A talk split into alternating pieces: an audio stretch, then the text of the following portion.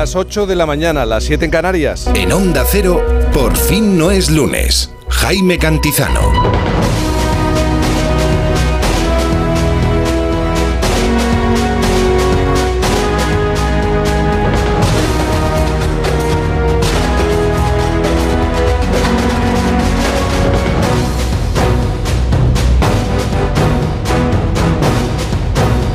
Tal? Buenos días, ¿cómo se encuentra? Bienvenido, sí, bienvenido a este domingo. Ya sabe que llegamos tarde, mire, mire la hora que es. Domingo 12 de noviembre de 2023. Un día que es verdad viene marcado informativamente por la convocatoria de concentraciones en todo el país contra los pactos del PSOE y los independentistas. De eso Juan Diego nos hablará en tan solo un momento. Si sale a la calle hoy se va a encontrar con predominio de tiempo anticiclónico en la península y Baleares, aunque todavía hay influencia de los frentes atlánticos, con intervalos de viento fuerte, con rachas muy fuertes, en el litoral y en el norte de Galicia, nieblas persistentes en el nordeste de la meseta sur. ¿Y con qué temperaturas eh, se va a encontrar en esta mañana de domingo? Pues atención, porque en Balconchán, Zaragoza, con nueve habitantes, están a 11 grados. Luego ya otras ciudades. Palma, 15 grados. Santa Cruz de Tenerife, 20. Barcelona, 17 grados. Madrid, 12 grados a esta hora. León, 10 grados. Bilbao, 12 grados. Zaragoza 14 grados, Valencia 18, buena temperatura, Sevilla 12 grados, A Coruña 16 o por ejemplo Cáceres 15 grados. Hoy los ucranianos recuerdan a su patrón, una excusa para recordar también nosotros que aunque el foco está puesto en otros conflictos, se cumplen 627 días de guerra. El gobierno de los Estados Unidos estima que hasta agosto de este año habrían muerto o resultado heridos 500.000 soldados, tanto ucranianos como rusos. También es el Día Mundial contra la Neumonía y como siempre, aunque no lo parezca, hay algo que celebrar. En el Festoral de Por fin no es lunes, nos encontramos. Esta celebración es deportiva, la mítica carrera Beovia-San Sebastián de 20 kilómetros o la procesión de la Virgen de las Angustias en Guadix, que se realiza por la noche desde el año 1906.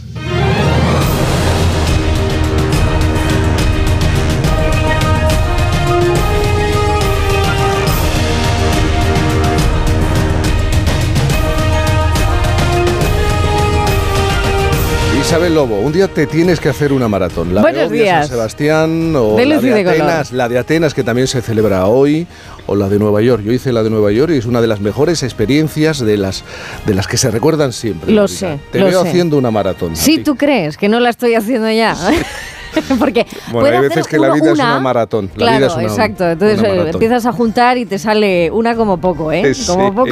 ¿Todo bien? Todo muy bien. Todo ¿eh? bien. Todo muy bien. De domingo. Bueno, déjame que suba al Olimpo, donde me encuentro a los míticos, Desde a los luego. dioses. ¿Qué tal, Joe Llorente? ¿Cómo, ¿Cómo va tu mano? Bien, muy bien. Tu muy brazo, tu brazo, no es la mano, es el brazo, ¿no? Manquito de Radio bien. La Panto. intersección es la, la Sí. muñeca. Pero estoy muy intrigado porque ¿quién es Genoveva? Ayer clamaba Juan Diego Eh, Genoveva. Genoveva. ¿Quién es Genoveva? ¿Pero quién es? Boris decía Santa Genoveva. Genoveva de. Sí, no- no sé próximamente qué. en su santuario. Sí, Que no quiero beber, que no me da la gana, como Sí, decía santa. José Luis Cole en su diccionario. No empecemos con los chistes malos. Eh, Joe. Es de Cole, o no es mío, ¿eh? Otro mítico, Santi Segurola, buenos días. Buenos días. Buenos días. Y también el tercer mítico, Sabino Méndez, buenos días. Buenos días. Buenos días, ¿todo bien por ahí?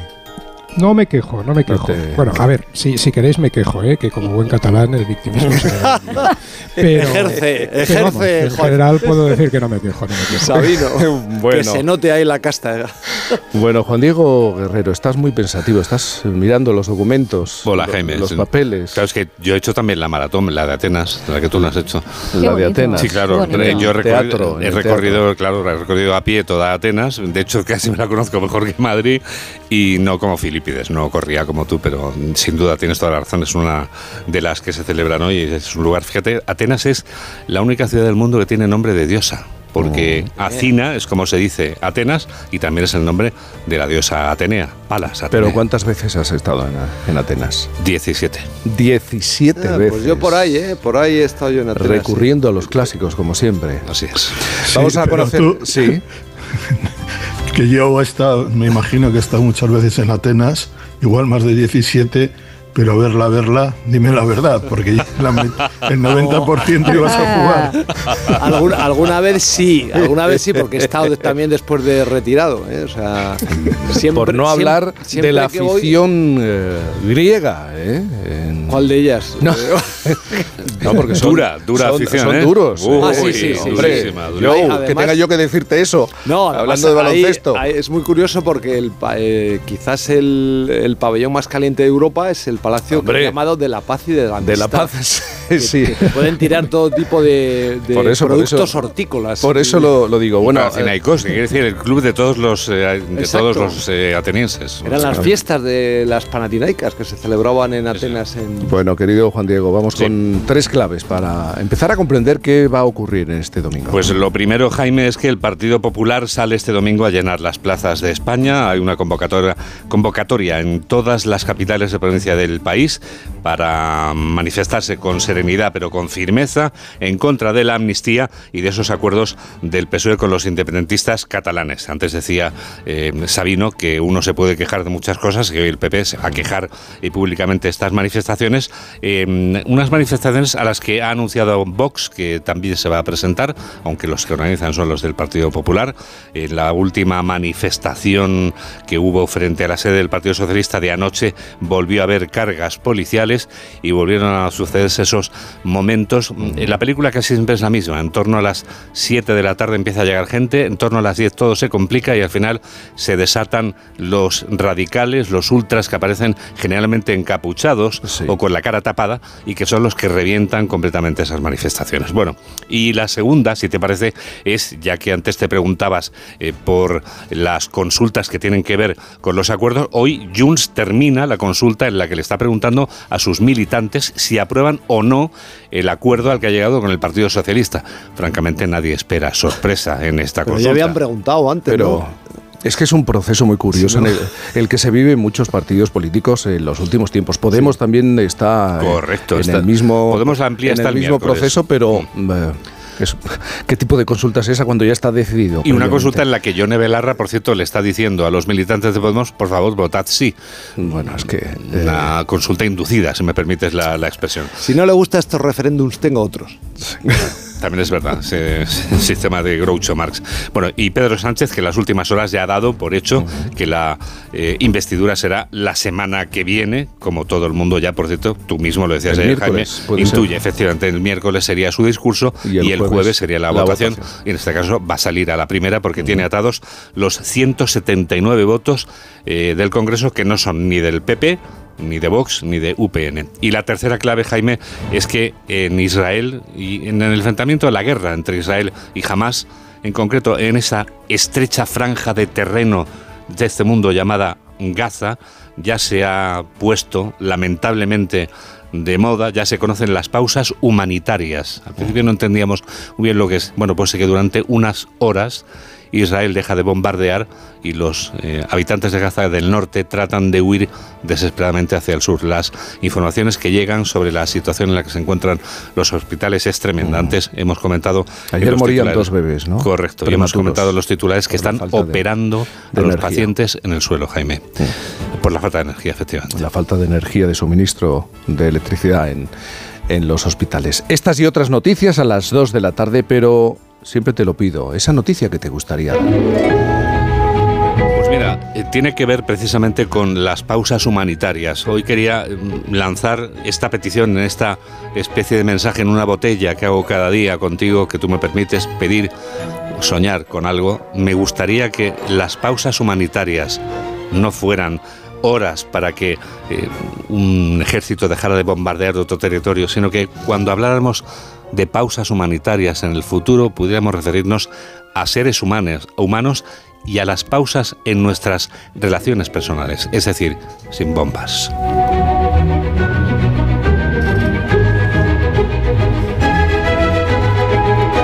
Está muy bien este llamamiento. En una semana en la que eh, yo creo que estaremos todos de acuerdo. Hemos subido varios escalones eh, o varios grados en la tensión, en la confrontación. Bueno, eh, y siempre a esta hora aproximadamente eh, te pones serio para presentar el regalo musical? El regalo musical es eh, data del año en el que se estrenaba La Guerra de las Galaxias, que sabes que para mí y para muchos seguidores del cine marcó un antes. una filosofía y un de- después. de vida, sí. La filosofía de vida fue alimentada en el año 1977 por estas dos mujeres a las que quería presentarte, Jaime, son Maite Mateos y María Mendiola. Convirtieron esta canción en un éxito mundial. Llegó a las listas de éxito a lo más alto en el Reino Unido o en Noruega. El, ¿Y en Alemania? Y, en Alemania. Yes, sir, I can boogie. Ese es el título. Yes, sir, I can boogie. Sí, señor, yo puedo hacer boogie boogie all night long. Boogie, boogie,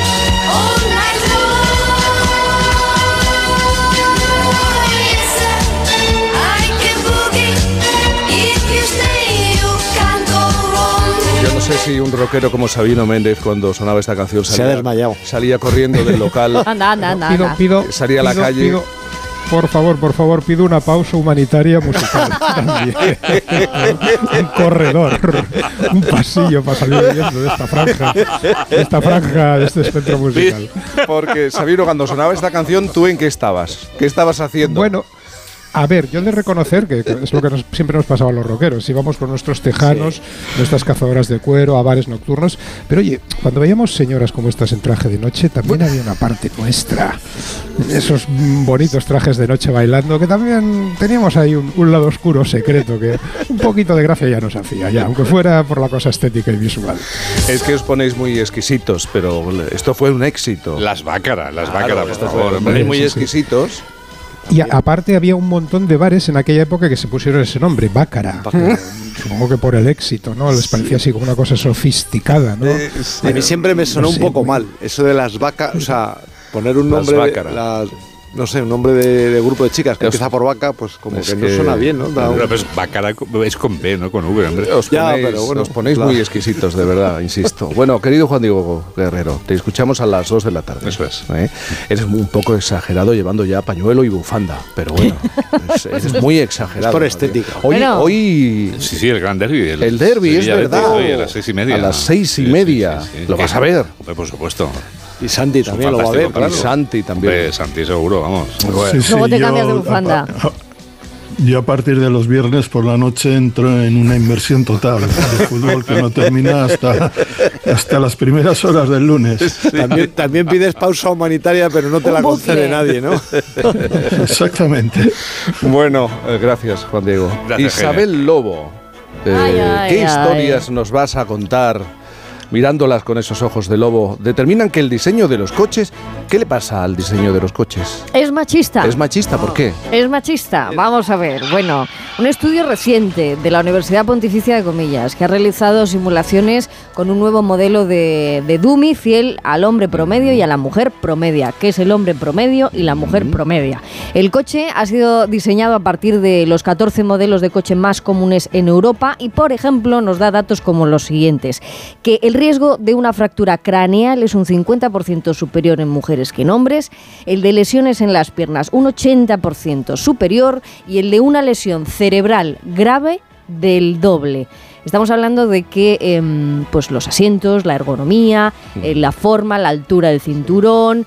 Bueno, esto se comprueba a diario y para los que son eh, fans de la objetología saben que aquí hacemos un buen recuento de esos objetos o lugares donde las medidas promedias eh, a las que suelen señalar pues habría que actualizarlas, igual que los patrones en, en lo que es la ropa o, bueno, utensilios que, que nos quedan más cerca o más lejos dependiendo de nuestra altura, dependiendo del peso y dependiendo de, como decimos, la ergonomía. Te lo llevas a lo personal, por ejemplo, eh, ¿Tienes dolores de espalda cuando conduces y, y tienes un, un largo día de tráfico? Porque a mí sí me pasa. ¿Por qué me pasa? Me pasa lo mismo que en los sillones estos que te dan masajes, se supone que en las lumbares. Pues a mí los sillones que dan la masajes nuca. en las lumbares, me la- eh, claro, En la nuca claro, en la costilla de arriba, efectivamente. Sí. Pues, Bueno, si sabes lo que es la patada de la grulla, entonces estás de luto. Estáis de luto. Si no es el caso, ¿a qué recurrimos? pues a Karate Kid. Daniel San. Daniel San.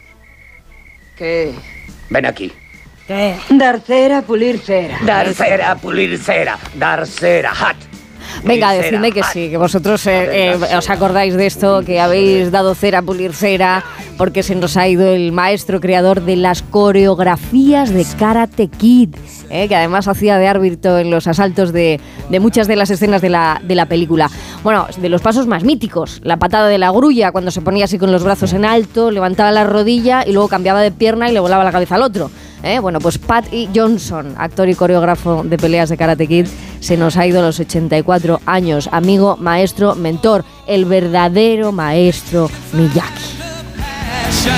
Y descifrada la portada del cuarto álbum de los míticos Led Zeppelin. Venga a ver, la icónica fotografía del anciano cargando leña al fin podría tener nombres y apellidos y eso es lo que se revela a través de, bueno, pues un momento de estos que tienen algunos estudiantes y curiosos que de repente compran pues un lote de fotografías o lo que sea en un rastro o lo recogen del almacén de, de la biblioteca que nadie quiere y de pronto se encuentra con la foto original. Da con el anciano y se entera que tiene nombre. Es el Led Zeppelin 4, por ejemplo, es ese álbum donde escuchábamos el Stairway to Heaven. It's just a sprinkling for the May Queen. Y se lo leo a Concha García en La Razón, pues eso, que la iconografía musical es extensa y está repleta de significado, esto eh, Sabino Méndez lo sabe mejor que nadie. Y en este disco eh, lo, que, lo que encontramos, pues eso, lo que os digo, es una reflexión, una metáfora sobre el mundo nuevo, sobre el mundo que se, que se pierde. Y ha sido, como os digo, este estudiante de la Universidad del Oeste de Inglaterra, Brian Edwards, que nos da el nombre de este señor, este señor que recogía leña, se llamaba Lot Long, un viudo de la localidad inglesa de Mer, fotografiado por Ernest Palmer.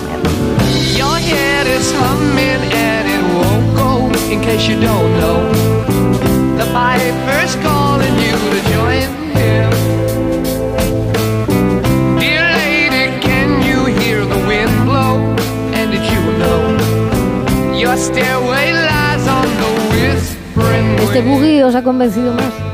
¿Eh? Yes, sir. No, ¿sabes qué estaba pensando? En, en todos esos anónimos que han sido captados y de pronto aparecen, por ejemplo, en la portada de, de un disco o en una revista. Tan conocido.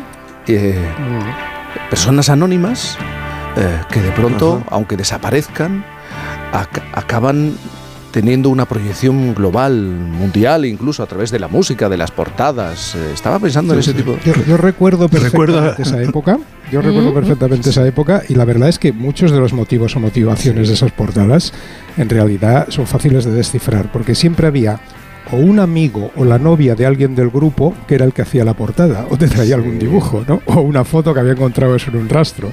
Entonces muchas veces es muy muy aleatorio Sí. y lo curioso es que a, a raíz de toda esa manera de funcionar hubo un colectivo, el colectivo Hipnosis eh, inglés, que, que se hicieron famosos haciendo portadas de estas Sí. absolutamente sugerentes o casuales, con imágenes de gente inesperada. Segurola, ¿qué decías? En cuanto, que en cuanto a los personajes anónimos, yo creo que uno de los más eh, conocidos, conocidos por el éxito de- del disco, es el bebé que sale Estaba pensando eh, en el agua de Nirvana, Nirvana. Bueno, eso. Buen pleito Pues hay eso- ahí, ¿eh? Sí. pues eso hay un buen pleito, exactamente por medio, porque el bebé creció.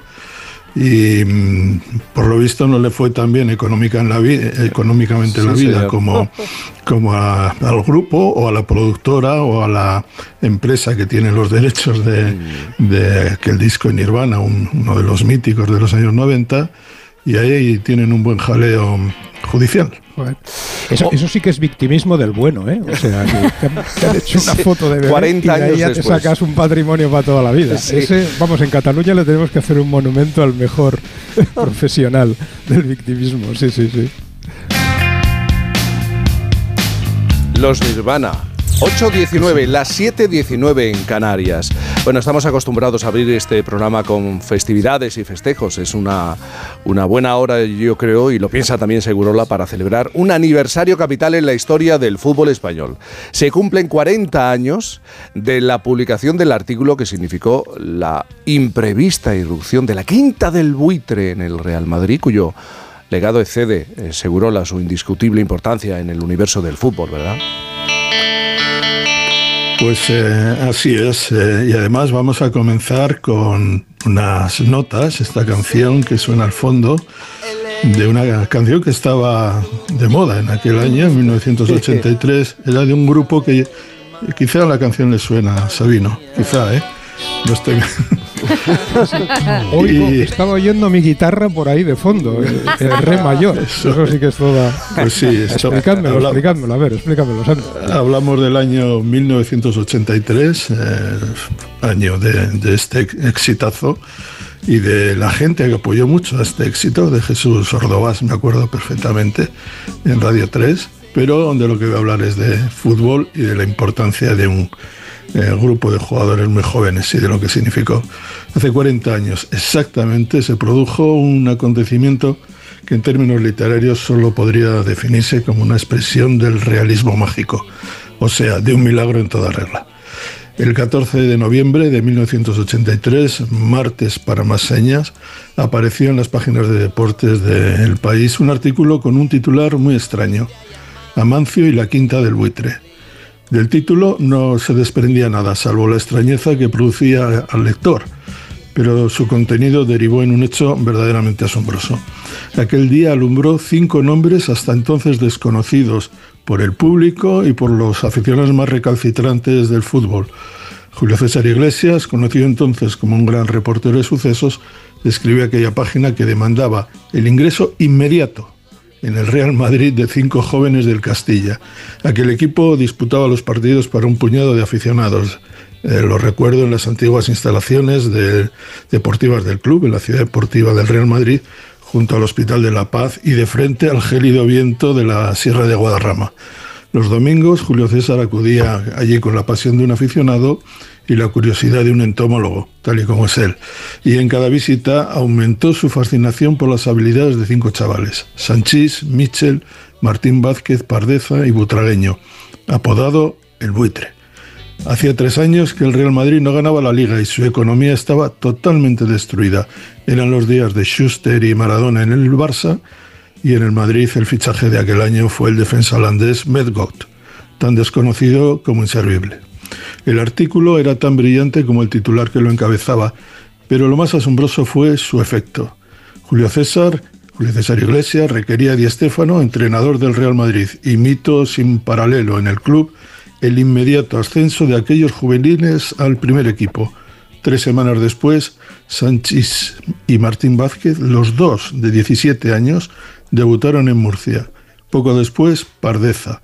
En febrero de 1984 debutó Butragueño y marcó los goles de la remontada del Madrid en Cádiz.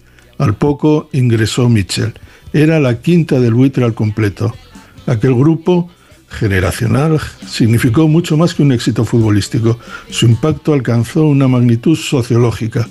Le cambió la vida al Madrid en el plano deportivo y económico. Le señaló como el equipo de moda al que todo el mundo quería ver, en gran medida porque un periodista escribió un artículo que trascendió los márgenes de lo real y se convirtió en una epifanía.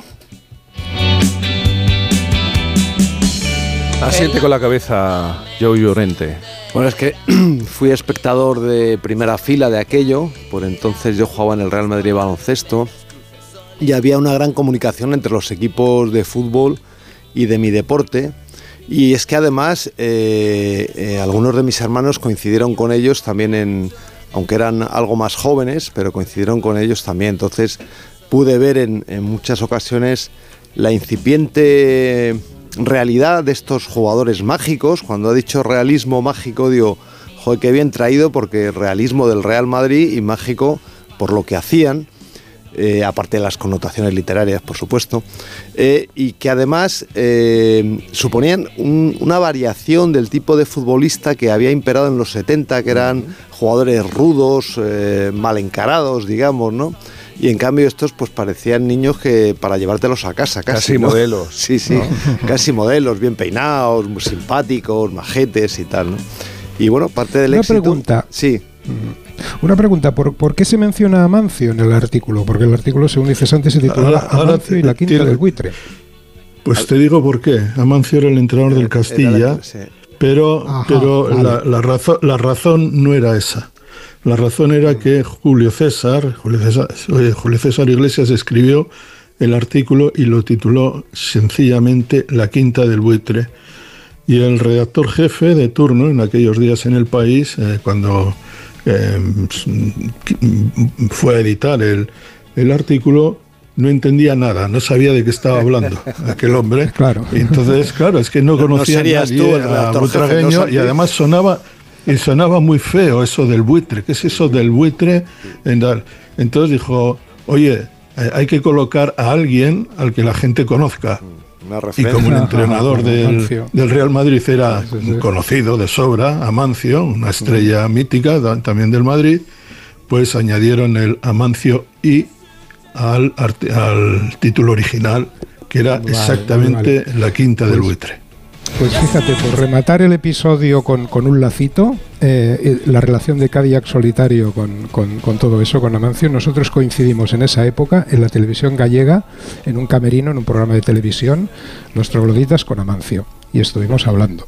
Y Amancio era un tío encantador, simpatiquísimo, ¿no? Gallego también. Y con una, Y recuerdo y que con me una dijo, ironía una ironía brutal. ¿no? Recuerdo que me dijo, Brutal. oye Sabino, yo lo que no entiendo es porque todos los rockeros vais siempre de negro. Y yo con una buena ironía también casi gallega, porque tengo acentos asturianos, le dije, hombre, es lógico que tú no lo entiendas, Amancio, porque ha sido toda la vida de Del blanco. blanco. 8.26, 7.26 en Canarias. Por fin no es lunes. La salud es indispensable en nuestras vidas. Una buena salud bucal se refleja en la salud general. Por eso el primer paso es la prevención con Vitis. Protege y cuida la salud de tus encías con la gama específicamente diseñada y formulada de cepillos, pastas y colutorios con CPC de Vitis De venta en farmacias y para farmacias. Vitis, más que una boca, es salud. Aquí 532, otro móvil olvidado en la Que el 30% de las personas no revise sus cosas al bajar del taxi no nos gusta. Tener hasta el 80% de descuento para renovar tus dispositivos, eso sí nos gusta. Black Friday de Vodafone, hasta un 80% en todo eso que quieres. Ven a la web a tu tienda o llama al 1444. Vodafone, Together We Can. Noche de tos. Respira. Toma Herbetón Respir. Herbetón jarabe con extractos de pino y eucalipto es expectorante natural y antiinflamatorio pulmonar. Herbetón Respir. Consulte a su farmacéutico o dietista. Hola, cariño. ¿Sabes qué hace la policía ahí abajo? Sí, han robado a los del segundo este fin de semana. ¿Este fin de semana? Pues no nos hemos enterado de nada. Ya, se han enterado ahora que acaban de llegar de pasar unos días fuera. Protege tu hogar frente a robos y ocupaciones con la alarma de Securitas Direct. Y este mes, al instalar tu alarma, te regalamos el servicio botón SOS en tu móvil para que toda tu familia esté protegida ante cualquier emergencia. Llama ahora al 900-272-272.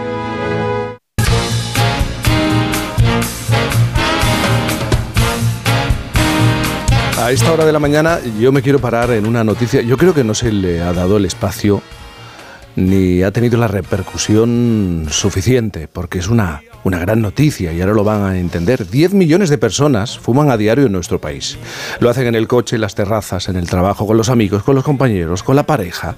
El tabaquismo es un hábito que hemos normalizado. Y eso que el 70% de los fumadores quiere dejarlo.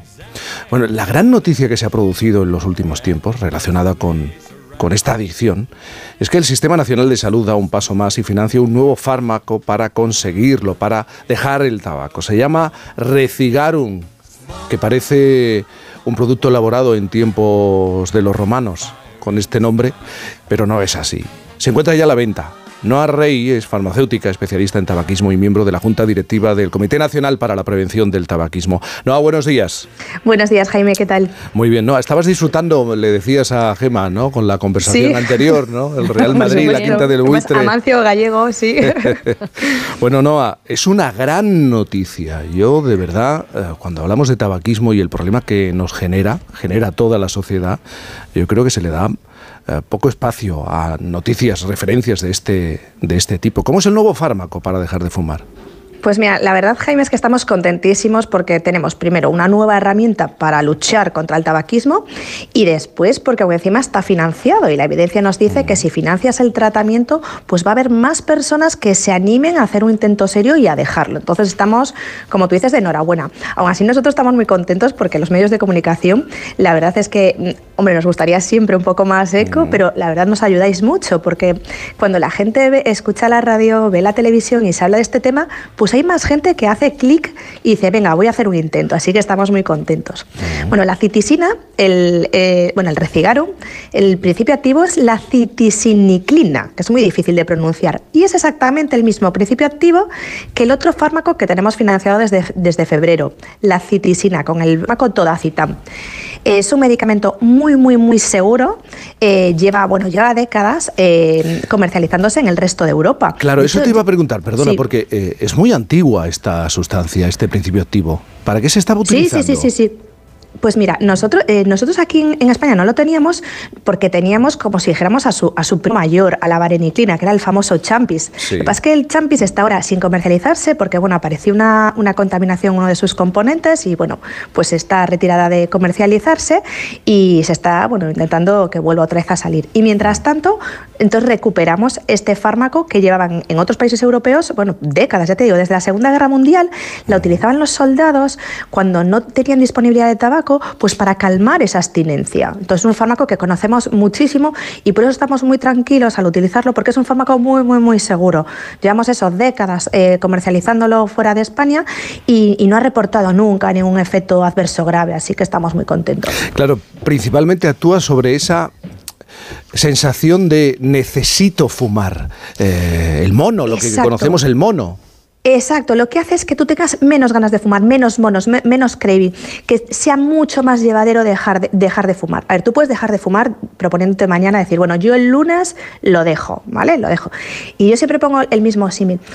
Eh, tú puedes correr en tacones, pero la verdad es que es mucho más fácil correr con zapatillas deportivas. Entonces, em, ¿puedes dejar de fumar eh, mañana lunes proponiéndotelo así? Pues podrías dejarlo, pero es mucho más fácil si lo haces con, un tratamiento farmacológico indicado. De hecho, duplica las probabilidades de ser abstinente util- utilizar un fármaco indicado para ello. ¿Cuánto tiempo dura este tratamiento? Pues mira, este tratamiento está pensado para 25 días. De hecho, la caja trae el tratamiento justo para esos 25 días, que son 100 comprimidos. Tú tienes que dejar de fumar, tienes que intentar dejar de fumar entre los 5 primeros días, porque si no podríamos aumentar pues, algún efecto adverso que pueda aparecer. Entonces, los primeros 5 días eh, eh, tienes que dejarlo.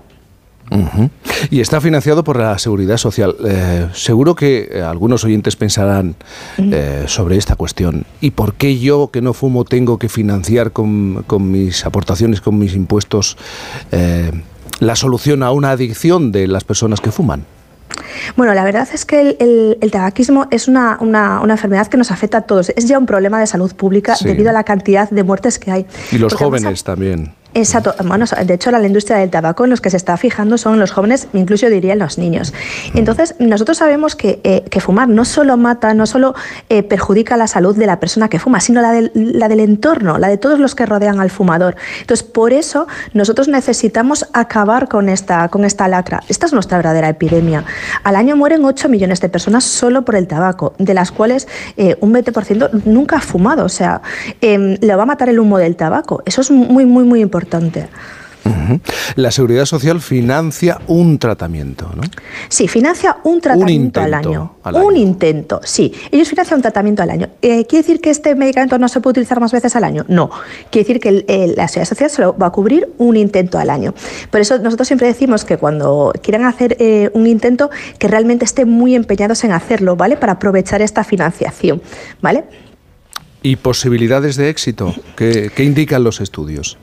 Los estudios indican que sobre todo el uso de fármacos duplica las probabilidades de ser abstinente. Es decir, no hay duda en utilizar un fármaco para aquellas personas en las que esté indicado, que no haya ninguna contraindicación para ellos. Porque está claro que mejora muchísimo las probabilidades de éxito. Y si aún encima lo hace acompañado de un profesional sanitario formado en tabaquismo, que sepa de- de- del tema, es que podemos llegar a multiplicar por tres las probabilidades de ser abstinente. ¿Cualquier persona puede optar a este fármaco o hay que cumplir algún tipo de requisito? No sé, eh, cigarrillos fumados eh, en 24 horas. Sí, bueno, realmente son más bien criterios económicos más que sanitarios, ¿no? Para que se financie por el sistema público. Pero a día de hoy, por ejemplo, se pide que, pues, que haya un, más de, un consumo de más de 10 cigarrillos al, al día, ¿vale? Y en, un test, bueno, que hacemos nosotros de dependencia a la nicotina, bueno, pues que exista un- un número determinado, un porcentaje alto, ¿vale? Para de que quieras de- dejar de fumar, ¿vale? De motivación para dejarlo, ¿vale?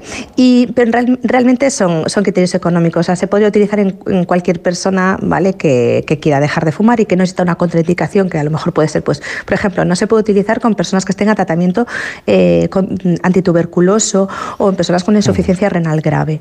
En el resto de pacientes se podría utilizar sin problema. Es que la lucha contra el tabaco ha sido una constante en la agenda de, de salud pública. Se ha prohibido fumar en, en lugares públicos, eh, han incluido advertencias que impactan en los, en los paquetes de, de tabaco, numerosas campañas de concienciación. Yo tengo a gente muy cercana, realmente se desespera porque, mira, tengo un amigo, mi amigo Carlos, que dice, a mí nada me ha controlado en esta vida. Lo único el, el tabaco, y hay veces que se desespera cuando no consigue dejar la, la adicción. ¿Por qué es tan difícil dejar el tabaco? A ver, porque eh, el tabaquismo mm, primariamente mm, es un trastorno de la conducta, ¿vale? Entonces, de por sí la- las adicciones ya son complejas de por sí, es una adicción muy compleja porque es- está relacionada con, los, mecanismos de aprendizaje.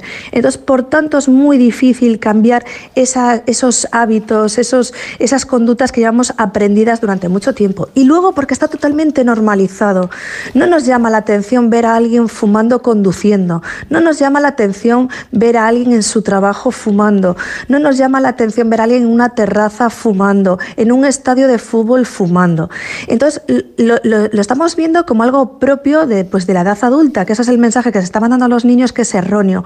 Porque como tú decías, em, los niños creen que fuma sobre el 70% de la población, cuando en realidad eh, fuma un 20 y pico por ciento de la población. Pero es que ha estado tan normalizado que la industria del tabaco ha conseguido que veamos como algo de la edad adulta, como algo propio de madurar, el estar fumando, cuando no es lo normal. Fumar no es lo normal. Es una buena noticia. 10 millones Muy de buena. personas, hay que recordarlo, fuman a diario en nuestro país. No a Reyes, eh, no, no a Rey, eh, Sí. farmacéutica especialista en tabaquismo. Gracias y muy buenos Muchas días. gracias. Buenos días a vosotros. Hasta luego. Enseguida la reflexión, más reflexión con Sabino Méndez. Por fin no es lunes. Te vamos a dar los dos mejores consejos para estar siempre en forma. Uno y dos, uno y dos, uno y dos. Apúntate al mejor gimnasio del mundo. Caminar por tu ciudad con Callahan Adaptation. El primer zapato que se adapta al pie y a tu forma de caminar. Fabricados en España por expertos artesanos y a la venta en las mejores zapaterías y en callahan.es. Callahan Adaptation. Se adapta al pie. Se adapta a ti. 98.0 FM, Onda Cero, Madrid.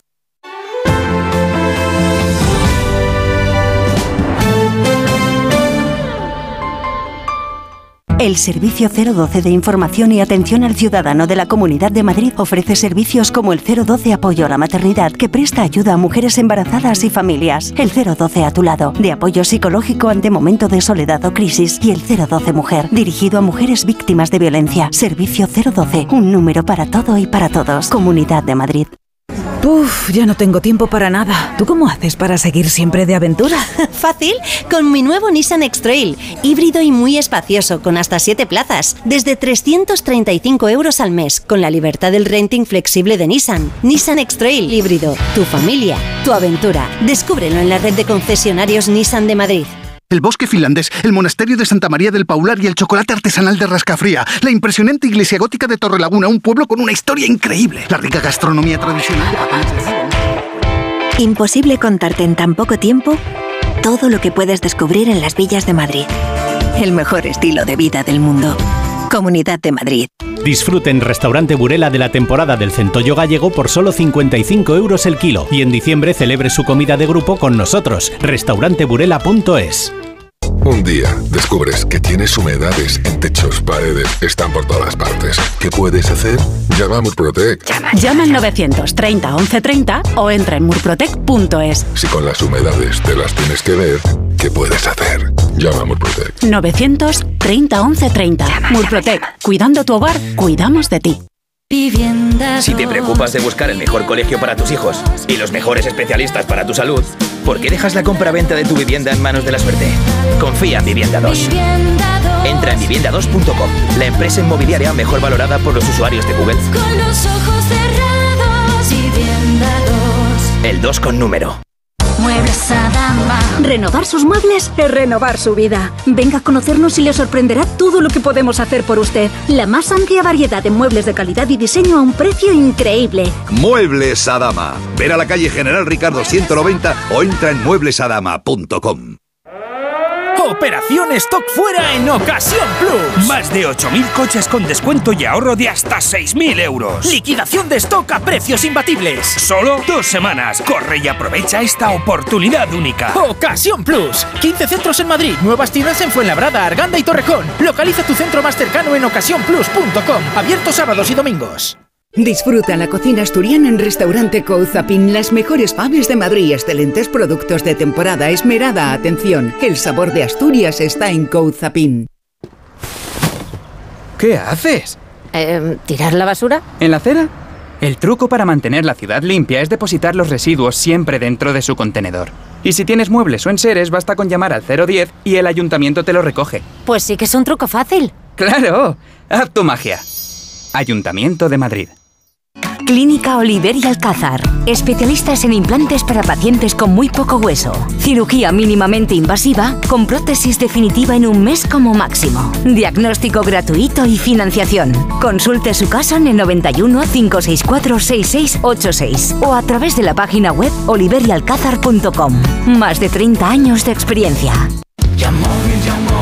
Este Black Friday no te gastes el dinero, gánalo, porque es Black Friday. Yamóvil es el concesionario que más paga por tu coche si está bien cuidado y corremos con todos los gastos. Empieza a ganar dinero con Yamóvil, más de 50 años haciendo lo que más nos gusta, comprar tu coche. Es verdad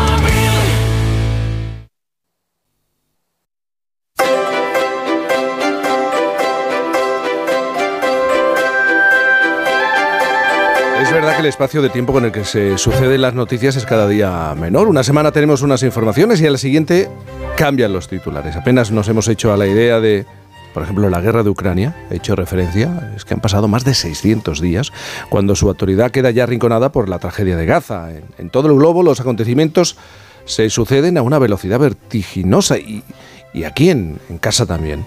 ¿Es producto simplemente de la aceleración de los medios de comunicación? ¿O las cosas ocurren realmente más deprisa en nuestro mundo actual? ¿Es el aumento de medios de comunicación lo que hace que, que estemos casi sepultados en titulares sucesivos? ¿O es la sed de titulares lo que acelera y precipita los sucesos? Esas son las preguntas que hoy se quiere hacer nuestro sospechoso de domingo, nuestro sospechoso habitual, Sabino Méndez, y además compartirlo con nosotros. Pues sí, Jaime, yo no sé si soy yo que me hago mayor, pero tengo la sensación de que el día a día es cada vez más, más sobresaltado, más acelerado, que las noticias se suceden sin, sin darnos tiempo apenas para reflexionarlas. No acaba uno de digerir un asunto para analizarlo y ya llega otro. Sí que es cierto y comprobable, eso lo vemos todos, que, que, en las últimas décadas ha aumentado de manera exponencial el número de canales de comunicación que nos traen informaciones, con lo cual evidentemente hay una avalancha de informaciones. Eso se puede enumerar, contabilizar, es un hecho empírico. Pero oye, a los que tenemos cierta edad y hemos visto otros tiempos en que las cosas eran diferentes, siempre nos queda la duda de, de, si somos nosotros quienes al envejecer estamos perdiendo reflejos y capacidad de absorción ante, ante la velocidad de las novedades o bien si lo que ha sucedido o lo que está sucediendo es que esa velocidad ha aumentado tanto que a lo mejor está empezando a exceder ya con mucho las capacidades de, absorción, de gestionarla de los humanos. Mira, la única manera que, que, se me ha ocurrido de arrojar un poco de luz sobre, sobre esas dudas es volver la vista atrás y recapitular las últimas décadas para ver cómo ha sido progresando esa aceleración. ¿Te parece que hagamos ese ejercicio? Sí, por favor. Pues venga. Coloquémonos en cuanto en cuando yo tenía 20 años, eh, en la década de los 80, y analicemos por cuántos canales nos llegaban y por cuántos canales y medios nos llegaban las informaciones, las novedades y usábamos para comunicarnos. Emisoras de radio, entonces ya había muchas, como ahora, pero canales de televisión, Jaime, solo había dos. Uno de televisión española, de entretenimiento generalista, y otro que se quería de, contenidos más culturales que correspondería a lo que hoy es la 2 y que entonces se llamaba el UHF. Hay que recordar además que este segundo canal, al principio, no emitía todo el día. sino solo a partir de las 7 de la tarde o las 8 hasta pasadas las 12 de la noche, donde se daba entonces lo que se llamaba el fin de programación y la pantalla se iba a negro. Eh, Al poco, después de los 80, con la llegada de la democracia, llegaron las televisiones públicas regionales y en la década de los 90 ya las televisiones privadas. Desde ese momento todo ha sido un crescendo hasta llegar a la televisión digital y los actuales multicanales de Netflix o Movistar, donde ni aun queriendo te lo puedes ver todo. Si a eso añadimos la posibilidad de consultar todos esos canales por los móviles y los propios canales y plataformas propias de los móviles, evidentemente, pues sí ha habido un crecimiento vertiginoso de la cantidad de informaciones que nos llegan al cabo de un día. Con el teléfono, igual. Hace cuatro décadas, cuando querías llamar a alguien, tenías que mm, planificarlo, posponerlo y esperar hasta que estuvieras cerca o llegaras a un aparato, fuera, fuera en tu domicilio o en tu trabajo. Existían incluso en la calle cabinas con teléfonos públicos de monedas por si tenías que hacer una llamada urgente. E incluso en algunos bares, no sé si os acordáis, podías pedir usar el teléfono para llamar y tenían un contador, un contador de pasos se llamaba, que te contabilizaba la duración de la llamada y te la cobraban añadiéndola a la... a Y la sonaba, consumición. y sonaba además. Exactamente. Sí. Sí, lo oías. El caso es que tenías que organizarte, si te fijas, Jaime, tienes que planificar, tienes que agrupar tus llamadas con la idea mental de para el rato que tenga cerca un teléfono y en cualquier caso, eso lo que provocaba es que se llamaba mucho menos que ahora donde tenemos, claro, cualquier conversación solo un clic de botón de un dedo. Incluso yo recuerdo que había gente, generalmente de una generación mm, anterior a la mía, que no conversaba o no sabía conversar por teléfono que al aparato era, era de pocas palabras, que concebía que, que aquel aparato era solo para dar instrucciones, recados, quedar y dejaba la conversación y la charla para el cara a cara. Eso Y está volviendo, Sabino. ¿eh? Digo, digo que es que los, los jóvenes no hablan por teléfono tampoco. Curioso. ¿eh? Claro, claro, porque es que les parece como les pone nervioso. Eso de conversar por teléfono es gastar dinero, perder tiempo. Hay que hacerlo cara a cara, ¿no? Pero una cosa similar, mm, Joe, sucedía con los desplazamientos. Y ahí para analizarlos he empezado a mm, eh, observar ciertas curiosidades y he tenido que remontarme a muchos más años atrás y me he dado cuenta de una cosa muy curiosa. Y es el hecho de, que separados por miles de años, pero oye, Napoleón no se movía más deprisa que Julio César. Separados por dos mil años, por, por innumerables siglos, la velocidad de las cosas no había cambiado tanto entre ellos, no había cambiado gran cosa entre ellos. Esa, esa aceleración vertiginosa en todos los órdenes, en el transporte, en las comunicaciones, se ha producido en el último 1% de la historia de la humanidad. Es una cosa muy reciente. De hecho, Fernand Braudel, un historiador francés, ha recabado los datos comparativos y los ha puesto en relación. Y entonces descubrimos que en 1789, el año de la Revolución Francesa, al final del siglo XVIII, la velocidad máxima de una diligencia era de 16 kilómetros por hora. 16. Claro, la, la diligencia era un, un aparato muy grande que tenía que ir despacio porque los caminos eran malos, llevaba mucha gente dentro, era de equilibrio precario. Es decir, cualquier mountain bike de hoy en día, cuando la cogemos para salir a un paseo, vamos más rápido de lo que se desplazaba el ser humano en 1789. En 1825, la locomotora de vapor ya sube esa cifra a 20 kilómetros por hora, la primera locomotora de vapor. Pero ha de pasar medio siglo hasta 1870 para que precisamente las primeras bicicletas, ese aparato que ahora es tan, tan común y modesto, establecieran el récord de velocidad máxima en 27 kilómetros por hora. A través de los primeros eh, velocípedos. ¿Os acordáis aquellas Ah, sí. bicicletas con una rueda muy grande? Bueno, pues está datado que eh, se, se controló el récord de velocidad máxima y de los velocípedos era de 27 kilómetros por hora, que ya era para la época, vamos, todo un récord. Ahora bien, en solo una década viene el, el primer gran salto. Llega el de 1870 a 1880, llega el desarrollo de la tecnología de esas locomotoras de vapor, llega el primer tren de vapor y pronto, en 10 años, se salta de eso a alcanzar velocidades de 160 kilómetros por hora, que para la gente de aquella época mm, fue como entrar en, en otra dimensión. La tecnología del tren de vapor provoca el coche de vapor, que alcanza los 200 kilómetros por hora en 1906, y ya en 1919 llegan los primeros aviones, en la Primera Guerra Mundial, que consiguen los 260 kilómetros por hora. De ahí, evidentemente, en este último siglo ya ha sido todo un crescendo. En pleno siglo XX a la que pasan 50 años nos ponemos en los 1000 kilómetros por hora de los aviones de combate a reacción y con la carrera espacial ya se ha disparado todo desde los primeros cohetes que alcanzaban 7000 kilómetros por hora a las actuales sondas espaciales que pueden llegar a los 360.000 kilómetros por hora. Si hiciéramos una curva, una especie de gráfico de, de- de esas velocidades comparadas con los años, de esas velocidades en el tiempo, veríamos que la curva pegaría un subidón impresionante en los últimos 100 años. Y lo que es muy curioso, Jaime, es que esa curva se parece mucho a la que registra el aumento de publicaciones científicas desde la época del 1600 hasta nuestros días. El aumento de publicaciones especializadas de ciencia, fíjate qué curioso, corre paralelo al aumento de la velocidad. Es decir, en los últimos 200 años los científicos han pasado de ser una significativa minoría de la población a superar en número a los miembros del clero y de las Fuerzas Armadas en todo el occidente más civilizado. Son tasas de crecimiento que se han mantenido desde Isaac Newton. Así que, bueno, oye, como conclusión, en- frente a toda esta aceleración vertiginosa, yo creo que, que podemos consolarnos pensando que a mayor velocidad agobiante que tenemos a nuestro alrededor, mayor ciencia hay también para defendernos del Alzheimer, del cáncer, de, todas esas cosas que nos perjudican. Y quizás, oye, para que la velocidad mm, no nos haga daño, basta pues no caer en la precipitación, retrasar las decisiones, eh, hacer como decía yo con la gente joven, no, hace- no charlar por el móvil, eh, esperar al momento que estemos tranquilos para tener las buenas conversaciones y las reflexiones, no coger ni contestar incluso el teléfono a veces. Y la ventaja es que, oye, mm, cuanto más mm, trenes, cuanto más corran los trenes, pues más trenes habrán y por tanto los trenes seguirán pasando siempre, con lo cual podemos ignorarlos y coger el que más nos convenga en el futuro.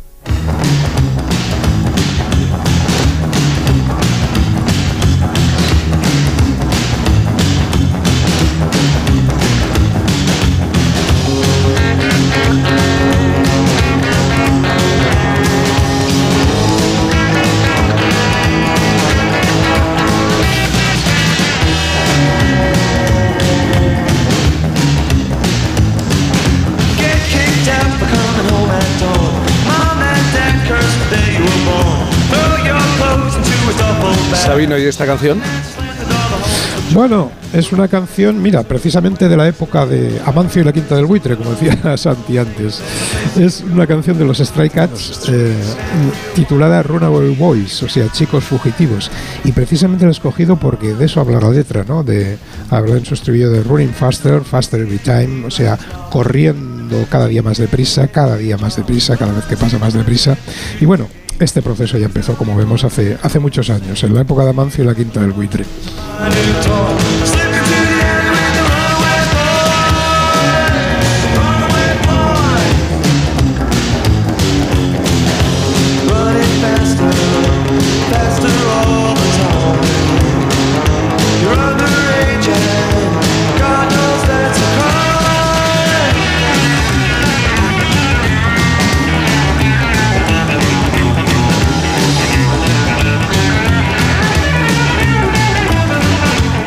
8.52, las 7.52 en Canarias. Antes decía, parece que en los últimos días ha subido el grado, la intensidad del, debate, sobre todo político, pero no queremos hablar de política en este momento de- del programa, pero sí hablar de el gusto por discutir.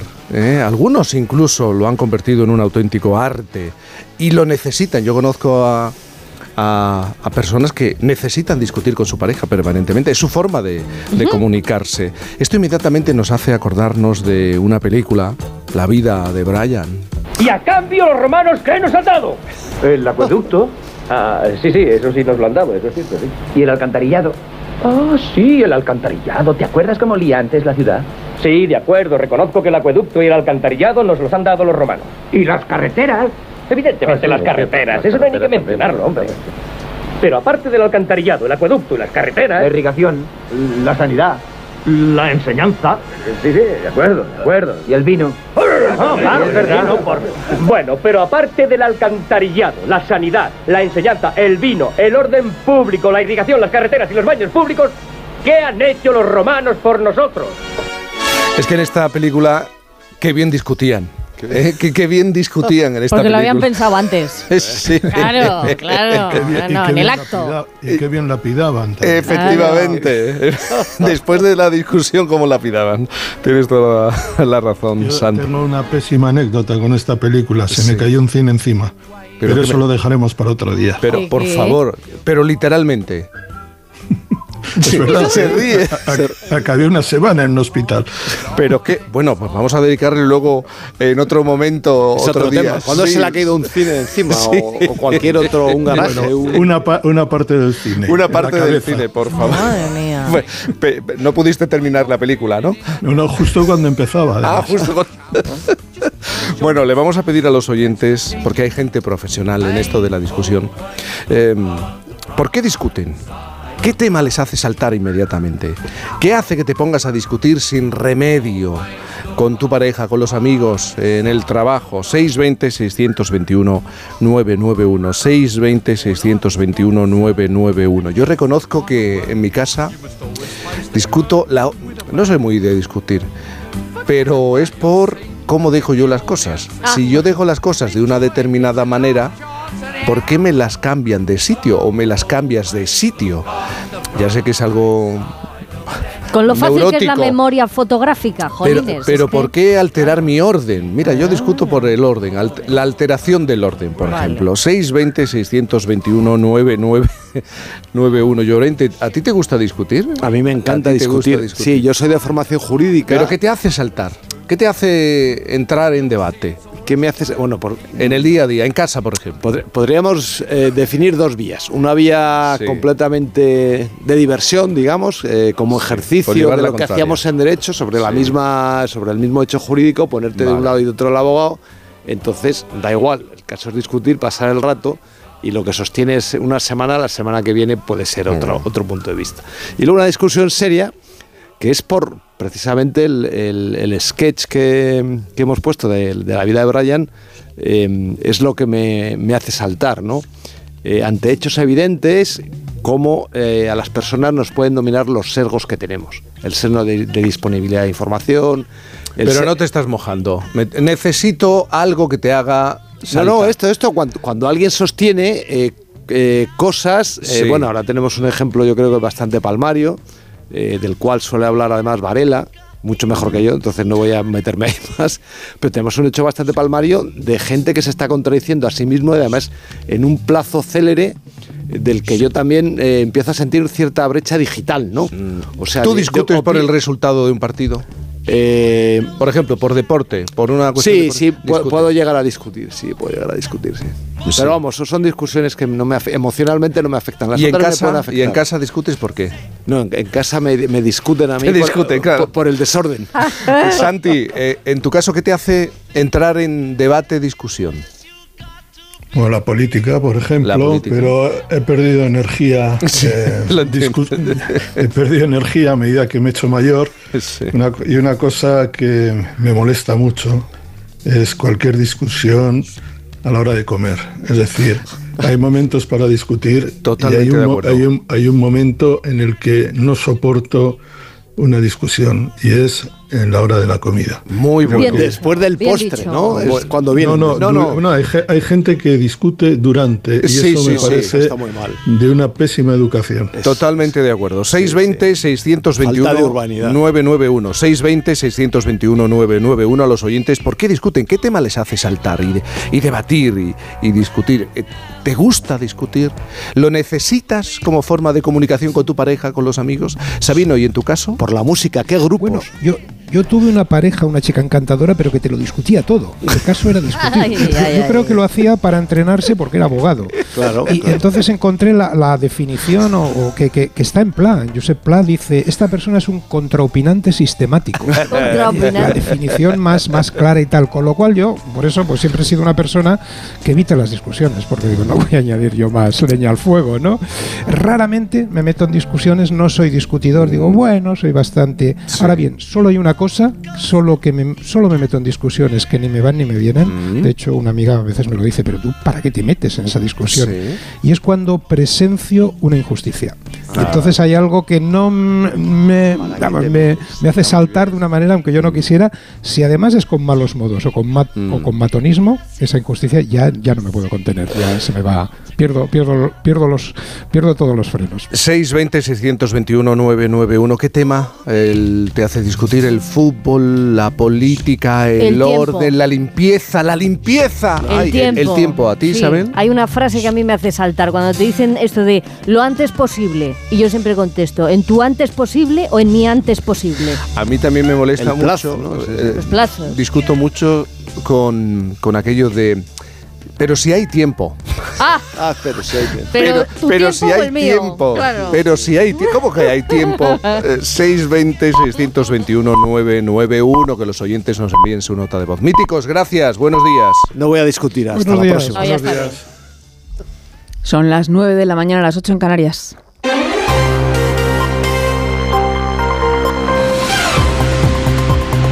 Noticias en Onda Cero.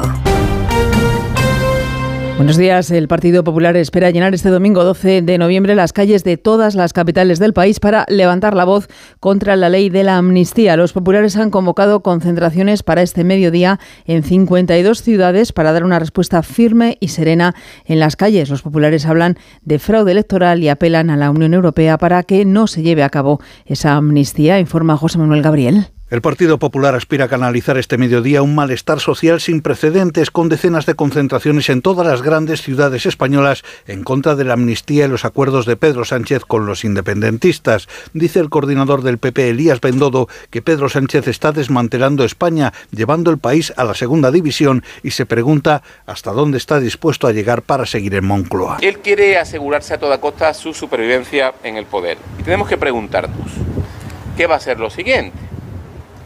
¿Sánchez va a amnistiar a los etarras que están en la cárcel? Pues no lo sabemos. ¿Y si Bildu se lo exige? ¿Va a tragar? Sabemos que tragar va a tragar. Él hablaba de la el momento de la política, ¿no?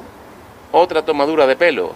No es el momento de la política, es el momento del mercantilismo. Unos compran y otros venden. El PP explica que las movilizaciones de este domingo van a evidenciar una reacción firme y serena, pero también pacífica y cívica frente a la violencia de las algaradas callejeras y los desvaríos del Partido Socialista. Jorge Azcón, presidente aragonés. Para defender la democracia se puede ser de cualquier partido político y se puede ser de cualquier eh, ideología democrática. Solamente los intolerantes no pueden tener cabida mañana en esa manifestación. Vox ha pedido a sus acólitos que participen en las concentraciones del PP y luego se manifiesten ante las sedes socialistas y el Partido Popular se ha desmarcado rotundamente de esta iniciativa. Por su parte, el presidente del Gobierno en funciones, Pedro Sánchez, pide cordura y mesura y que se acepte el resultado de las urnas después de nueve días de protestas ante las sedes del PSOE. Sánchez ha instado al PP que acepte la legitimidad del Gobierno que presidirá una vez que se celebre el pleno de investidura previsiblemente la próxima semana. Onda Cero Málaga, Vicente Martínez. En su intervención estuvieron muy presentes los pactos. Sánchez aseguró ayer que España solo puede ser gobernada si se reconoce su pluralismo político y su diversidad territorial. Y justifica los acuerdos políticos, remarcando que el PSOE es la única formación que puede pactar y acordar con las demás fuerzas políticas. Y acusó al PP de no hacer lo mismo. El Partido Popular solo se entiende y solo puede acordar con una fuerza política que es la ultraderecha de Vox, con nadie más. En cambio nosotros, el Partido Socialista Obrero Español, somos la fuerza que puede acordar con todas las otras fuerzas políticas, salvo con una que es Vox. En este sentido, lanzó un mensaje claro y directo al Partido Popular, que acepte el resultado en las urnas y deje su postura reaccionaria. Pedro Sánchez anunció que tras los pactos acordados, la próxima semana, previsiblemente, habrá investidura de un gobierno de coalición progresista. En el exterior, Israel no da tregua en su conflicto con Gaza, sigue atacando hospitales, aunque sigue negando que haya atacado en las últimas horas el hospital Al-Shifa. Acusa jamás de utilizarlo para fines militares. Las Fuerzas Armadas israelíes han anunciado que hoy van a participar en la evacuación de bebés prematuros de dicho centro hospitalario, el más importante de la franja de Gaza, donde han fallecido dos bebés por la falta de suministro eléctrico para las incubadoras. Vamos a ampliar la última hora que nos llega desde Israel, corresponsal en Jerusalén, Hanna Beris. Ayer se cumplieron cinco semanas desde desde el asalto terrorista de Hamas al sur de Israel y el comienzo de la guerra israelí contra Hamas, cuyo principal desafío es el hecho que dado que la infraestructura armada de Hamas está emplazada en medio de la población civil, es muy difícil, casi imposible garantizar que no haya no involucrados entre las víctimas. Sin duda los hay. Israel sostiene que despliega enormes esfuerzos para minimizar ese riesgo y deriva la denuncia al respecto a Hamas. Lo responsabiliza por la muerte de los civiles en cuyo seno emplazó la infraestructura armada. En el campamento de refugiados Shati, dijeron tropas israelíes, anoche vieron civiles que se estaban escondiendo les abrieron corredor humanitario para salir, pero jamás disparó hacia ellos en un intento de frenarlos. Una situación muy compleja en el terreno cuyo fin por ahora no se ve en el horizonte.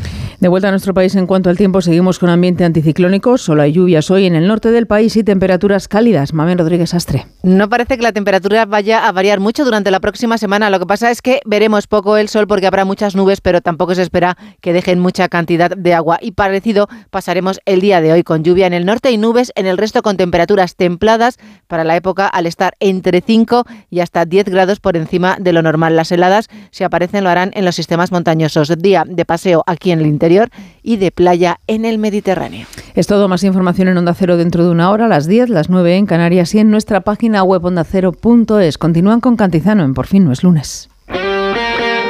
Este domingo hay liga en Radio Estadio, con un apasionante cierre de jornada y tres partidos con mucho en juego. Para lavar su imagen tras la derrota europea, el Barcelona recibe al Alavés. Para seguir con la fiesta en el Metropolitano, el Atlético de Madrid recibe al Villarreal. Y como punto más caliente, el derby sevillano, Sevilla-Betis. Con las paradas habituales en los estadios de Segunda División, la Liga ACB de baloncesto y desde la Cartuja, la final de la Copa Federación de Tenis. Este domingo desde las 3 de la tarde, todo el deporte te espera en Radio Estadio, con Edu García. Te mereces esta radio. Onda Cero, tu radio.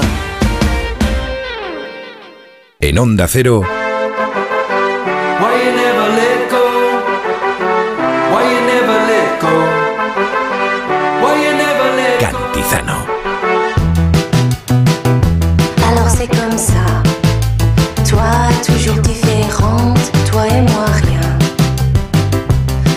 C'est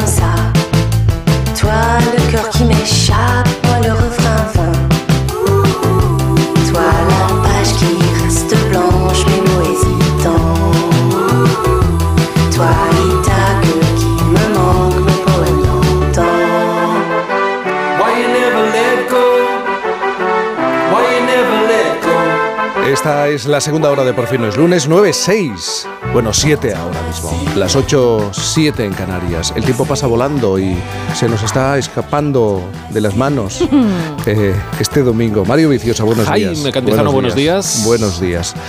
Tú eres muy de debatir, ¿no? Eres un Hombre, hombre de debatir sí, de discutir De lo discutir, no. detesto, lo detesto. Detestas. discutir. Pero bueno, a veces hay que discutir y hay que discutir las cosas. Lo que pasa es que mm, con serenidad, y ese es mi problema, que como a veces lo hago con demasiada serenidad, si enfrente te encuentras a alguien que le gusta eso llevarlo a un terreno muy Elevar el caliente, tono, elevar el claro, pues eso exaspera aún más. Yo lo entiendo. ¿Has tenido que discutir, bueno, yo creo que no has discutido, con los negacionistas? No discutes. No, no, no discuto No y además discutir. los que Solamente nos- discuten ellos. Claro. Es que hay gente que, que autodiscute. solamente debaten ellos Sí, sí. consigo. No, no, no, ah, no, lo que se suele decir, don't feed the troll, no alimentes a los troles en internet, Sí. en las redes. Pero eh, además es curioso porque los que nos dedicamos o trabajamos en, en agencias de verificación, al final sabemos perfectamente que no se va a convencer a alguien que está aferrado a argumentos hiperemocionales dentro de una comunidad que le refuerza, que le hace sentir confortable, que, Mm. que le hace amparar, un, digamos, ante un miedo, ante una amenaza. Como Se en esconde momento en el grupo. Claro, entonces ahí no, nosotros damos datos para aquellas personas que puedan dudar o que puedan permear ¿no? a algunos de esos argumentos y, y empiecen a dudar, decir, no, miren, pues la ciencia dice esto, este es el grado de incertidumbre y estos son los datos. Los datos son para, yo creo, el común de los mortales que creo son, somos mayorías, que tenemos dudas, que tenemos miedos y que queremos contrastar. Y luego están los fanáticos y con los fanáticos no hay nada que hacer. Luego más tarde, luego más tarde, no se puede negar, como siempre eh, contundente Mario se muestra, que nos acercamos a crear vida artificial. Pero no es como lo pensamos. No es como lo pensamos. De hecho, de hecho voy a hacer una cosa que es poco saludable, pero que a veces está muy rica, que es invitarte una cerveza, para demostrarte que estamos un poquito más cerca de crear vida artificial. ¿No te vale un café? No exactamente, no cerveza. exactamente, puede ser sin alcohol, ¿eh? que es más saludable. Puede ser una cerveza sin Ay, alcohol, sí, sí.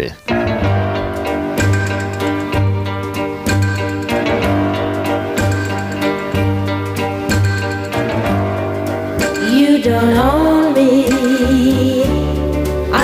just one of your many toys. You don't own me. Don't say I can't go with other boys.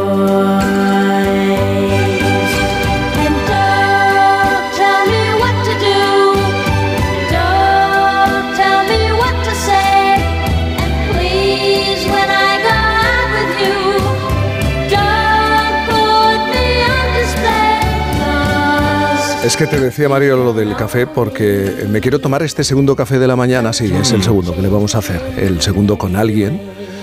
Me la encuentro algunas veces en, un plató de televisión y se lo noto en los ojos, alguien que no ha perdido la curiosidad.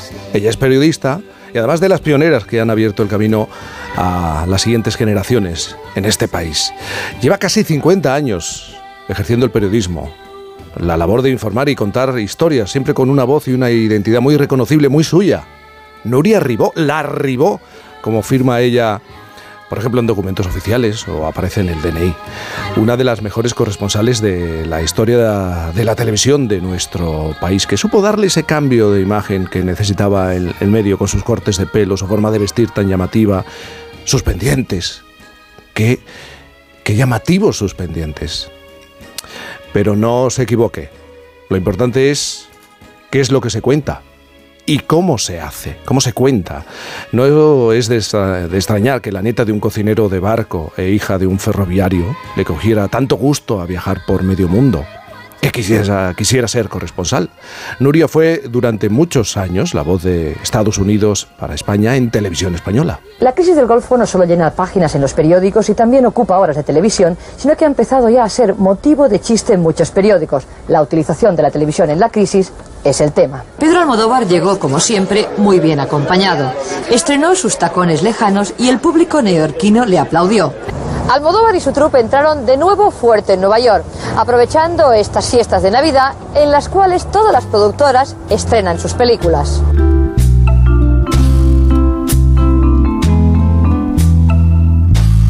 nuestro se acabó. Estoy escuchando esta canción y, y pensa- he, he pensado inmediatamente. Claro, podría aparecer perfectamente en una película de Almodóvar. Claro que sí. Me ha venido inmediatamente Pero a la cabeza seguro. esta idea. Bueno, su vocación siempre ha sido contar las historias de los lugares por donde pasa, porque según ella se conoce mejor la esencia de un país, informando a través de, de sus noticias, las que tienen calado social y cultural, más que noticias políticas. Más allá de haber sido corresponsal en Estados Unidos, por ejemplo, en Reino Unido, para la televisión, que eso está muy bien.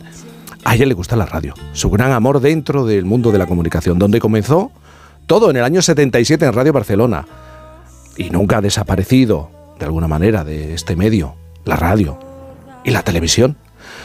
Nuria Ribó. La Ribó, buenos días. Buenos días, Cantizano and Company. Buenos días.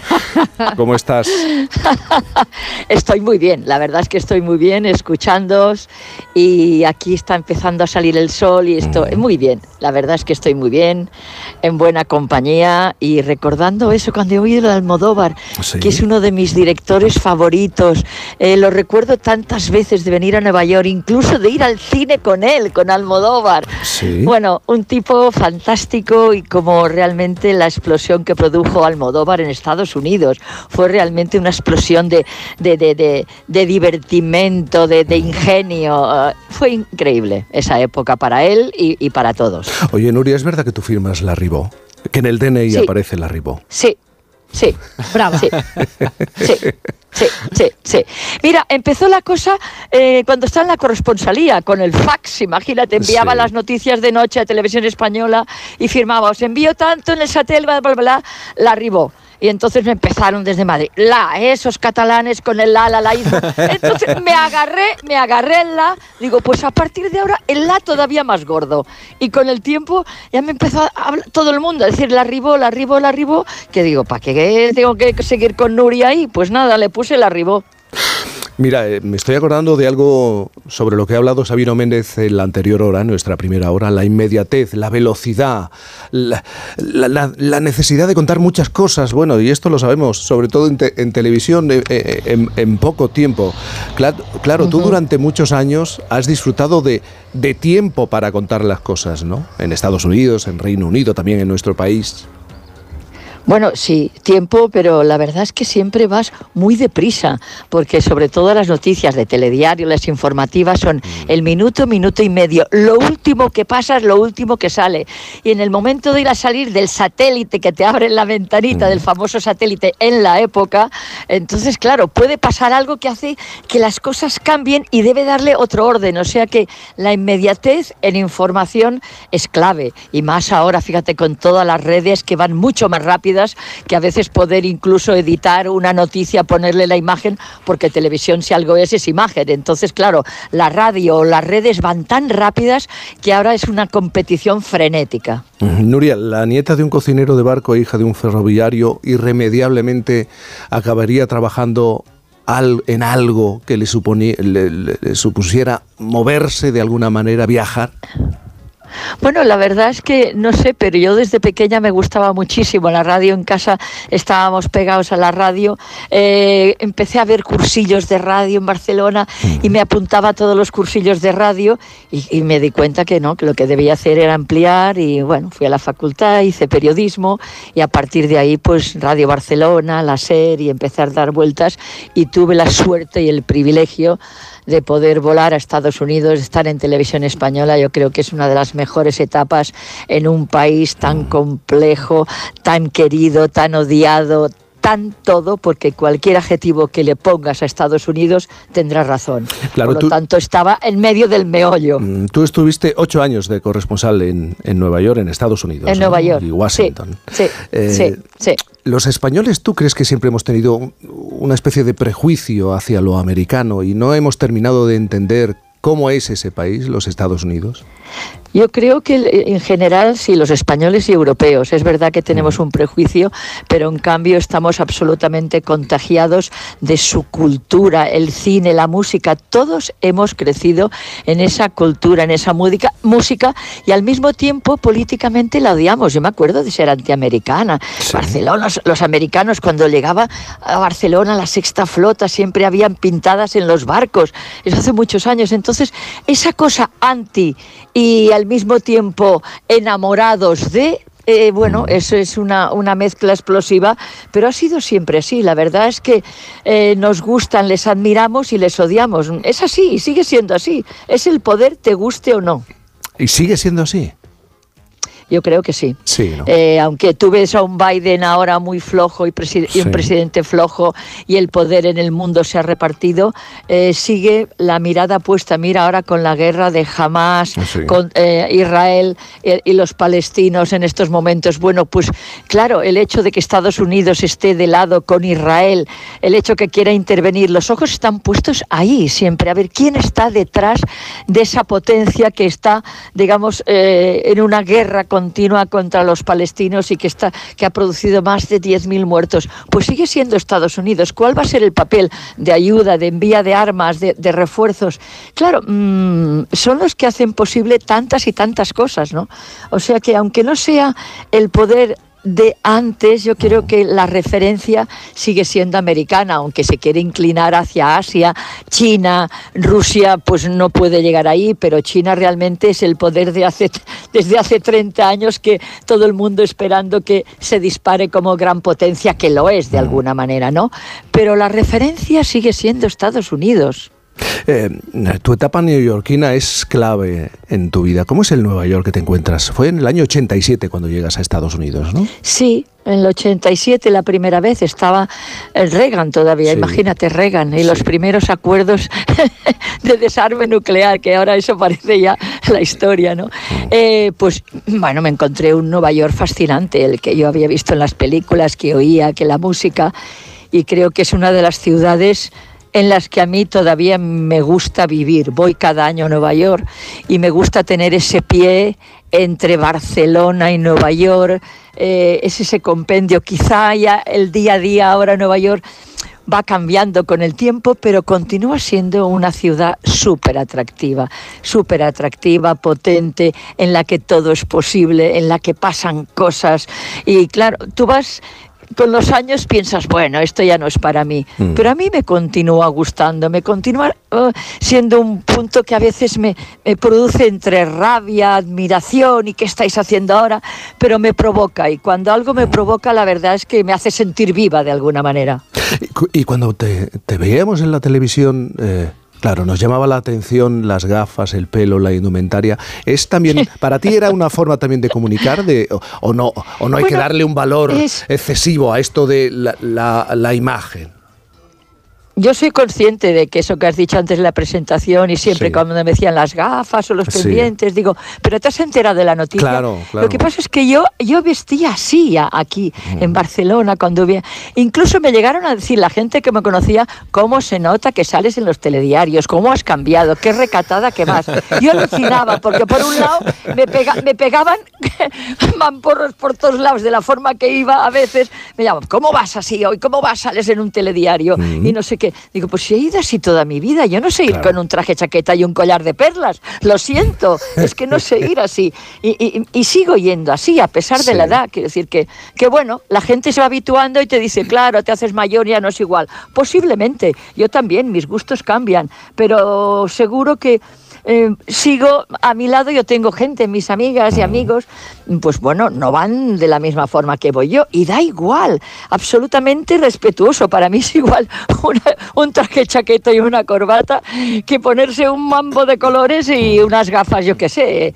Eh, me da igual absolutamente, me interesa la persona. Es verdad que soy consciente que la imagen es importante y sobre todo si sales en una cajita y la cajita dimensionada chiquitina, entonces todo resalta más. Cuando estás en persona y te mueves, ven toda una dimensión, un cuerpo, pero lo entiendo, pero lo siento, no, yo no cambié y, y así fueron las cosas. Porque, ¿qué tienes más? ¿Gafas que Barbies o Barbies que gafas? Porque me, me- me ha sorprendido tu, tu gusto por las Barbies. ¿Qué tienes? ¿50, Sí, 60 no, Barbies? No, claro.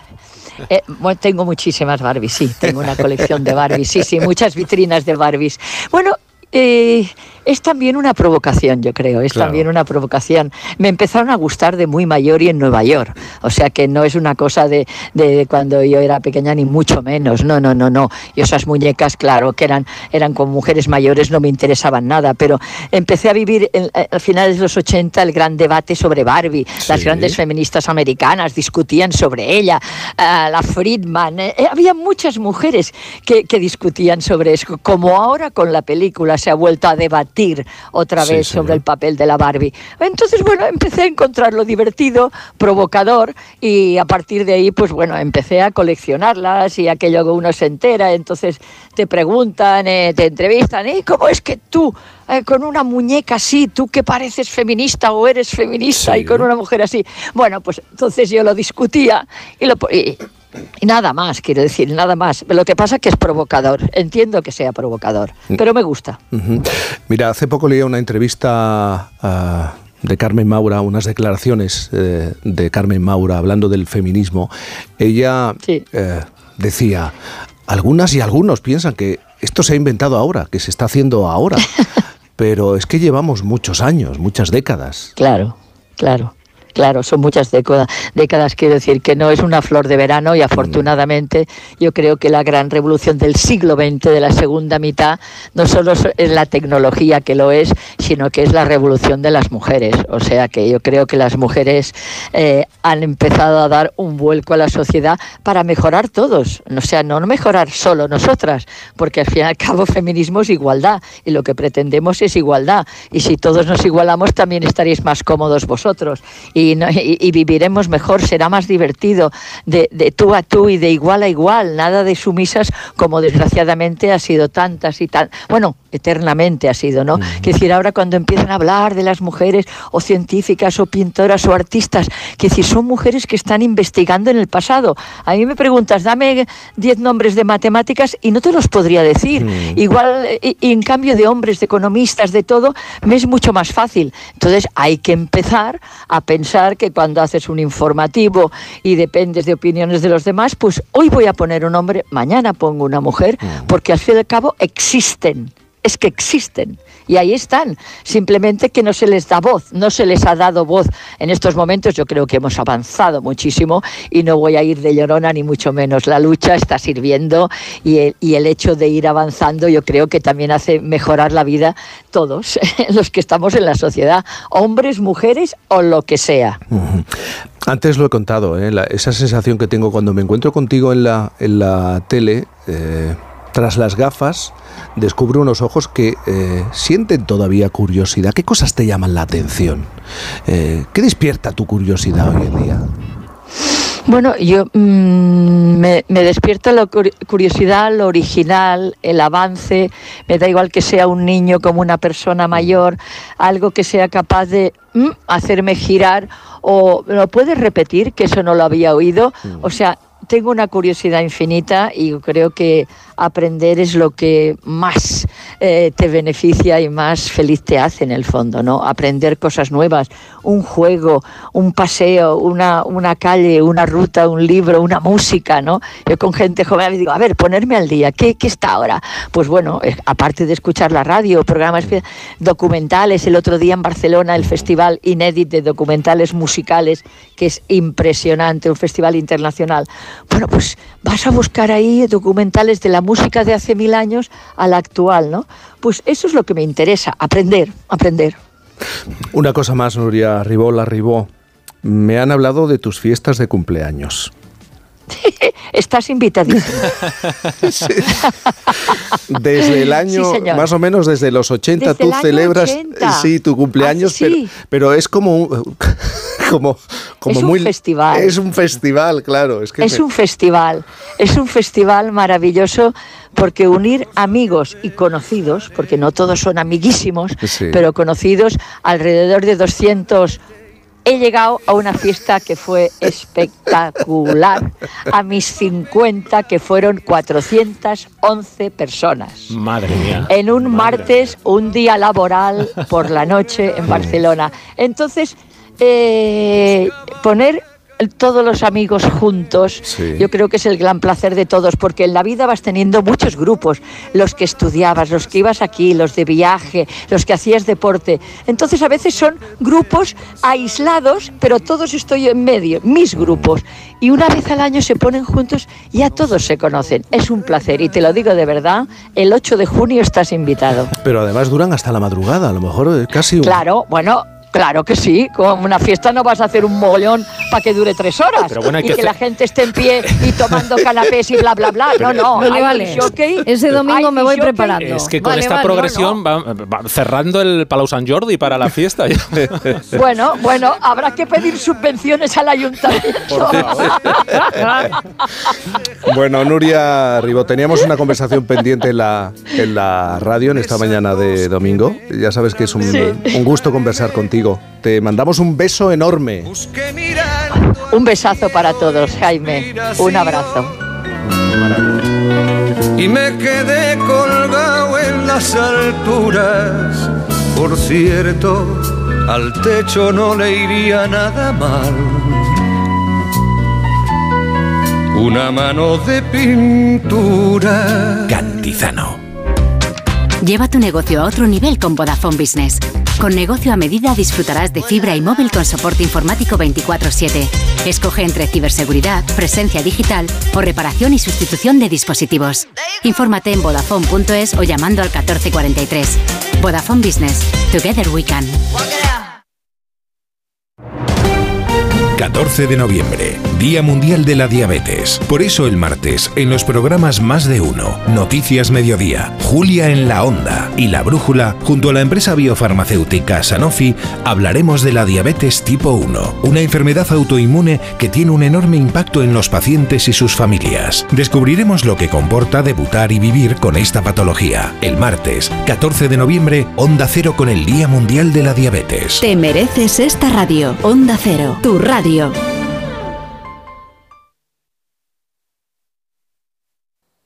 Onda Cero. Los soportales y balconadas de la Plaza de Segovia de Navalcarnero, el majestuoso castillo de Manzanares el Real rodeado de enclaves naturales increíbles como la Pedriza, el castillo de la Coracera de San Martín de Valdeiglesias, sus playas en el pantano. Imposible contarte en tan poco tiempo todo lo que puedes descubrir en las villas de Madrid. El mejor estilo de vida del mundo. Comunidad de Madrid. Uf, ya no tengo tiempo para nada. ¿Tú cómo haces para seguir siempre de aventura? Fácil, con mi nuevo Nissan X-Trail, híbrido y muy espacioso, con hasta 7 plazas, desde 335 euros al mes, con la libertad del renting flexible de Nissan. Nissan X-Trail híbrido, tu familia, tu aventura. Descúbrelo en la red de concesionarios Nissan de Madrid. Estos tomates soleados con berberechos al pil pil están buenísimos. Y este dúo de croquetas de queso de tetilla y carabinero, espectacular. Un día de estos tenemos que hacerlas, cariño. Que las haga yo, quieres decir. ¡Qué morro! Mejor las comemos aquí. Atrapallada, cocina gallega, gallega de verdad. Paseo de las Acacias 12 junto a Embajadores. Hay emociones tan intensas e indescriptibles que teníamos que ponerles nombre. Son las emociones de los clientes de Gilmar, como el compromiso. Sensación de compromiso al contar con Gilmar durante todo el proceso de compra de tu casa. Descubre más en emocionariogilmar.es. Gilmar, de toda la vida, un lujo. Renovar sus muebles es renovar su vida. Venga a conocernos y le sorprenderá todo lo que podemos hacer por usted. La más amplia variedad de muebles de calidad y diseño a un precio increíble. Muebles Adama. Ver a la calle General Ricardo 190 o entra en mueblesadama.com. Si es que ya lo digo yo siempre, dúchate que sale económico, pero eso sí, hazlo en un plato de ducha de Duchamanía. Hazme caso, ¿no ves que una bañera tiene más peligro que meter los dedos en un enchufe? Y mira que son bonitos los platos de ducha de Duchamanía. Oye, con suelo antideslizante, sus mamparas, para entrar a vivir, pues eso, dúchate que sale económico y llama a Duchamanía, que no me enteré yo que no lo haces. En Madrid, Paseo del Molino 6, 91 468 4907 y Clínica Oliver y Alcázar. Especialistas en implantes para pacientes con muy poco hueso. Cirugía mínimamente invasiva con prótesis definitiva en un mes como máximo. Diagnóstico gratuito y financiación. Consulte su caso en el 91 564 6686 o a través de la página web oliverialcázar.com. Más de 30 años de experiencia. ¿Dices que en los Super Days de Mobility Centro habrá más de 350 vehículos Mercedes-Benz con descuentos de hasta 15.000 euros? Así es. Habrá turismos, furgonetas, diésel, híbridos, gasolina y todos con entrega inmediata. Solo del 15 al 18 de noviembre en Isla de Java 5 y 7. ¡Me apunto! Pide cita en las redes sociales de Mobility Centro y allí nos vemos. Como perros y gatos pasamos la vida peleando y ahora estamos pagando con penas y llanto el dolor y la angustia de la soledad. Mira que me extrañaba a mí que no sonara Pimpinela. Si hablamos de discutir, mira que me extrañaba a mí que no apareciera Pimpinela de alguna Pega manera. la vuelta. ¿Ha- ¿Hay alguna canción en la que no discutan? Creo que una. Creo que una. ¿Eh? Una Porque es Pimpinela. instrumental. Bueno, hoy hablamos de discutir. ¿Qué, qué te hace discutir? ¿Te gusta discutir? ¿Eres un profesional de, iba a decir el debate, no, discusión, ¿eh? de discutir? Eh, ¿Qué tema te hace saltar? Mario dice que evita discutir, que intenta debatir. Y yo, yo, majo. yo he reconocido que a mí, si yo tengo mi casa ordenada de determinada manera, ¿por qué vienes y me cambias el orden? Ah. ¿Eh? Si es algo un poco neurótico. Sí, puede ser, puede, puede ser. O esa me pone muy nervioso y empiezo a discutir esa frase, esa afirmación. Pero si hay tiempo, ¿cómo que hay tiempo? Es que es verdad. Debatir- siempre hay tiempo. Yo discuto con el tiempo. tiempo. ¿Cómo, cómo que hay tiempo? ¿Cómo que siempre hay tiempo, Mario? Hay tiempo. ¿Cómo sí, Sí, que siempre hay tiempo? ya, ya, Andrés, en Valencia. Buenos días, Bueno. Andrés. Buenos días, Jaime, ¿cómo estáis? Muy bien, ¿y tú cómo, ¿Qué cómo te pasa? encuentras? Bien, bien, muy bien. ¿Qué te hace hizo Muchas gracias lo del discutir. Discutir, ¿verdad? ¿Qué te hace discutir? eh? ¿Por qué discutes tú? No, por eso, porque como le he dicho a tu compañero, pues eh, muchas veces soy un fanático de la puntualidad. Entre, Ah. Bueno, ya digo, entre, entre comillas, llega. Sí. Y si alguien llega cinco minutos tarde tampoco pasa nada. Pero hombre, hay gente que siempre llega tarde, siempre llega tarde. Y lo que me fastidia es eso. Dice, siempre estás cabreado. Digo, pero que siempre estás cabreado, pues llegar a, pues llegar a vuestras horas. Claro, no, es que encima luego después, digo, la actitud que voy a tomar yo es la siguiente. Ahora voy a ser yo quien voy a llegar tarde. Digo, a ver cómo Uh, se se, hace la bola más demás. grande. Se hace, pero ¿tienes algún amigo en especial? ¿Tienes algún nombre, un familiar que, que siempre llega tarde y con el que siempre discutes por esto de los tiempos? Sí, pero no puedo decirlo porque no tengo que discutir más. ¿eh? Pero si hay discusiones Claro, porque el otro eh, dice que no, que lo niega. No, no, si yo siempre llego bien, Ah, no. llego a tiempo.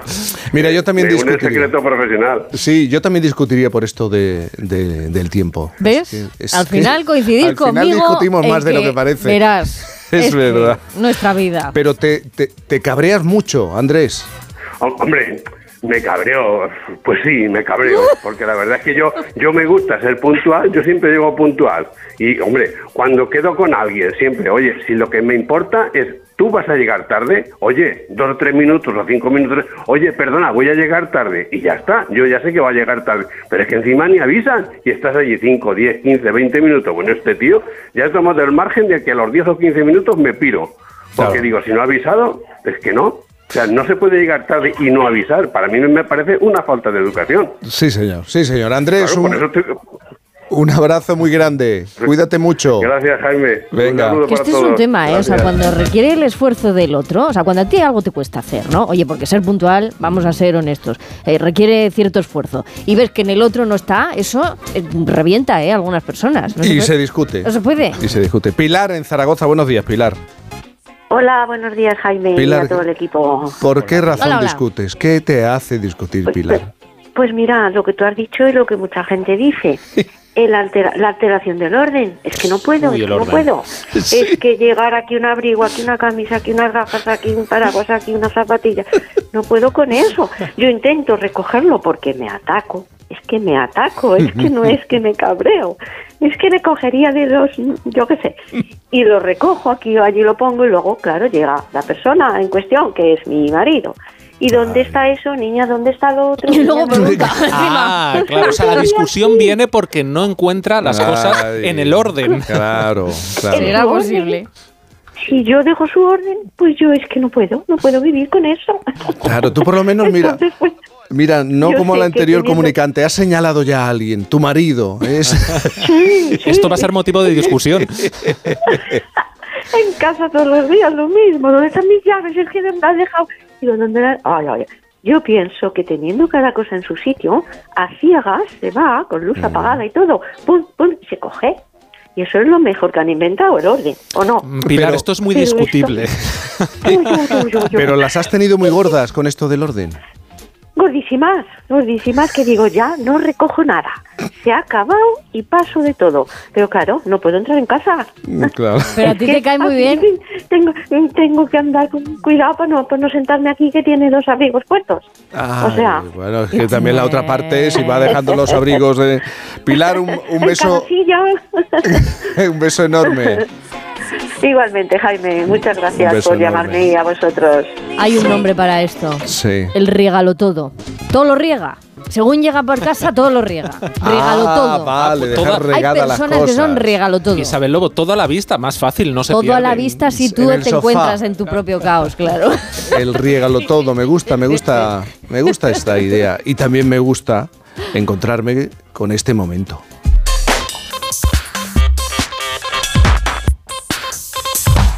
Este momento en el que hay que afirmar categóricamente ¿eh?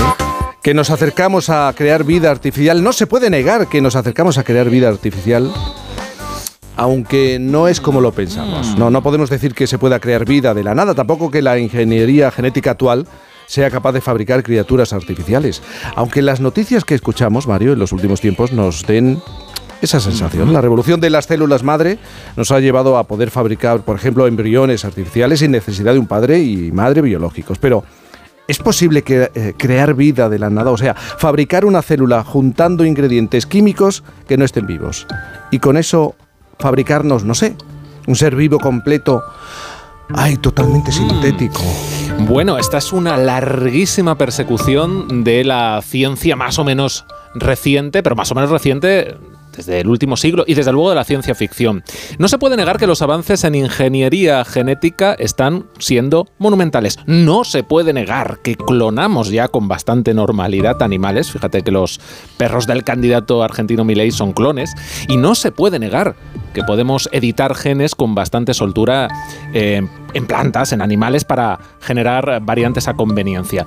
Pero hay una cosa que no es tan fácil, sintetizar vida. Construir una vida a partir de ingredientes orgánicos básicos. Por el momento, esto, esto, es algo que, que, queda muy lejos del alcance de la ciencia actual, pero ojo que de alguna manera nos vamos acercando. Y cuando coges carrerilla, empiezas por una célula y de repente te plantas en una historia que pareciera de ciencia ficción. Es su cumpleaños y le regalan una cartera de piel. No la aceptaría. Y además denunciaría a la policía a la persona que me la regalara. Tiene un hijo. Este le enseña su colección de mariposas y un frasco de arsénico. Lo llevaría al médico.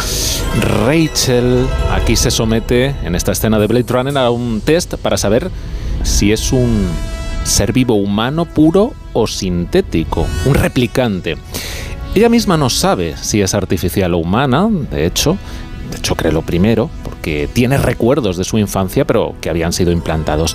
Es interesante este concepto de androide que plantea Philip K. Dick y que luego adapta para la peli eh, Ridley Scott, porque lo distingue muy bien de la idea de robot que es más de la ficción, por ejemplo, de Asimov. El, el robot es una construcción no biológica, es puramente mecánica. Pero te anticipo que una de las noticias científicas de la semana, que te voy a contar enseguida, no va de eso, sino de crear vida, vida, vida, no autómatas más o menos inteligentes. Philip K. Dick, al igual que hace poco, eh, pues hemos escuchado en algunas noticias, o tiempo atrás, Mary Shelley con Frankenstein, alumbran criaturas vivas pseudohumanas con tejidos vivos. Rachel y otros replicantes, como Roy Batty, son producto de bioingeniería. Morfología, longevidad, fecha de nacimiento. No lo sé. Yo no sé esas cosas. Yo solo fabrico ojos. Solo ojos, diseños genéticos, solo ojos. ¿Te imaginas poder fabricar ojos sintéticos en laboratorios? Bueno, esto es, eh, es más o menos posible. ¿eh? Tenemos impresoras 3D de tejidos y casi de órganos. En la Universidad de Boston consiguieron imprimir un pequeño corazón combinando células cardíacas con piezas acrílicas. Las bioimpresoras se usan sobre todo para prótesis más que para órganos, pero hay un campo de investigación muy interesante que es el de cultivo de mini órganos, mm, bien en laboratorio o incluso dentro de animales con vistas a poder hacer trasplantes en el futuro. Todavía esto es es algo lejano. De hecho, hablando de ojos, como los de Blade Runner, que hemos escuchado ahora mismo de la peli, eh, se acaba de hacer el primer trasplante de ojo completo de la historia. Lo que pasa es que ese ojo no lo fabricó ningún, señor Chu, como el de la peli, sino que era de un fallecido. Por lo de eh, lo, lo, de criar mini órganos que te he dicho antes u organoides no es ciencia ficción, no hace ni dos meses presentaron un mini riñón humano de embrión de cerdo. Todo eso está ahí y por ahora está más destinado a hacer experimentos y probar fármacos que otra cosa. Pero es muy distinto a fabricarnos una Rachel o un Roy. Es más, estamos lejos aún de crear una sola célula completa artificial. Pero esta semana, esta semana Jaime, hemos dado un, un, paso monumental. ¿Y en qué ha consistido este paso? Pues mira, no han fabricado, como digo, un ser con la asertiva voz de Rachel ni la fría poética voz de Roy, pero el gran avance de esta semana sonaría más bien así. Mm, suena cerveza. Esta es la caña, ¿no? Que decías. Ahí está. Ahí está. Suena cerveza que te decía antes porque han fabricado cromosomas de levadura de cerveza. Una célula con la mitad de sus genes sintéticos que además se puso a replicar. Y esto es todo lo replicante que vamos a encontrar ahí. Un equipo de Reino Unido y Estados Unidos ha logrado hacer una levadura de cerveza combinando más de siete cromosomas sintéticos, fabricados en laboratorio en una sola célula. Dicho de otra moda, de otro modo, estamos ante la primera célula con membrana y núcleo, lo que llamamos una célula eucariota, con la mitad de su genoma construido artificialmente. La primera célula artificial o sintética de la historia va a ser ¿Pero estás diciendo de verdad de, cerveza? bueno. ¿De una cañita? aún no estamos ante una célula completamente sintética ni ante vida artificial del todo, pero casi respondería a tu pregunta que sí, ¿eh? Eh, que no podemos negar que seguramente la primera vida que sinteticemos celularmente sala de una levadura de, de cerveza, que es pues algo con lo que trabajan bastante los científicos. La levadura de cerveza es un hongo muy sencillo, unicelular, fácil de manejar, un majete bien conocido. Y estos científicos de Manchester y de Nueva York llevan alrededor de una década trabajando con él. Aquí se juntan varios avances en ingeniería genética para crear vida artificial. Uno es poder construir un cromosoma totalmente sintético y que la célula no lo rechace cuando se lo implantan. Los cromosomas, eh, vamos a aclarar, son paquetes de ADN para que no se desparrame y se organice todo cuando la célula se vaya a replicar. Esto lo tienen ya controlado. Luego, el insertar esos cromosomas en un núcleo de otra célula, eso, para que tire para adelante, es una cosa bestial. Eh, ahora eh, que una vez conseguido esto, eh, también te digo que todo es escalar. Esta semana han presentado no una célula sintética compleja, y completa, pero sí la mitad, o sea, más del 50% de sus genes de laboratorio. Esto es muy notable, así que con suerte, dentro de unos años, yo creo que sí, que vamos a ver una célula, seguramente de levadura de cerveza, cuyo genoma sea 100% artificial. Y eso sí que será un salto monumental en la historia de la ciencia y sí, Jaime, también de la cerveza. Oye, pero ¿de verdad esto lo hacen por la cerveza? Eh, sí, no, a ver, eh, la levadura de cerveza se ha elegido, como digo, porque es fácil de manejar, pero no solo sirve para hacer cerveza, también se usa para hacer, por ejemplo, el pan, incluso para fabricar biocombustibles. Así que, em, bueno, entre las futuras aplicaciones de estas técnicas están las de crear cepas más resistentes, más rápidas de actuar, que tengan otras cualidades ¿no? que nos puedan interesar. Uno de los autores de este estudio decía, decía esta semana al presentarlo que los beneficios potenciales de esta investigación son universales, o sea que el factor limitante no es la tecnología, sino nuestra imaginación. Bueno, pero por ahora nada de seres replicantes y mira que me vendría bien sí. Eh, un replicante, sí, uno igual a mí. Un cantizano. Un cantizano que te. un clon, entonces. Un clon que me, que me, hiciera la función, ciertas funciones, sí. Por ahora solo te, te voy a poder invitar a una cerveza, eh, porque es verdad que esta levadura ya es replicante, pero no como Rachel. Esto es imposible, al menos con la ciencia conocida. Pero empieza una carrera por conseguir construir vida ladrillo a ladrillo, que ahora, eh, pues claramente no llega a su culminación. Esto no se puede considerar un ejemplo de generación de vida sintética, aunque alguna vez se ha vendido así. Yo creo que hace 13 años se presentó también una célula con un genoma artificial, pero muy pequeñita.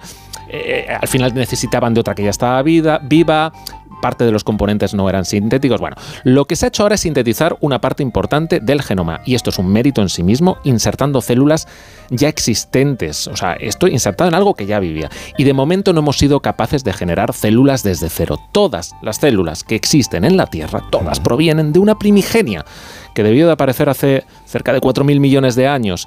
Se han ido dividiendo desde entonces y llegaron células eucariotas más complejas hasta que empezaron a agregarse, a colaborar entre ellas para formar organismos. Y con ello, con ello llegó la muerte, que hasta Roy Batty le, llegó a Roy Batty en la, en la lluvia.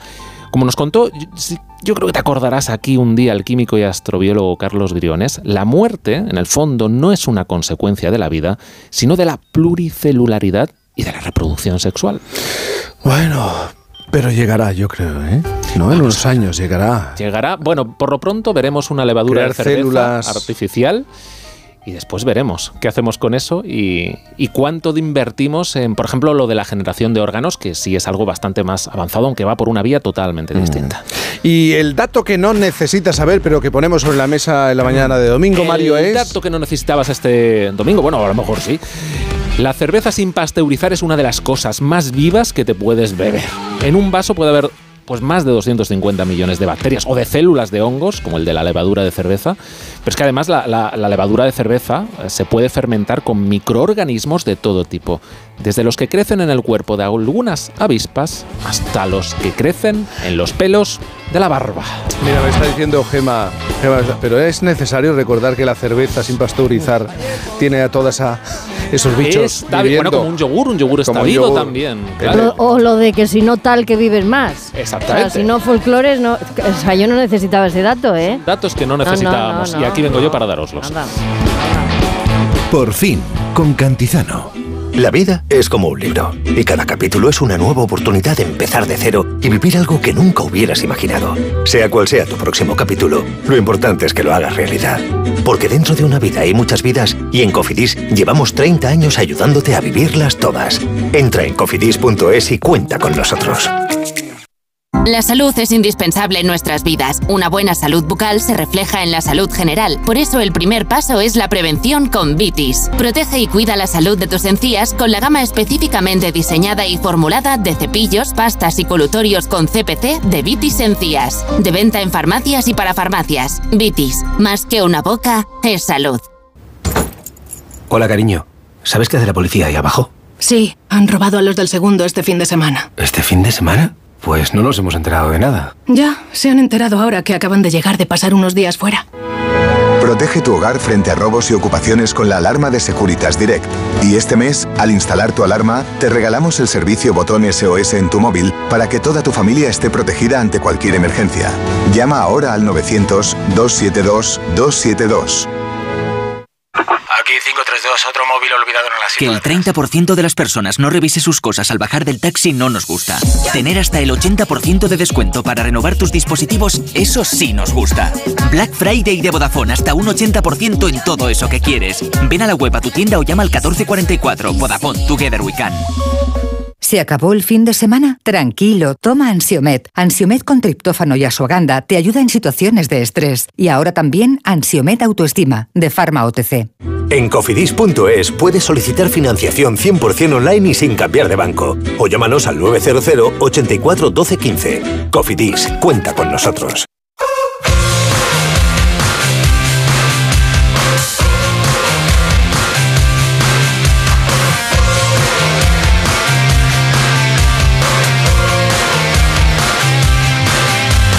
No es que nos quiera llevar la contraria, es que sí, señor.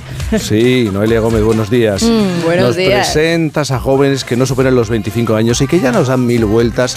Eh, y, y sé que esta historia tiene que ver con una chica que ya con tres años ya empezó Mm. con lo suyo. Así que. Sí, sí, ¿eh? O sea- demuéstranos, demuéstranos. Cada semana, como sabéis, vengo a demostrar que los que no superamos los 25 años no somos ni vagos ni ninis. Ojo que han salido nuevos datos y hay 20.000 menos ninis, jóvenes que ni estudian ni trabajan, que el año pasado. O sea, que ganan los sisis. De generación perdida, nada. Y hoy voy a añadir que somos muy competitivos. No nos conformamos. Siempre queremos van- más y vengo con pruebas. Pero antes, una canción. Debes brindar amor para después pedir. ¡Oh, qué subido! ya, estoy, ya estoy metido en una boda otra ¿En vez. serio?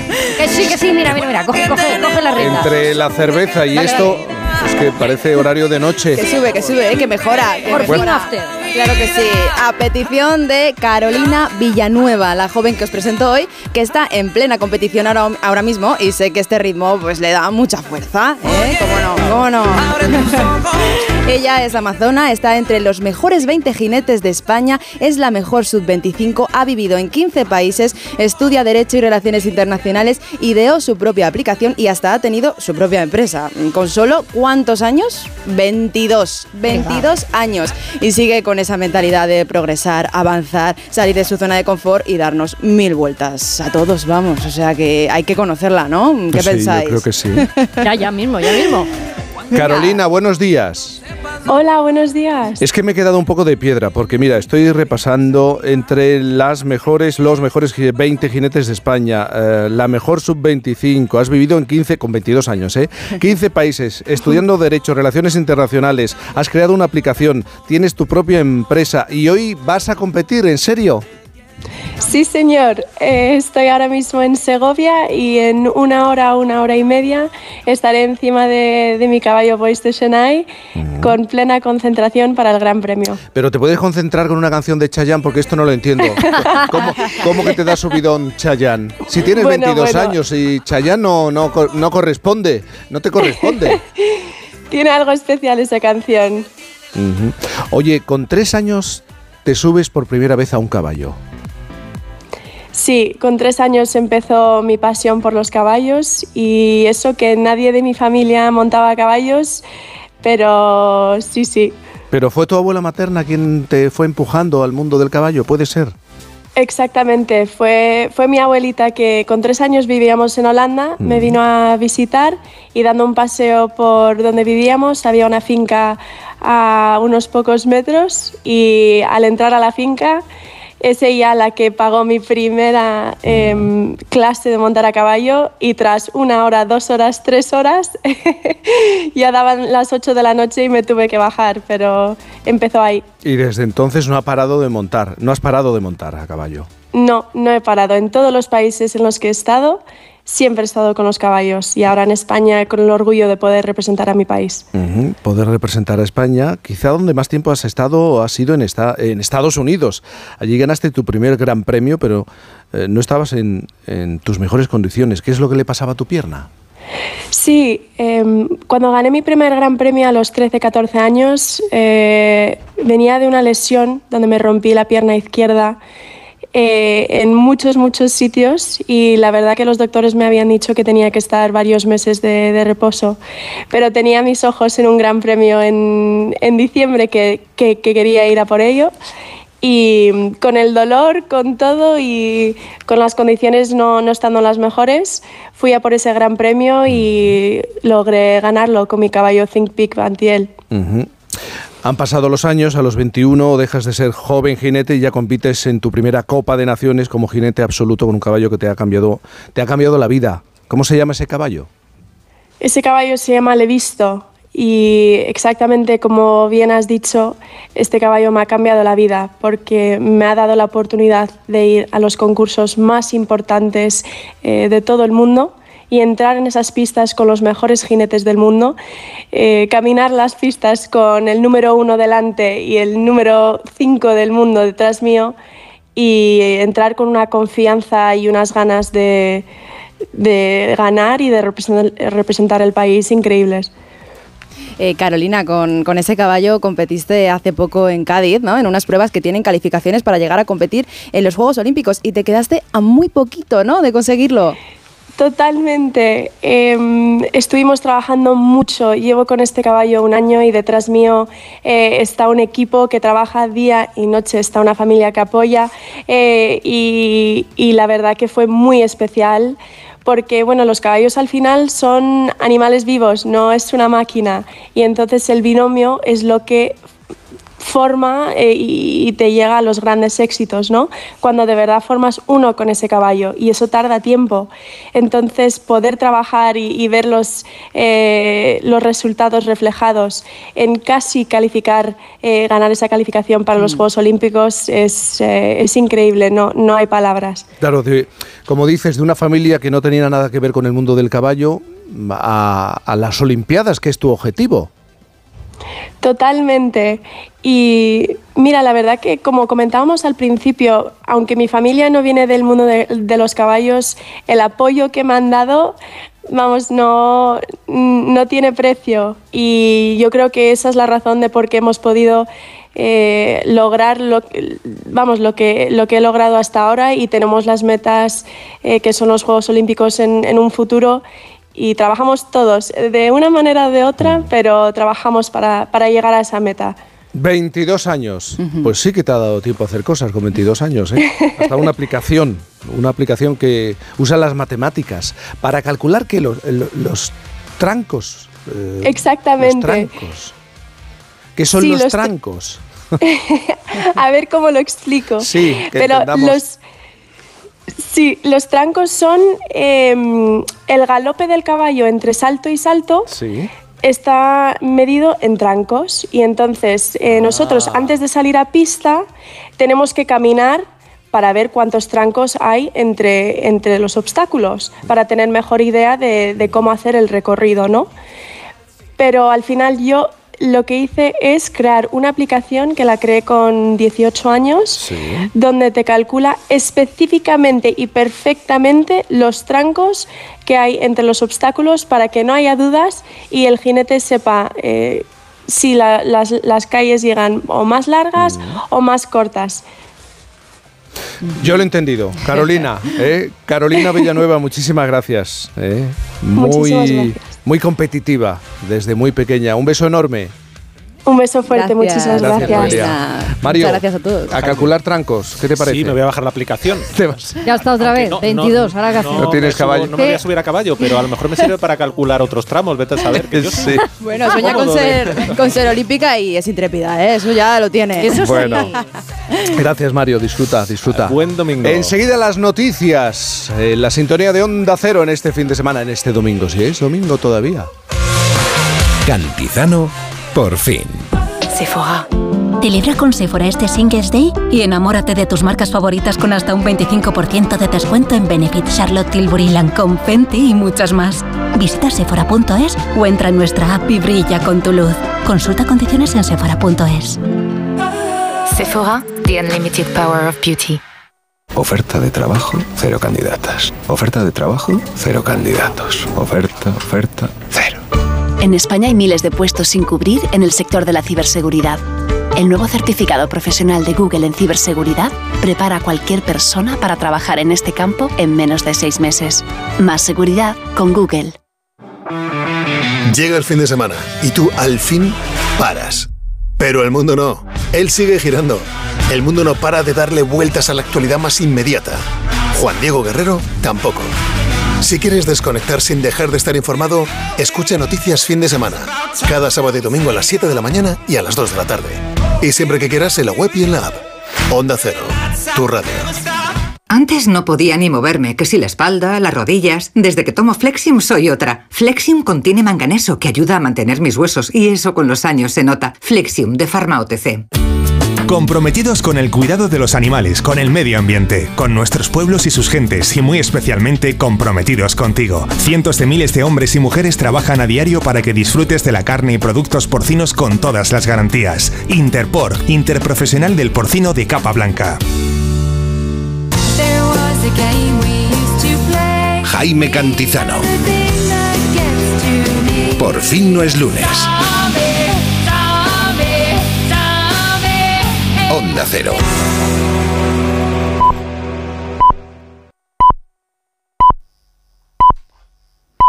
Son las 10 de la mañana, las 9 en Canarias.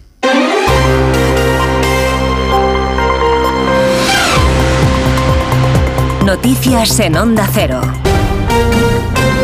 Buenos días. La Guardia Civil ha desarticulado en Ibiza una organización criminal dedicada al tráfico de drogas y al blanqueo de capitales entre Sudamérica y Europa. Hay ocho personas detenidas. Ampliamos datos. Mamen Rodríguez Astre. Y todos ellos detenidos por delitos de tráfico de drogas, blanqueo de capitales y organización criminal. En los registros encontraron vehículos de alta gama, dinero, varios tipos de droga y dos armas. Portavoz, cabo Francisco Molina. La droga, una vez que llegaba a Europa, era trasladada a la isla de Ibiza por el grupo desarticulado, que contaba con la infraestructura necesaria para la adquisición de parte de dicha mercancía, para posteriormente, mediante métodos sofisticados de ocultación en vehículos de lujo, introducirla desde Madrid a la isla de Ibiza. Una vez distribuida, les reportaba un importante beneficio económico blanqueado por empresas controladas por la organización como una de alquiler de vehículos que también serviría para introducir la cocaína. Estamos además pendientes esta mañana de un incendio forestal de nivel 1 en el paraje Venta de los Condes que afecta a la localidad malagueña de Mijas. Desde esta madrugada, los vecinos de la urbanización Valtocado han tenido que ser desalojados y se ha establecido un albergue para los afectados en el polideportivo de Osunillas. Se ha cortado además la carretera A387 entre los kilómetros 0 y 9,5 en ambos sentidos. Actualmente trabajan en la zona helicópteros pesados, un técnico de operaciones, cinco grupos de bomberos forestales, un agente de medio Ambiente y tres vehículos pesados de extinción. El fuerte viento y la baja humedad están dificultando las, las labores de extinción de este fuego. La convivencia no está a salvo con Pedro Sánchez, es lo que cuenta en una entrevista en el diario La Razón la secretaria general del Partido Popular y portavoz en el Congreso, Cuca Gamarra. Asegura además que en la calle están convocados todos los españoles al margen de siglas que no aceptan el acto de corrupción política de una investidura a cambio de impunidad. Gamarra apela además a canalizar desde la serenidad el malestar de la sociedad española. La clave en estos momentos es canalizar desde la serenidad el malestar que siente la sociedad española. Y no me refiero solo a los votantes del Partido Popular, a los votantes de Vox, sino que me refiero también a los votantes de, otros partidos que eh, no estaban votando una amnistía y que no, estaban no están de acuerdo con privilegios para unos a costa del resto de los, eh, de los españoles. A las 12 del mediodía está previsto que arranquen las manifestaciones convocadas por el Partido Popular en contra de la amnistía en Madrid, una protesta que se va a llevar a cabo de forma simultánea en todas las capitales de provincia y a la que se ha sumado Vox. Es noticia además este domingo la subida de la luz, que va a ser casi dos veces y media más alto que el precio que se registró este sábado. Se va a situar de media en 20,99 euros megavatio hora. Aún así, el precio de la luz va a ser hoy cinco veces menor que el que marcó hace un año cuando subió a los 109 euros. Vamos con la información deportiva, David Camps. El Girona llega al parón de selecciones como líder sólido de primera división con su victoria 1-2 en Vallecas ante el Rayo Vallecano y mantiene los dos puntos de ventaja sobre el Real Madrid que goleó en el Estadio Santiago Bernabéu al Valencia 5-1. Los entrenadores del Girona y el Madrid, Michel y Ancelotti. He disfrutado y he sufrido a la vez pero muy feliz por, por, todo, porque los jugadores se van de vacaciones, ahora pueden desconectar un poco de la competición durante 15 días siendo líderes y el objetivo tiene que ser ya pensar en y seguir soñando y ellos nos pueden, nos pueden llevar a, hacer historia de verdad. El Girona lo está haciendo muy bien, mejor que, que los otros. tenemos que tener en cuenta también que el Girona no tiene competiciones europeas, entonces puede pelear todo todos los partidos, puede pelear la liga, sin duda, no tengo duda en esto.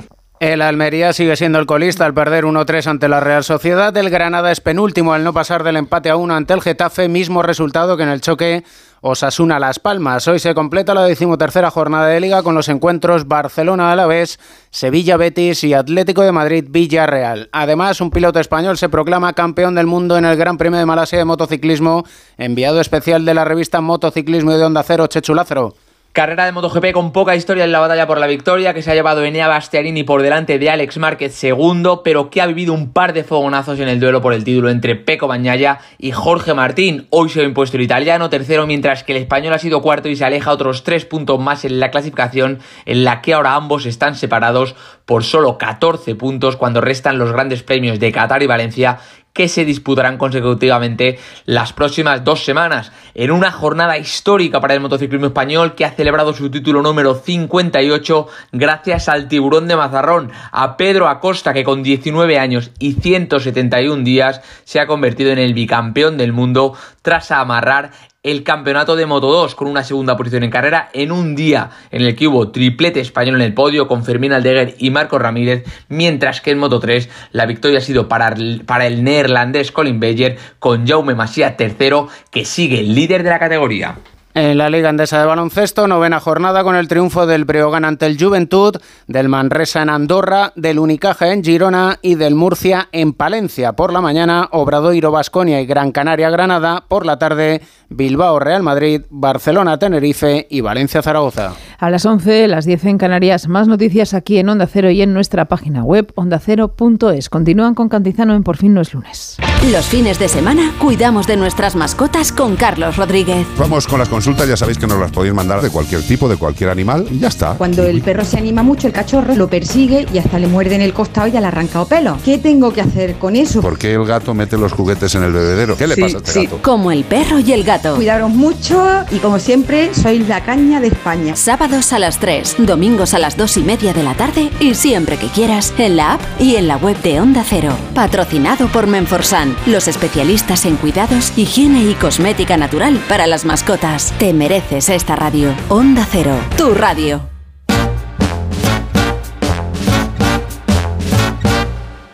Cocktails for three. Harmony. Sipping gin and lemonade, and we're so happy. Sisters are we in close harmony. When we sing, we love to drink our cocktails for A mí me three. parece deliciosa. Nunca mejor dicho, no, la canción no. La relación de nosotros como personas adultas con el dulce y el sentimiento de culpa, de estar haciendo algo malo, casi de escondernos, de escondernos detrás de una columna. Pero este programa es un antojo. Este Es programa que será somos un antojo. De- Detrás de una puerta blindada de- del estudio de Sí, sonido, pero quiero decir. No, sé- no señalo a nadie. Es que he visto pero- a una persona y de pronto la he visto como una niña, como una sí, niña. es verdad, yo pensé justo eso.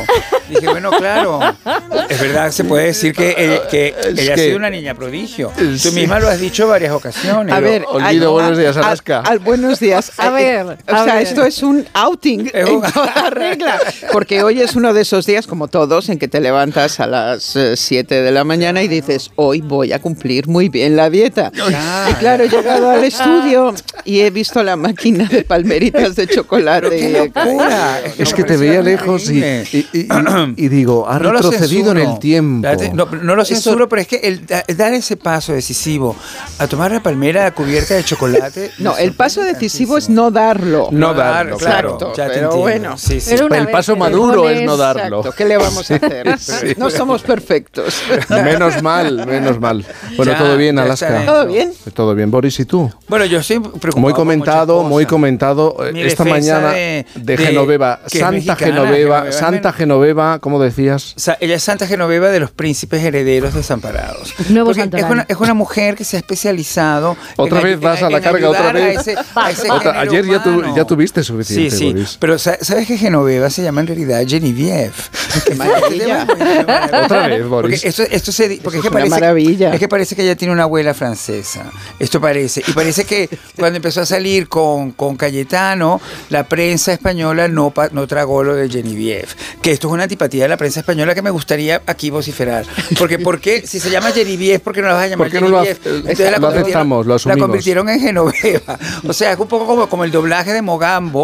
¿Entiendes? Que, que, Ay, que mi transforma madre. la cosa. Es lo mismo, es lo El mismo. doblaje de Mogambo, El doblaje de Mogambo. Tienes razón. Eh, Tengo razón. Oye, hoy es buen día para. Un domingo es buen día para recuperar Mogambo y ponérsela en ejemplo, casa. en- en- en A ver qué versión, a ver qué versión. Claro. ¿La del adulterio o Pero, la pero- normal? pero a ti, Alaska, ¿no te gusta los domingos si tienes tiempo recuperar películas así? Bueno, a mí es lo que más me gustaría poder hacer todos los Si domingos. tienes tiempo, ¿verdad? Y Además, en México había, cuando yo era niña, un canal que los domingos ponía la misma película toda la tarde. ¿Pero qué me dices? Se llamaba Permanencia Voluntaria. Y a- ¡Ay, qué nombre! Claro. Eh, que, que es lo de la doble sesión de toda la vida. esto es maravilloso. España. Entonces yo ahí, niña, es donde descubrí cuando ruge la marabunta, la senda de los Oh. elefantes, las minas del rey Salomón, Claro, eh, lo que el viento se llevó, que no que solo la pudieron poner dos veces, claro, Claro, por la longitud, claro, pero las demás las ponían tres o cuatro veces y yo veía las, todo los doblado, cuatro todo pases, todo, en ese doblaje. Pero es maravilloso esto, maravilloso, ojalá se, bueno, realmente ahora podemos hacerlo a la carta. Pero bueno, pero- pero- Eh, Madonna. ¿Quieres, Es que no hemos hablado del paso eh, de no hemos Madonna por de Madonna, España, es ¿no? verdad. Y, y- y- y yo tengo la sensación que fíjate qué amargura me produce, que todo el mundo esperaba tan poco que a todo el mundo le ha parecido fenomenal, Ah. pero porque tenían unas expectativas bajísimas, cosa que no entiendo. En, en- Sí. en- en Sí. mi, ento- en mi Sí. entorno se llegó a decir que no se iba a ir al concierto porque no querían verla en decadencia, porque la gente está así en ese plan con ella. Pero fíjate que en realidad la respuesta, pero yo tengo mi teoría que me gustaría compartir contigo. Comparte, comparte. Que es que yo creo que ella tiene un love affair escondido con Barcelona. No quiero decir que tenga un romance en Barcelona, sino que ella Que- tiene que- que puede un que lo haya affair tenido. con la ciudad Sí. y, la, y la ciudad se lo devuelve con creces. Esto puede pasar. de Puede pronto. pasar, pero yo- Claro. yo, a ver, nosotros solo tenemos la referencia de los de nuestros entornos que son españoles.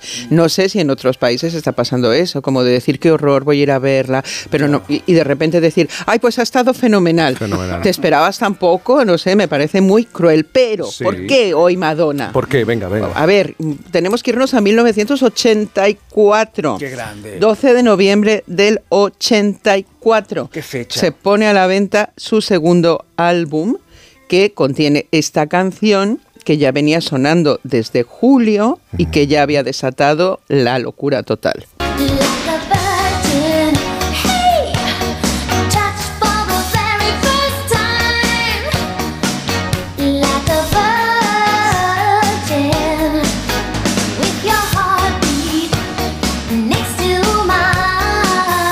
Pues Madonna ya había triunfado en determinados ambientes con Holiday, eh, Lucky Star, pero este vídeo en Venecia eh, con ese corsé blanco, eh, esa falda de tutú, eh, esa manera de exponer la ropa interior en el exterior, el rosario y todo lo que ya conocemos como su iconografía, fue, fue locura. O sea, las niñas, todas las niñas, igual que ahora son pequeñas Rosalías, eran pequeñas Madonas. Y, lo- y los niños también, porque yo, yo llegué a ponerme tutú también. quiero decir ¿Pero por Madonna o...? Bueno, el tutú no me lo ponía el de mi mamá porque mi mamá no lo guardaba en casa, pero te quiero decir que, pues, que me ayudó mucho. Lo probaste. Lo probé, lo probé. Una liberación.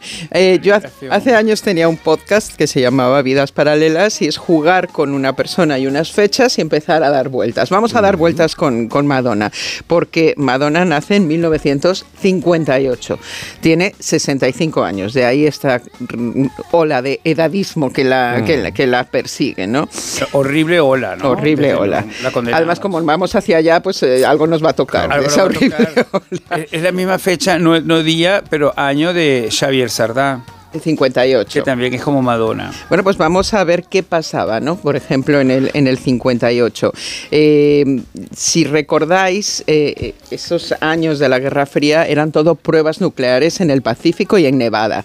Entonces tú cada vez que Y vas a- construcción de refugios eh, antinucleares. Sí, eh, i- incluso los que vendían para las familias de, de cierto poder adquisitivo en la clase media, ¿no? Que no sé si muchas llegaron a hacerlo, pero existían. Pues eh, los más famosos del, eh, del Pacífico ocurrían en el, en el atolón Bikini, Sí. ¿eh? entonces en las Islas Marshall, y ya en 1958 fueron los últimos que detonaron en, en- en- en Bikini. Pero hay que recordar que desde 1946 estas pruebas eran tan famosas que dieron lugar a que cuando se expuso eh, una modelo que no se lo quería poner, entonces tuvieron que contratar a una cabaretera para que posara en una piscina y mostrara lo que iba a ser el bikini. Dijeron, es un escándalo atómico.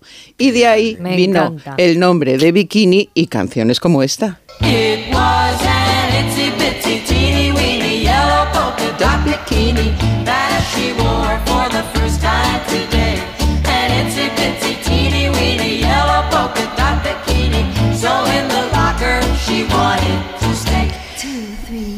Bueno, un bikini encanta. chiquitito de lunares amarillos, quizá el bikini musical más famoso de la historia, pero para las nuevas generaciones, ¿quién vive en una piña debajo del mar? La piña debajo del mar. Tu cuerpo amarillo absorbe sin más. El mejor amigo que puedes tener. Igual que los peces, él puede flotar. ¿Listos? Bob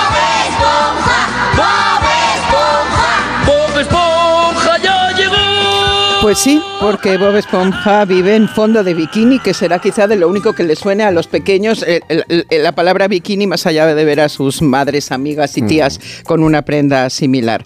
Me- se ha dicho mucho que, y se ha preguntado a los creadores, si Bob Esponja y Patricio son una mutación por las pruebas nucleares de la zona. Pero en serio, esto Sí, no te lo juro, te lo juro. Sí, sí. Pero, por favor. Ellos han dicho que no, pero yo creo que un poco de doble Sí. sentido hay ahí. Ay, claro, claro. Y, y evidentemente Bob Esponja es posterior a Like a Virgin también. Hombre, O sea que claro, Bob Esponja ya es de esta generación. Ha, chupado de todo. Es que fíjate, te escucho hablar de bikini y yo siempre tengo la imagen de Úrsula. Eh, Hombre, tú y Viviana. y Viviana. Sí, Úrsula. Saliendo del mar En en, la el película de James 007 es un antes y un Asocio después. bikini ahí a eso. Igual que los pósters de. Raquel Welch que había en las, en- eh. cuando yo era niña. hace un millón de años, ¿no? Es, esa película. Un bikini claro. prehistórico de pieles. Que también nos los quisimos poner. Todo esto hay que decirlo, porque fue una revelación para, para mí. Pero todo al mismo tiempo, Es- Boris. Todo al mismo tiempo, es que yo fui así de precoz y de complicado y de niño raro. ¿Entiendes? Pero yo quería ese momento, ¿entiendes? Y lo quería para mí. Y cuando me enteré que ella es de familia boliviana, pues sabes Sí. que Raquel Welch tiene sangre boliviana. Ya dije, bueno, pues es- esto es lo Algo nos mío. une. Esto es lo mío, algo nos une, ¿entiendes? Porque Bol- Boli- Bolivia se llama así por Simón Bolívar, una vez más lo mencionamos en este Como ayer, programa, sí. ¿entiendes? Claro, claro. Entonces yo ya dije, ahí estoy yo. Juraría que me encantaría ver esas fotos. Sí, pero bueno. sí. Vámonos con el día de nacimiento de Madonna, que nace un 16 de agosto, es una Leo, Leo, en- Leo. empedernida. Y en un 16 de agosto, pero de 1972, nace una chica de un grupo que en España no es muy famoso. Ella es Emily Erwin, cantante de lo que entonces se llamaban Dixie Chicks.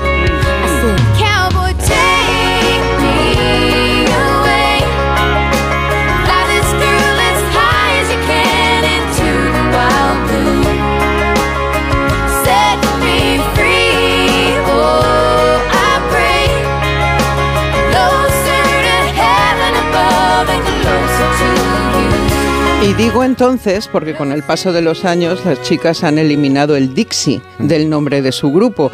Esto en España no se entiende mucho, eh, aunque podríamos ejemplarizar con... Con, con- con lo que tenemos en España. El otro día estaba viendo La Matanza de Texas, nueva versión, muy buena, después de 50 años, lo que ocurre con aquella superviviente. Y había una polémica con una bandera que le hacían quitar porque un chico pijo de ciudad negro que llegaba allí, pues se encontraba con la bandera sureña. Mm. Y Mario me decía, ¿y qué pasa con esa bandera? Y digo, ya ahora te lo explico. Es como nuestra bandera preconstitucional, Sí, por, decirlo de alguna forma, es una bandera que se asocia a los estados sureños que, digamos, no estaban muy a favor de abolir la esclavitud en la guerra de, de secesión.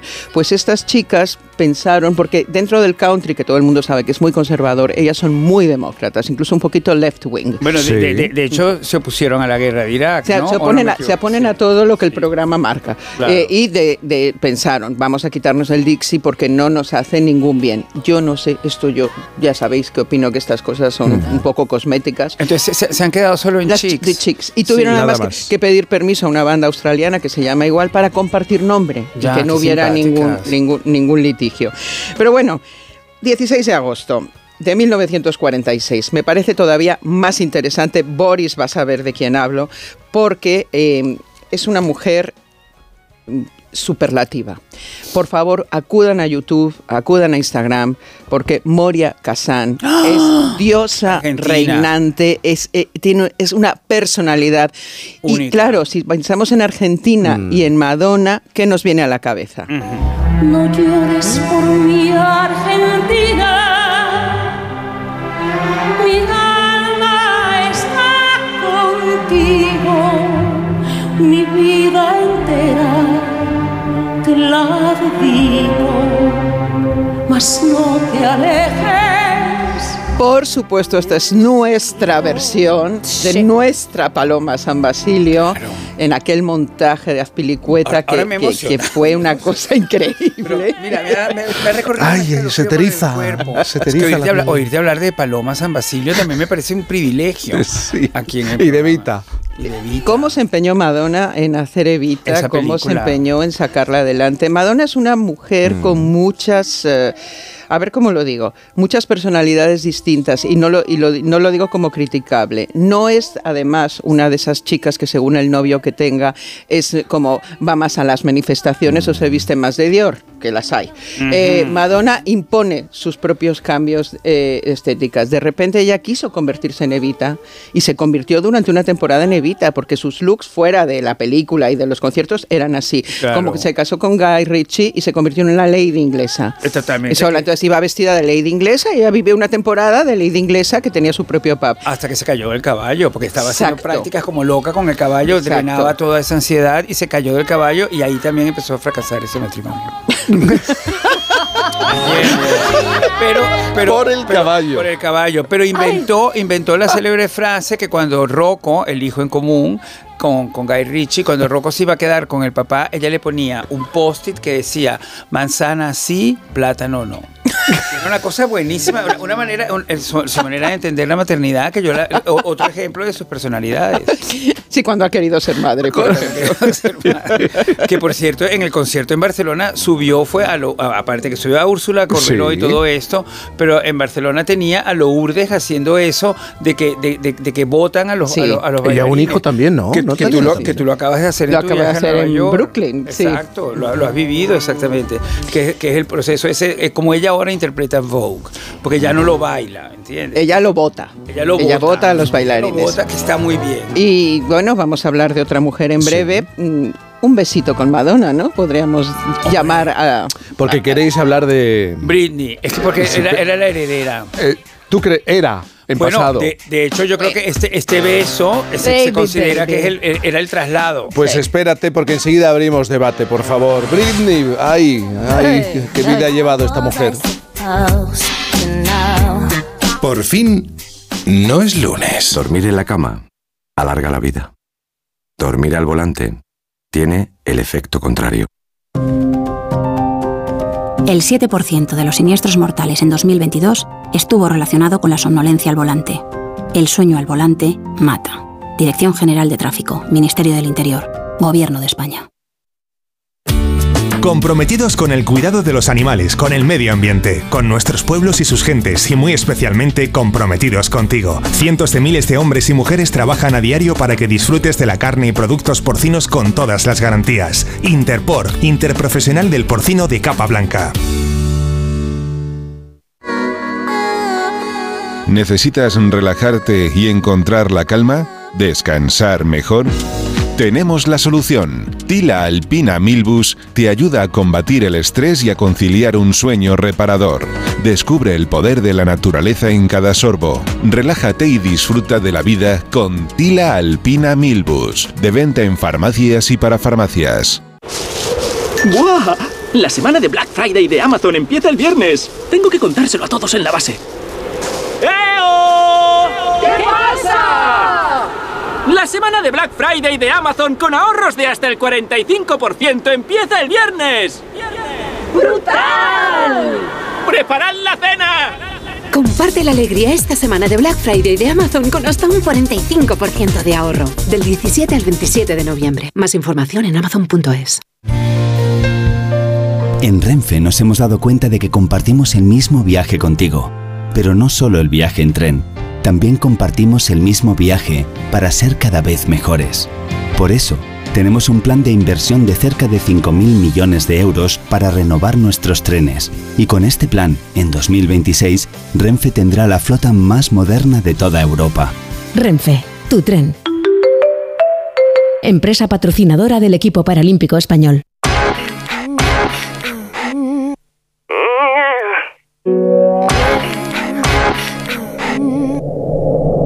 Cantizano.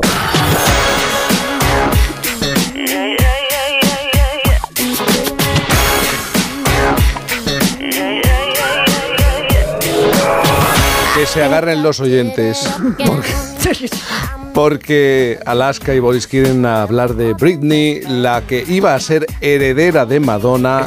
Se, se hizo el traspaso de poderes de manera oficial, mediática, mediante ese beso en un concierto, ¿verdad? ¿Tú estás de acuerdo que iba a ser la heredera de Madonna? Bueno, estaba siendo la heredera de Madonna en ese sentido de de qué se visten las niñas según van pasando las décadas. Eso es interesante porque Mm. es una realidad. Claro, Otra una cosa es que una vez que te dan el centro hay que cultivarlo y Bueno, hay que manten- mantenerlo. Es que ella decidió ser madre en vez de ser heredera. y la ella, cosa- ella decidió ser loca en vez de no, ser la- heredera. Gracias, olvido, porque no puede ser dos cosas. Se desvió un poco. Pero quiero decir, porque quiero decir, este ser madre, eh, yo creo que responde a una inconsciencia. No es un, eh, no es un ser madre de, de la que dice, bueno, pues es que quiero tener mis niños y me retiro. No es Juanita Reina de lo que estamos hablando. Ya, ya. Estamos hablando de ser loca, casarte un día, divorciarte a los dos minutos.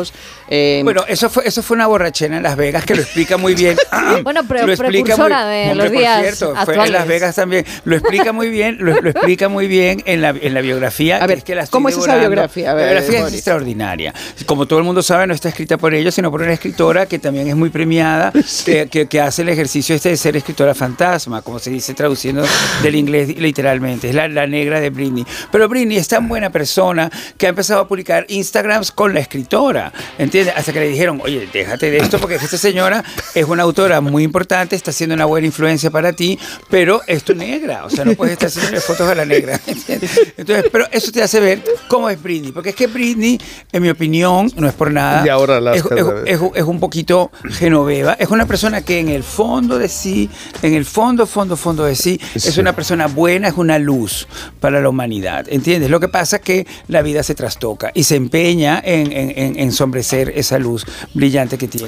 Cuando se acerca Madonna, hacen juntas un disco y hicieron juntas un single. Entonces ella dice que Madonna, la seguridad de Madonna, la manera como tenía de entrar en una habitación, Sí. de hablar de sus decisiones, de plantear las cosas y de ocuparse de ella, porque ella estaba en un momento ya bastante precario, ¿entiendes? Porque ella pasa de la, fa- de la, de la contención en Disney, donde la cuidaban muchísimo y todo, a de repente ser ella sola y a desplegar su talento, que Mm. tiene muchísimo talento musical, indudablemente. Entonces la, la- la seguridad de Madonna la influye muchísimo, deciden hacer Pues, se- juntas, se notó deciden poco. hacer juntos ese single, Se se notó notó, poco. poco, pero no, pero ella decía que claro que ella se daba cuenta con ella que ella no se quería lo suficiente, Claro. que no tenía esa autosuficiencia. Entonces e- ella decide buscarla, le dedica a hacer juntas ese, ese single que hacen juntas y, y que es un gran éxito. Y luego entonces Madonna la invita a actuar en esos premios en TV que eran como la locura en ese momento. Y es allí donde acompañada de, la, de Cristina, que nunca me acuerdo el nombre de ella. Aguilera. Aguilera, Cristina Aguilera. Que Dios me perdone, porque es verdad, mucha gente la sigue y la quiere muchísimo,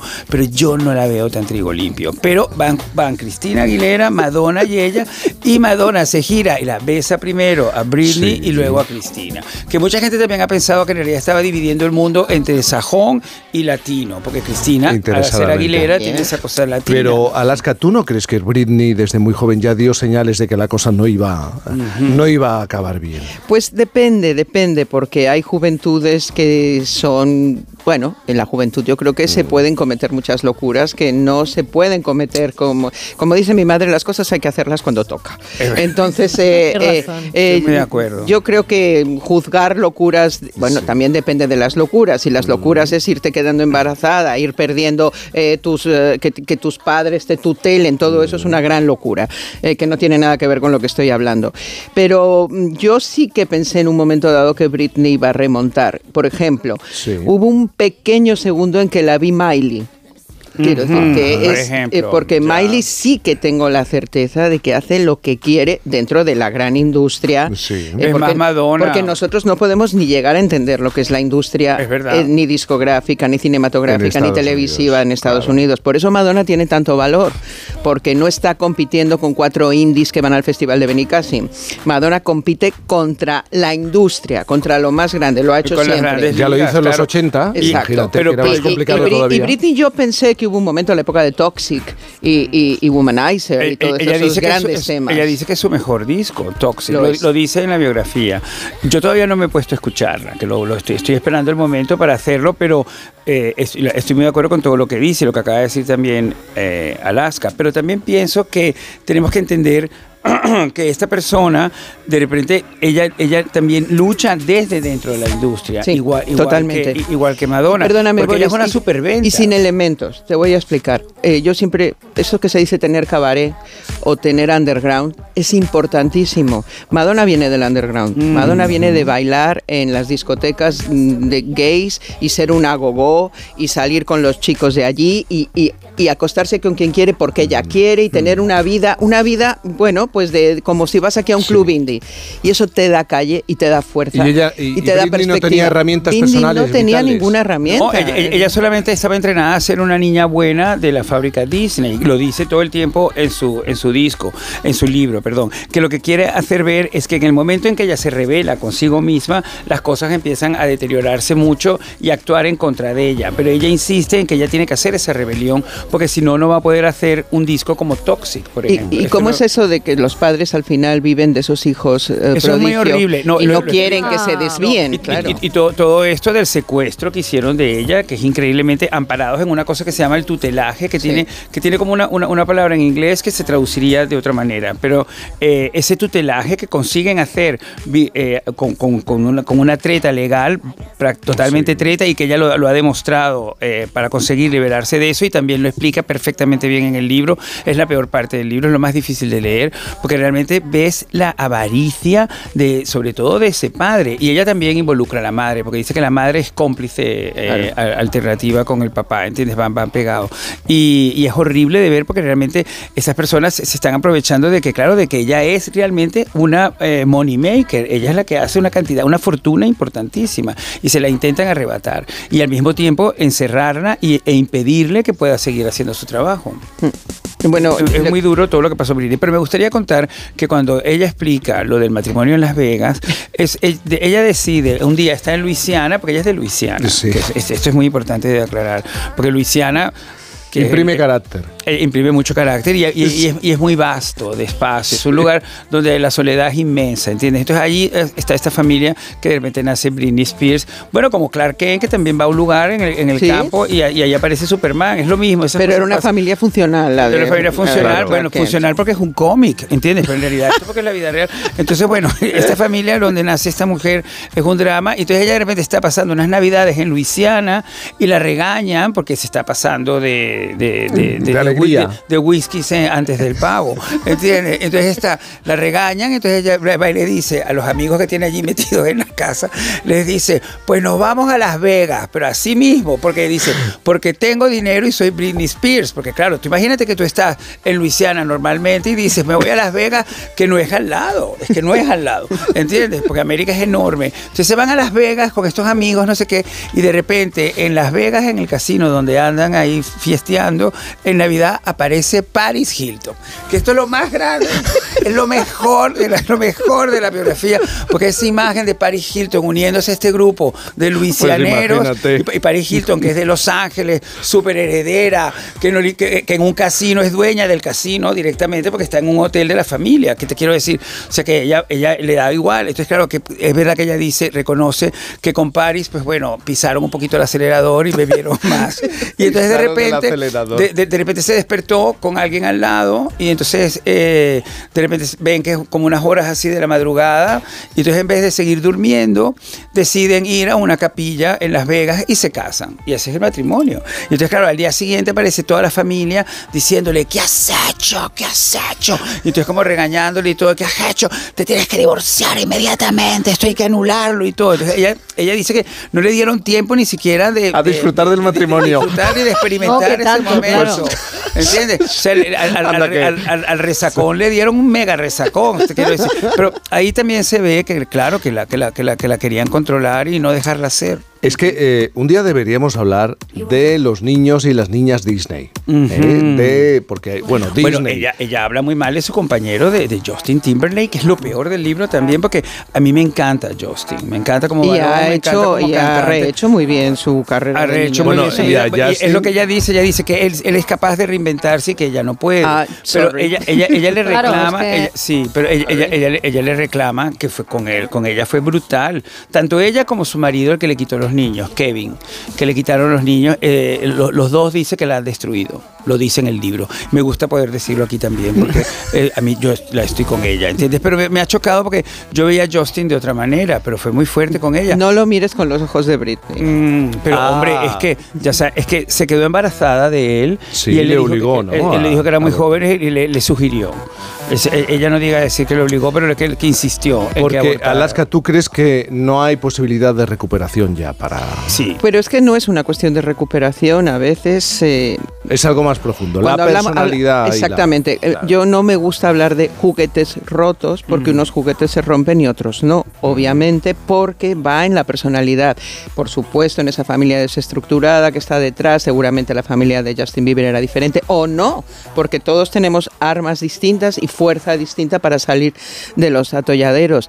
Y Britney no es una persona con muchas armas. Mm. Entonces, mm, todo lo que ella cree que es de repente salir adelante, se convierte en un gran problemón y un gran fracaso, ¿no? Es cierto, Sus, es cierto. sus Instagram, sus stories, sus TikToks, es, es, es tremendo. Sí, sí, sí. Que yo estoy Bueno, a favor, y- pero que no es lo que ella seguramente. Mira, aquí tenemos un caso, que no voy a decir el nombre, Mm. de una persona que nos encantó a todos, que la encumbramos, que cantó y, Sí. que, y que tal. Ella tiene otra visión de sí misma. Aquella persona tenía una visión como que ella era Whitney Houston y el mundo no la comprendía. Ya. Britney seguramente, mira, lo estás diciendo, la culpa es de Justin Bieber, la culpa es de, Sí, es de- de la la culpa es de los culpa es de la padres. no, la culpa es sí. tuya y a partir de ahí vamos a intentar salir adelante. Sí, ¿no? pero ella lo está intentando con su libro. Por eso yo insisto en que realmente tenemos que revisarla y, y sería conveniente revisar su discografía. Porque es, un- muy- es una maravilla. Bueno. Es un claro. single detrás de otro y un hitazo Claro, detrás de claro, otro. y, y en eso es genia. Y que, y que- y que también eso yo creo que ha marcado la generación que ha crecido con ella, que es la que a mí me preocupa. Porque, porque si Britney se despedaza, esa generación, ¿qué va a pasar con ellos? Es que me pone nerviosísimo. Es que ya es una generación que está grande, Boris. La- los, ya si- están grandes. los siguientes están en Dualipa No, no, pero- y están en Bad Gyal y están en otras cosas. Sí, tienes toda la razón, pero, pero también pero es verdad que estos todavía pueden todavía tener ese momento de, de rompimiento Veo- terrible, de, de ver como que si el tiempo pasado realmente no, no, no sirvió de nada. Entonces yo creo que tenemos que hacer una lucha por defender y mantener en- en- el espíritu, en- a- el legado de a, Britney. esa generación y el legado. a Britney. Hay que Veo que ha habido un punto de discusión hoy entre vosotros. Es que hoy le estoy preguntando a los oyentes por cuál es el motivo por el que discutís habitualmente. ¿Qué os hace discutir? Eh, Por Mm. ejemplo, el orden, El la orden. suciedad. Bueno, tú ayer no te quisiste mojar porque tú decías que no discutías. No, pero sí cité a esta gran cantante de soprano venezolana, Fedora Alemán, que decía Sí. que ella no discutía porque, la discu- porque discutir arruga. Por las arrugas. Vamos a empezar a... Es maravilloso. ¿Qué te hace, oh, Alaska, tampoco tienes pinta de discutir mucho, pero ¿qué te hace a ti saltar, debatir, discutir en casa, en el trabajo, con los amigos? Yo fuera de casa soy poco discutidora porque Sí. es que me da igual. Es que no me puede importar menos. Gastar energía. Eh, a- es verdad que me enervo y hay veces que con la incongruencia no puedo. O sea, Ya. cuando me quieren vender unos valores y no me los estás demostrando con la vida y aunque seas mi mejor amigo, no puedo, ya. no puedo. En casa porque se discute por todo, Por por, el orden, por dije eso, no no lo dije, si lo dijiste, yo te lo dije, si no lo dije. Eh, eh, lo de todas las casas, me imagino. Lo de- Tenemos a los oyentes, vamos a escuchar a oyentes. ¿Por qué discuten? ¿Eres un, eh, un amante de la discusión? ¿Buscas discutir en el trabajo la temperatura, el aire acondicionado? Ah, es que Eh, eso es mortal, claro. Eso es mortal. Algunos ejemplos. Yo, a ver, yo es que más que discutir sin remedio es más bien con una persona, una amiga mía que me cae muy bien y eso, pero no sé por qué, cada vez que quedamos acabamos discutiendo, aunque sea por una tontería de nada. Pero es que acabamos discutiendo por cualquier tema, ya sea cuando vamos en el coche porque adelanto muy brusco o porque yo qué sé, porque me he equivocado pidiendo algo en una cafetería. Yo soy muy de discutir, por desgracia. Pero lo que más me hace discutir, sin duda, y por eso lo evito cuando hay una comida, una reunión, siempre digo, no se puede hablar ni de religión ni de política. Es- y la gata opina lo mismo, no se puede. claro que sí. que se crea que siempre tiene la razón cuando en realidad siempre la tengo yo.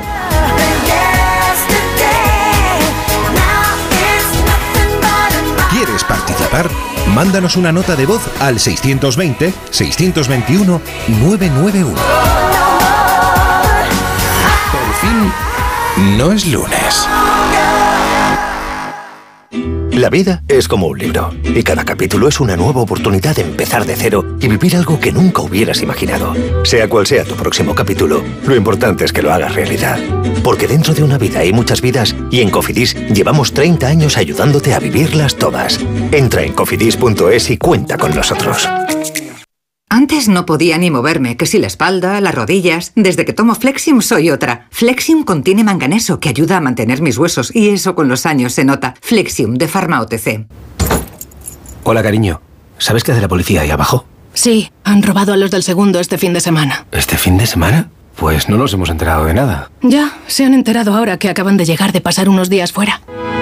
Protege tu hogar frente a robos y ocupaciones con la alarma de Securitas Direct. Y este mes, al instalar tu alarma, te regalamos el servicio botón SOS en tu móvil para que toda tu familia esté protegida ante cualquier emergencia. Llama ahora al 900-272-272. Lleva tu negocio a otro nivel con Vodafone Business. Con negocio a medida disfrutarás de fibra y móvil con soporte informático 24/7. Escoge entre ciberseguridad, presencia digital o reparación y sustitución de dispositivos. Infórmate en vodafone.es o llamando al 1443. Vodafone Business. Together we can. ¿Quieres conocer a los ganadores de la segunda edición de los premios Mentesami? Entra en mentesami.org y descubre iniciativas y proyectos inspiradores como el del Centro Dominiques de Barcelona, ganador de la categoría Fomento del Pensamiento Crítico, del IES Julio Caro Baroja de Fuenlabrada, ganador en la categoría Promoción de los Valores y la Convivencia, o el IES de Cacheiras de A Coruña, ganador de la categoría Impulso de la Creatividad Audiovisual Responsable. Y si eres profesor o en la edición 2024 tendrás una nueva oportunidad para presentar tu proyecto. Premios Mentesami, una iniciativa de la Fundación A3 Media con la colaboración de Platino Educa y Unie Universidad. En cofidis.es puedes solicitar financiación 100% online y sin cambiar de banco. O llámanos al 900 84 12 15. Cofidis, cuenta con nosotros.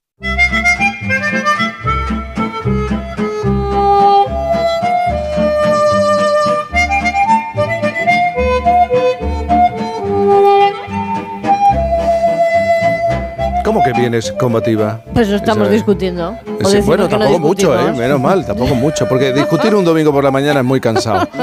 Es muy cansado, de verdad. Pero sí, sí, mira, hay, hay- igual que hay palabras o cosas que nos molestan, también hay muchos objetos que te, que te oprimen, ¿no? Que, que te, te contienen, que te tienen ahí.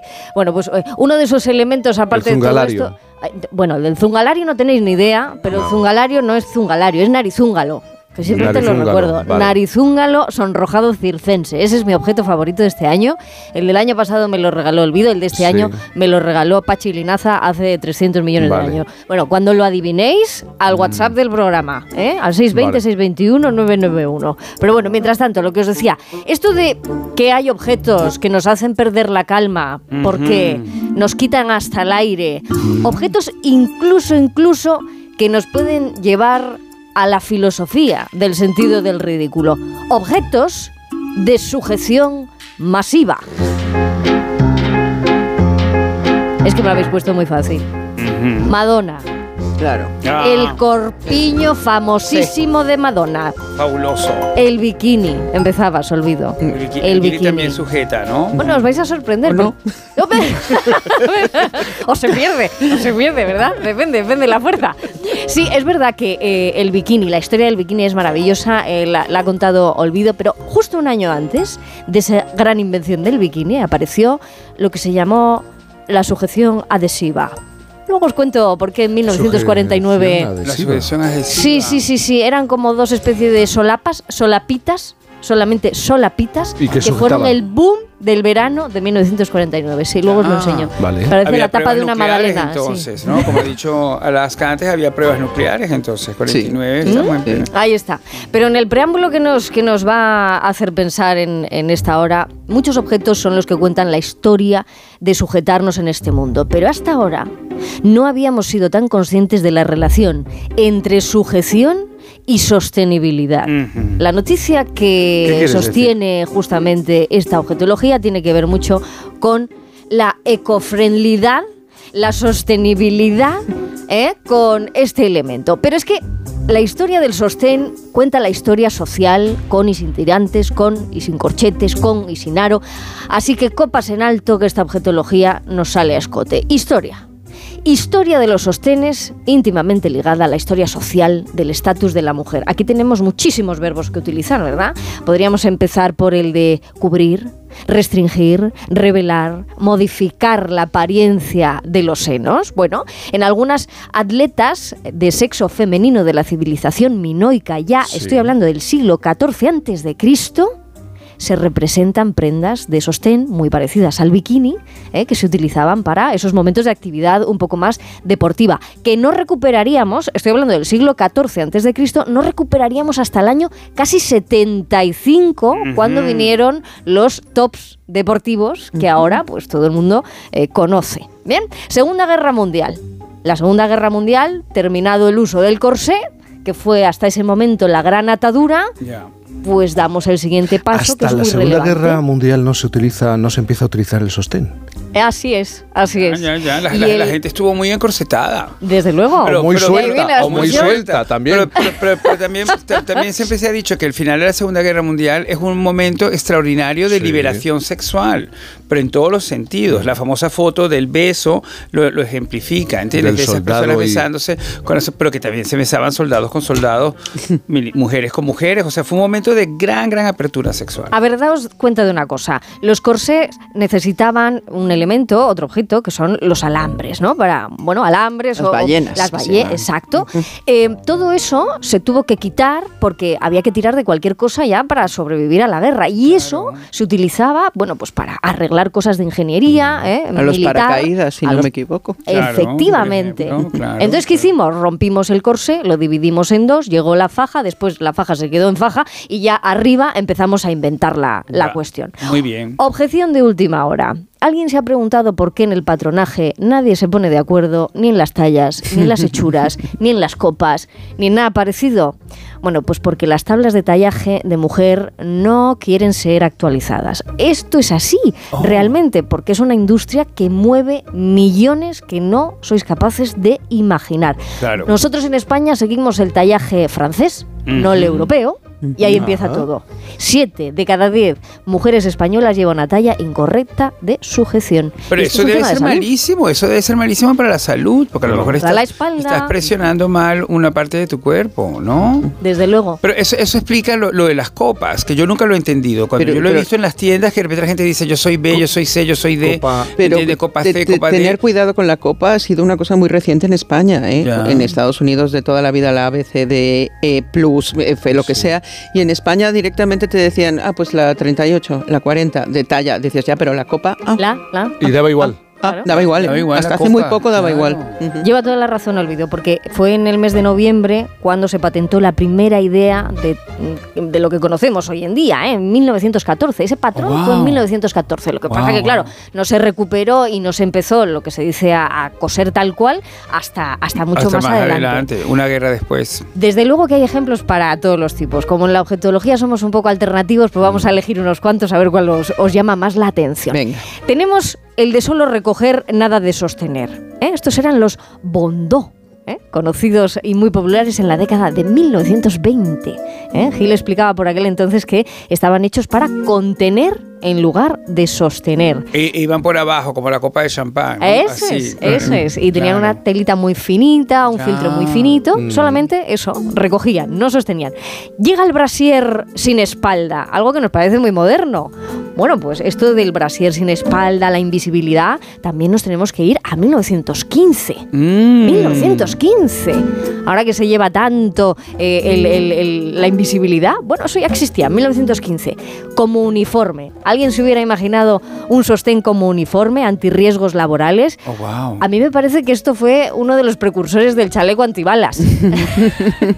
Claro, claro. Pero es que luego fuimos más originales todavía y llegamos al sujetador bala. ¿Quién ¿Qué no es se el acuerda? sujetador bala? El sujetador bala, ¿cómo es el sujetador bala? Que es como empinado o, o- en punta. Años En punta. 50, Ah, Patty claro. Page, Marilyn bala. Monroe. Yo lo, yo lo- lo- lo- encuentro Que formidable. decían que era el perfil de los misiles, aquellas De famosas fotos que se subían las pin-ups en los misiles Sí, y los sí. soldados, pues que era mm, ¿Y se le llamaba así? perfil de misil. Sujetador bala. ¿Os dais cuenta Pero- la pero- relación pero- militar con, con, con nuestra, ¿no? Nuestro, Pero, ¿sí? pero, pero tiene un componente eh, fálico esa bala o no? Por No, ejemplo, militar, tiene un componente militar. Militar ¿no? fálico. Militar. Tú ves lo fálico en... No, yo lo, lo- claro, hombre, yo creo que estaba ahí y era, era parte de su potencial erótico, claro, que el varón veía ahí una combinación. El corpiño de Madonna no deja de ser una interpretación, Mm, una sí. Mezcla entre los dos del, del corsé. Lo que os decía del sujetador eh, adhesivo, ese bikini de 1949, de verdad es muy, muy gracioso porque parece la tapa, eh, yo os lo enseño aquí en una imagen, pero en redes sociales se podrá ver, parece la tapa de una magdalena. Por Y ejemplo. era solamente eso. ¿eh? Y Pero fue se pegaba en el cuerpo. Claro, tenía ese adhesivo, igual que también ahora nos parece muy moderno el que existan unos adhesivos para los que tú puedas simplemente llevar eso. Y Claro, nada, nada, más. bueno, Y para, nada para, para más. que no se marque en, en el diseño del traje. Pero era, era sano ese adhesivo, porque no Pues se imagínate en los piel 50. así. Mira, solo os voy a 50, decir una sí. cosa. Ese, ese adhesivo fue una de las marcas de la casa de Fredericks.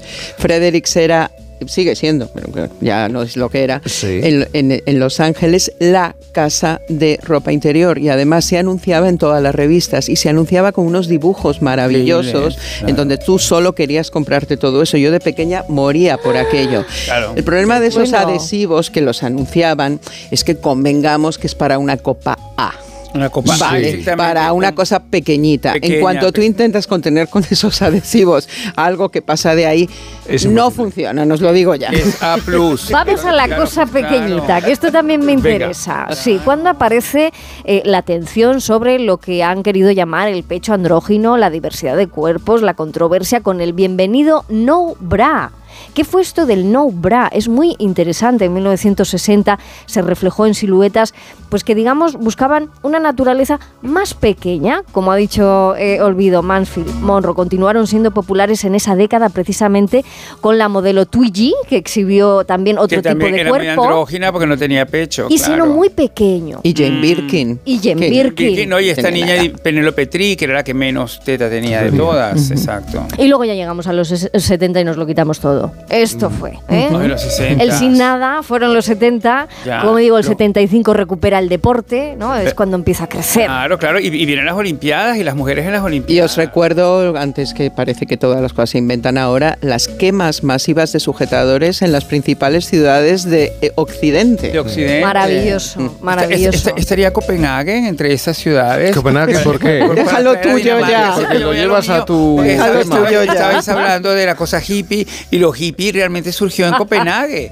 De hecho, es una visita que te hacen. No sé si Oye, ¿y, y cómo justificas la objetología de hoy? Ay, pues mira, eh, si me tengo que saltar el push-up, que esto es una Ah. cosa que ya es Ah, para pues muy otra interesante, época. no, no, Claro. bien, Eva Gercigova y el Wonderbra para arriba. Qué grande, qué grande Claro. Eva Ercigova. Tampoco funciona si las tienes grandes, lo quiero decir. Claro, porque es una cosa que está metida debajo y te la deforma hacia afuera. Desde luego, se desde desborda, luego. ¿no? Se desborda. Desde luego. Y que, que podría España- ser muy Moira Kazan Sí. también. Y que sí, España inventó el sujetador antiarrugas para el escote, Boris. ¿Verdad? Déjate con eso. Me voy al- encanta. a la Esto es inconcebible o no. Kim Kardashian ha creado un sujetador con pezones incluidos, atentos al sentido de su creación, el cambio climático. Ella dice, ¿Cómo?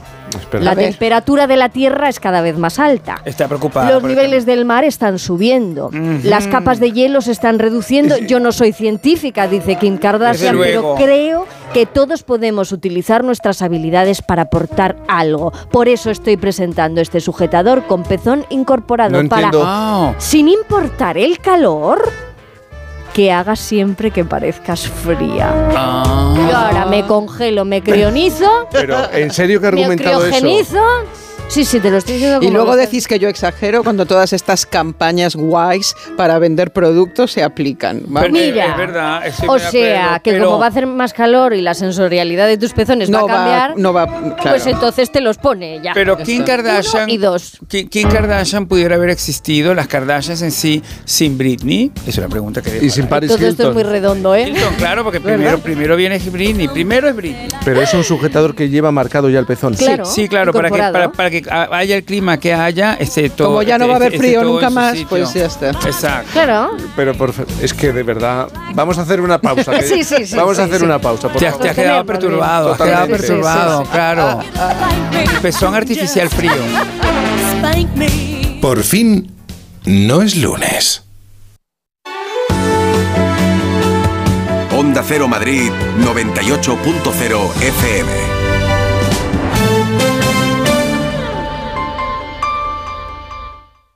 Desde el 16 de octubre, protégete doblemente de la gripe y el COVID. Si tienes más de 60 años, perteneces a algún grupo de riesgo, eres personal sanitario o sociosanitario, pide cita en tu centro de salud o punto de vacunación. En la web de la Comunidad de Madrid encontrarás más información del plan de vacunación frente a la gripe y el COVID. Comunidad de Madrid. Clínica Oliver y Alcázar. Especialistas en implantes para pacientes con muy poco hueso. Cirugía mínimamente invasiva con prótesis definitiva en un mes como máximo. Diagnóstico gratuito y financiación. Consulte su caso en el 91 564 6686 o a través de la página web oliverialcázar.com. Más de 30 años de experiencia. El Servicio 012 de Información y Atención al Ciudadano de la Comunidad de Madrid ofrece servicios como el 012 Apoyo a la Maternidad, que presta ayuda a mujeres embarazadas y familias. El 012 a tu lado, de apoyo psicológico ante momento de soledad o crisis. Y el 012 Mujer, dirigido a mujeres víctimas de violencia. Servicio 012, un número para todo y para todos. Comunidad de Madrid. El Barbero de Sevilla llega al Real Teatro de Retiro. Una divertida adaptación de la popular ópera de Rossini para toda la familia. Sábados y domingos por la mañana, desde el 11 de noviembre en el Real Teatro de Retiro, el escenario infantil del Teatro Real y el Ayuntamiento de Madrid. Compra tus entradas por 15 y 20 euros en realteatroderetiro.es. Si es viernes y tenemos tantos descuentos, no será tan negro. Por eso en Yamóvil nos adelantamos a Black Friday y te ofrecemos ofertas exclusivas en coches seminuevos. Si estás buscando coche y eres exigente, ven a Yamóvil. Yamóvil, el concesionario en el que todos los coches tienen su punto. Operación Stock Fuera en Ocasión Plus. Más de 8.000 coches con descuento y ahorro de hasta 6.000 euros. Liquidación de stock a precios imbatibles. Solo dos semanas. Corre y aprovecha esta oportunidad única. Ocasión Plus. 15 centros en Madrid, nuevas tiendas en Fuenlabrada, Arganda y Torrejón. Localiza tu centro más cercano en ocasiónplus.com. Abierto sábados y domingos. Vaya cara, Lucía. ¿Qué te pasa? Tengo un problema. Necesito a alguien que cuide de mi padre y no sé por dónde empezar. ¿Por qué no hablas con Depenker? ¿Depenqué? Depencare, con C de cariño. Ellos se encargan de todo para que tengas el cuidador ideal. Llámales al 91 091 35 66. Muebles Adama. Renovar sus muebles es renovar su vida. Venga a conocernos y le sorprenderá todo lo que podemos hacer por usted. La más amplia variedad de muebles de calidad y diseño a un precio increíble. Muebles Adama. Ver a la calle General Ricardo 190 o entra en mueblesadama.com. Restaurante La Madreña, el lugar ideal para tus eventos de empresa, para reuniones con la familia, con los amigos. Celebra estas fiestas en el Restaurante La Madreña y disfruta de la más auténtica y deliciosa cocina asturiana. Con amplia zona de aparcamiento y además terraza climatizada. Toda la información en la web lamadrena.com. Las vacas Angus y Wagyu del Ganadería Organic comen pastos naturales reforzados con una mezcla de higos secos y pasta de aceite de oliva virgen extra. Es una carne increíble. Y como queremos que la pruebes, te llevamos del campo a tu casa dos solomillacos de 300 gramos, un chuletón de un kilo y cuatro hamburguesas de 150 gramos por solo 89 euros. Todo Angus Eco de Organic. Haz tu pedido 910 2010 910 2010 o en carneorganic.com. Organic, la mejor carne del mundo.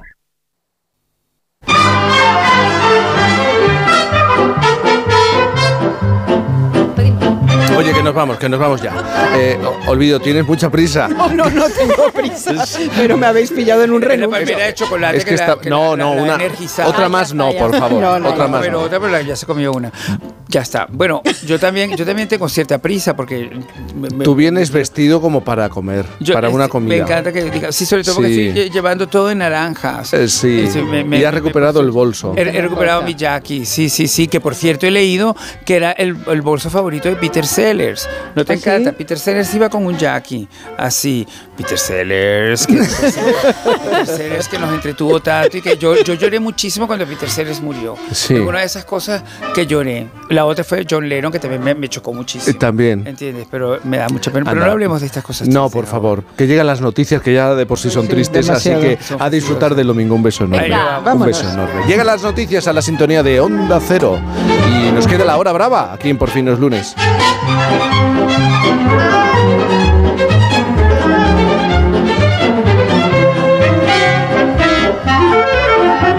¿Quieres participar? Mándanos una nota de voz al 620-621-991.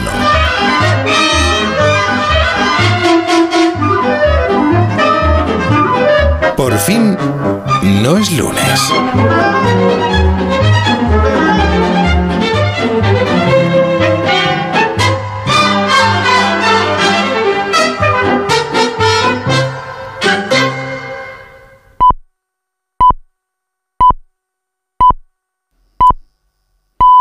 Son las 11 de la mañana a las 10 en Canarias.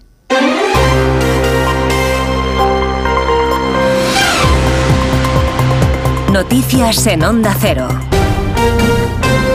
Buenos días. El Partido Popular espera llenar en una hora las calles de todas las capitales del país para levantar la voz contra la amnistía. A las 12 del mediodía se han convocado concentraciones en Madrid y de forma simultánea en otras muchas ciudades para dar una respuesta firme y serena a esa ley de amnistía y el pacto con los independentistas. A tan solo una hora de que arranquen esas concentraciones vamos a dos puntos clave en esta jornada de protesta que ante todo quiere ser pacífica pero reivindicativa. En Madrid, en la Puerta del Sol, está nuestra compañera Laura Lorenzo. El kilómetro cero, el punto más emblemático de la capital, en plena Puerta del Sol, es el lugar elegido por el Partido Popular en Madrid para llevar a cabo esta protesta que arrancará en menos de una hora y que tiene también como testigo la sede del Gobierno Regional de Madrid. Una protesta que reunirá en este punto a la presidenta madrileña Isabel Díaz Ayuso, al alcalde de la capital Martínez Almeida y a gran parte de los alcaldes de los principales municipios de la región, todos ellos liderados también por el líder del partido, Alberto Núñez Feijo. Los populares prevén aquí una gran movilización, posiblemente será hoy de las más multitudinarias. Sin duda, el día acompaña, mientras que insisten en que debe ser sobre todo pacífica, pero a la vez reivindicativa. Otro punto importante dentro del mapa de nuestro país, Barcelona, Plaza de San Jaume, con Roberta Tay en la técnica y Robert Calvo. Aquí en Barcelona la entidad Cataluña Suma convoca esta concentración en el núcleo administrativo de la ciudad, en esta plaza de San Jaume, en la que confluyen el Palau de la Generalitat y el Ayuntamiento de la capital catalana. Alejandro Fernández, presidente del PP en esta comunidad, llegará aquí dentro de un rato acompañado por Manu Reyes, alcalde de Castelldefels y presidente del PP de Barcelona. A la protesta se suman también Ciudadanos, que está representado por su líder en Cataluña, Carlos Carrizosa, y también Vox, con Ignacio Garriga a la cabeza. A esta hora San Jaume se comienza a llenar de gente ataviada con banderas, que coincide con otra protesta de signo antitaurino. Se van a vivir además concentraciones en otras 52 ciudades españolas y capitales, además de Madrid y Barcelona, donde acabamos, acabamos de estar hace unos segundos, en Valencia, en Sevilla, en Coruña y en Toledo. Entrevista además en La Razón con la secretaria general del Partido Popular y portavoz en el Congreso, Cuca Gamarra, en la que asegura que en la calle están convocados todos los españoles al margen de las siglas y que no se acepta el acto de corrupción política de una investidura a cambio de impunidad. Afirma además Gamarra que formar parte de Europa exige unas obligaciones y cumplir unas reglas que la amnistía vulnera y que Pedro Sánchez, a cambio de siete votos, pretende conceder la impunidad a políticos que tienen causas pendientes con la justicia. Actuarán, dice, en todos los ámbitos para denunciar lo que está ocurriendo en España. Serán los ajustes que sean necesarios para ponernos en marcha, para ponernos en marcha en una legislatura que exige grupos parlamentarios fuertes con direcciones eh, adecuadas y un partido en pleno funcionamiento para la etapa que tenemos por, por delante. ¿no? Y en este sentido, el Partido Popular se va a ajustar a la etapa que tenemos por delante, en la que tenemos un principio muy claro y es que no le vamos a fallar a España. Con una mirada además rápida al exterior de nuestras fronteras, en Israel las autoridades del país han informado de que más de 850 camiones con ayuda humanitaria han entrado en la franja de Gaza desde el pasado 21 de octubre, cuando el paso de Rafah en la frontera entre Egipto y la franja se abrió para permitir la primera entrega de ayuda desde el comienzo de la guerra. Precisamente mañana los ministros de Exteriores de la Unión Europea van a debatir sobre este conflicto con el foco puesto en esa entrada de ayuda humanitaria y en cómo evitar una expansión regional de la guerra. Deportes, David Camps. El Girona y el Real Madrid mantienen el pulso en lo más alto de la clasificación tras sus victorias ante el Rayo y el Valencia, respectivamente. El conjunto catalán llega al parón liguero como líder con 34 puntos, mientras el Madrid se mantiene a dos puntos y golea al Valencia en el Estadio Santiago Bernabéu. Satisfechos sus técnicos Michel y Ancelotti. Es una barbaridad, es increíble lo que está haciendo el equipo. Seis victorias seguidas fuera de casa en la historia de la liga solo lo ha hecho Madrid y Barça. Es algo muy grande lo que están haciendo estos jugadores. Algo muy grande, pero es que tienen una confianza brutal en, y están muy conectados. Están muy conectados todos. Yo me quedo con el trabajo del equipo, incluyendo obviamente Vinicius, Rodrigo todos. Eh, hoy el colectivo lo ha hecho estupendamente. Con solidez, con sacrificio, con compromiso. Los tres partidos hechos en casa lo hemos hecho bien. El Barcelona y el Atlético de Madrid intentarán mantener el ritmo. Ambos juegan en casa ante el Alavés, el conjunto azulgrana, en crisis de resultados, y ante el Villarreal, el equipo rojiblanco que celebra la continuidad de su entrenador, Simeone, quien habla de su trayectoria, mientras Xavi analiza la situación culé. Me habéis dado palos toda la vida. Entonces ya uno se acostumbra, casi se hace inmune a la crítica y bueno, eh, es normal, esto es el Barça y, y que estamos en un momento que hay que aceptar la crítica. Llevamos dos partidos malos, es la realidad. El crecimiento del club en estos 12 años ha sido in- increíble y ese es un paso que, que será recordado siempre. A las seis y media se juega el derby sevillano, Sevilla-Betis con el equipo hispalense intentando alejarse de los puestos de descenso que marca el Granada tras su empate ante el Getafe y el Almería con su derrota frente a la Real Sociedad. En el otro partido jugado ayer, empate a uno entre los Asuna y Las Palmas. Además, el piloto español Pedro Acosta se proclama campeón del mundo de Moto 2 y en la novena jornada de la Liga Endesa de Baloncesto por la mañana se juegan los encuentros Obradoiro Basconia y Gran Canaria Granada, por la tarde Bilbao Real Madrid, Barcelona Tenerife y Valencia Zaragoza. Jugados ayer triunfo del Breogán ante el Juventud, del Manresa en Andorra, del Unicaja en Girona y del Murcia en Palencia. A las 12, las 11 en Canarias. Más noticias aquí en Onda Cero y en nuestra página web ondacero.es. Siguen con Cantizano en Por fin no es lunes.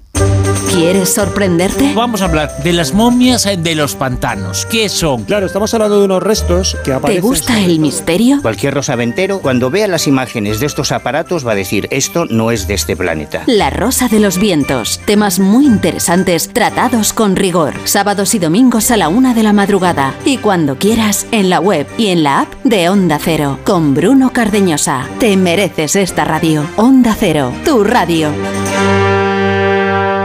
Por fin.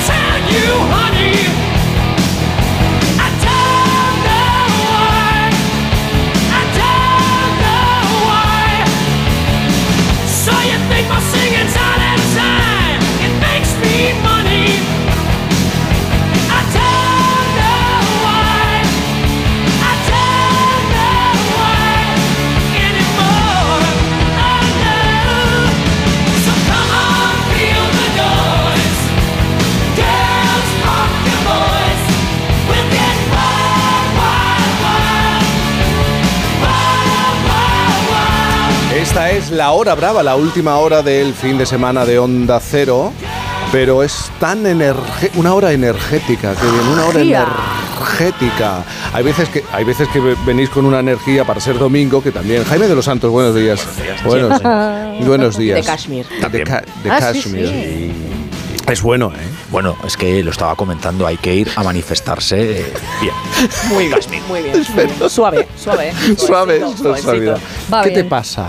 ¿Qué A te ver, pasa? Rebe, ¿qué no me pasa? ¿Qué, ¿Qué, no me ¿Qué pasa? Os lo voy a decir, pues que vivo, o sea, Sin metida, vivir en mí. Exacto, en una maraña de mocos y toses desde Pero hace tampoco es necesario Ah, que bien, lo detalles, diga, ¿no? tampoco. Y que no me acerque tanto al micro, ¿no? Tampoco. Bueno, pero es, son los tiempos. Ahora los ¿eh? resfriados, eh, los catarros duran 7, 8, Qué 9, horror. 9 días. Pues si duran más que los novios, los catarros. Así sí te lo digo. Bueno, Pablo Pombo, ¿qué tal? Buenos días. ¿Qué tal? Buenos días. Buenos días. Hoy vienes con chupa, con una chupa. ¿eh? Vengo, vengo en cueros. Sí, sí. Vienes en eh, rockabilly, un poco roca, Zuko. eh, por el flequillo, un poco rockabilly. Eh, bueno, hay- nada, que tengo un concierto esta noche y por si no me da ¿Pero tiempo. tienes concierto en serio? Sí, sí, sí. Sí, sí, sí.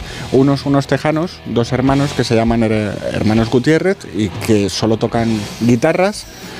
Sin, mira la sin cara cantar. de Jaime, mira la cara de Pero es Jaime. que me lo estaba imaginando a él, a- eh, tocando él. Y a los hermanos Gutiérrez. También, Yo- tejanos, yo tejanos.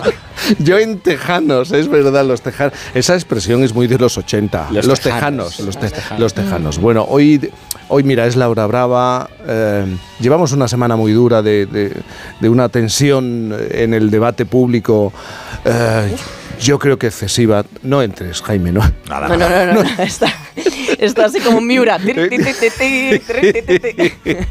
Así que hoy bravísima, ¿te parece? ¿Te ¿O me vas a llevar la contraria? Hoy, hoy vamos con todo. Con todo. Ah. Si es que te gusta llevarme la contraria, si es que... A cumplir con nuestra misión. Nuestra Sí, relación sí. sabe que tenemos que prestar un servicio público. Sí, sí, sí, Que eso incluye la mejor información, los mejores análisis y también las mejores ¿Qué, recomendaciones. qué morro tienes, de verdad. elegidas a mano directamente para usted. Sí. Así que hoy vamos con las recomendaciones, vamos con las listas de regalos que publican las cabeceras inglesas para Navidad. Ellos seleccionan lo bueno. Ellos sí que saben. los ellos ingleses. seleccionan lo bueno Es y en verdad. bravísima de lo bueno o lo mejor. Sabemos que los mejores en esto efectivamente son los británicos. No saben comer. Es verdad. No saben beber. Pero sí que saben tomarse los regalos navideños en serio. Qué bien Empezamos. lo hacen, Empezamos. Comenzamos con la edición inglesa de Glamour. Publican una lista con los mejores calendarios de Adviento y nosotros nos quedamos con este. No es de chocolates, no es de productos de belleza, no de botellitas de whisky, que los hay.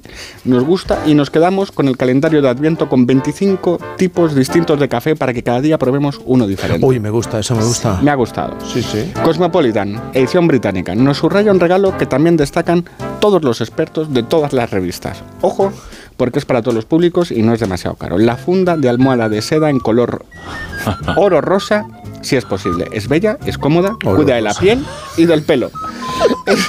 Antiarrugas, antiacné Es y todo. de todo. Esta no nos gusta. ¿no, Jaime? No, no, no. Funda- no. ahora la vais Yo soy más de algodón. Ahora la vais De cashmere, de cashmere. egipcio. Probarlo, probarlo. Tenéis que probar. 600 hilos. Eh, nos, gusta, nos gusta lo delicado, hay que probarlo. Venga. Eh, el Times. Bueno, estos son imbatibles. Ayer habían publicado cinco listas, nada menos, y hoy otras cuatro más, incluin- incluyendo una sobre eh, los regalos para el amigo invisible. Pero bueno, en la de los regalos para ellas aconsejan una maravilla olfativa, la vela con olor a croissant.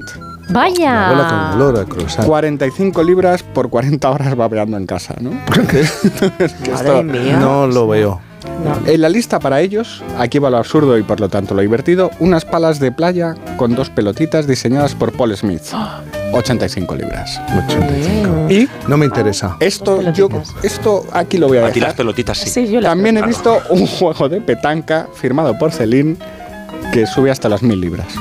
Blanca. No, no. Y para las chicas adolescentes, la base de maquillaje dorada que está arrasando en UK es de la marca Drunk Elephant, elefante borracho, y está arrasando en, en TikTok. 33 libras tiene la culpa, señora. Vogue, edición inglesa, apuesta por las máquinas de manivela para hacer pasta en casa. Sí. Son bellas, analógicas y no son demasiado caras. 55 libras. 55 libras. Y hay una regadera rollo vintage, verde pino, preciosa, 40 libras que me encanta. Te estás mordiendo lo...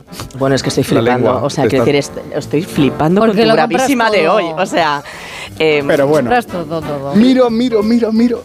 Y todos, todos fallan en lo mismo. En los regalos para niños. Todo el mundo aconseja mal, cosas demasiado cursis, Claro. prácticas que no Sí. gustan a los niños. Sí. Menos mal que tenemos a Jaime de los Santos, ya en el acantilado de Brighton, las Seven Sisters. uh, Esto para su santo, el ángel el- en el Mar del Norte. ahí va. Querido Jaime, ¿por qué no debemos olvidarnos de cuando fuimos niños? ¿Y qué tres condiciones debe cumplir un buen regalo para los niños? Y esto me lo, me lo pregunta a mí Pablo Pombo porque sigo siendo un niño. Eh, es tan importante hacer buenos regalos a los niños y a las niñas, sobre todo, querido Pablo, hay que pensar en ellos. No hay que ir a lo más fácil, no hay, hay que ir directamente al juego que se compra por internet y que se pueden descargar en el móvil. Eh, la verdad es que pienso en mi infancia y en los regalos y no nos engañemos, ya lo he contado, yo lo que quería que apareciera debajo del árbol de Navidad era una Barbie y quizá porque yo era un poco como la canción de Mina, una chebra púa, es decir, eh, que en vez de tener rayas, a mí lo que me habían salido eran puntos. Eh,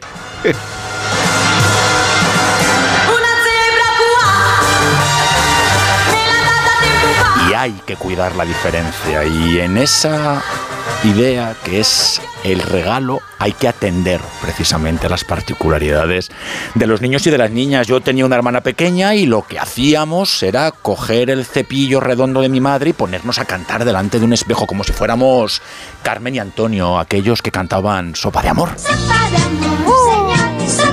Era tan feliz con mi hermana cantando esto y tantas y tantas cosas. También por lo del elefante borracho, esto de que el elefante se balancea. Bueno, eh, esto es lo que hay que regalar a los niños, también momentos, espacios para que también con sus hermanas, sus hermanos, sus compañeros, sus amigos y amigas puedan disfrutar de la vida. Y luego no me puedo escapar de esto que me parece tan importante, libros.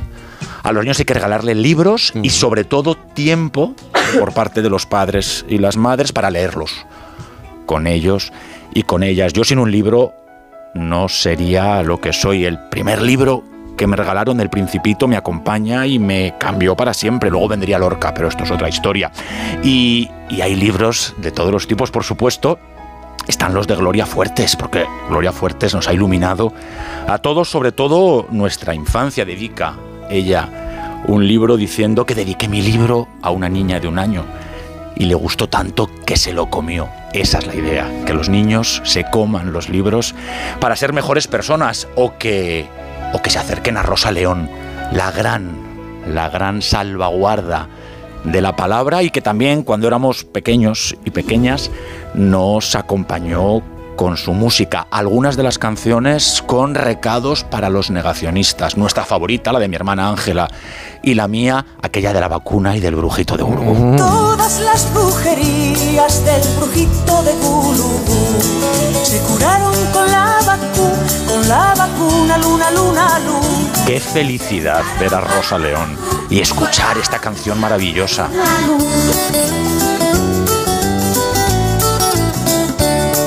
La vaca de Gulubú no podía decir ni mu. El brujito la embrujó y la vaca se enmudeció. Pero Es que sabes una cosa, estaba pensando eh, esta semana, por experiencia propia, el día de fiesta, llegué a una conclusión, más o menos ya lo sabía. Lo que siempre ha estado ahí sigue funcionando con los niños. El- los libros, por ejemplo, siguen funcionando con los libros. El circo, el jueves estuve eh, de tarde de circo y otras actividades.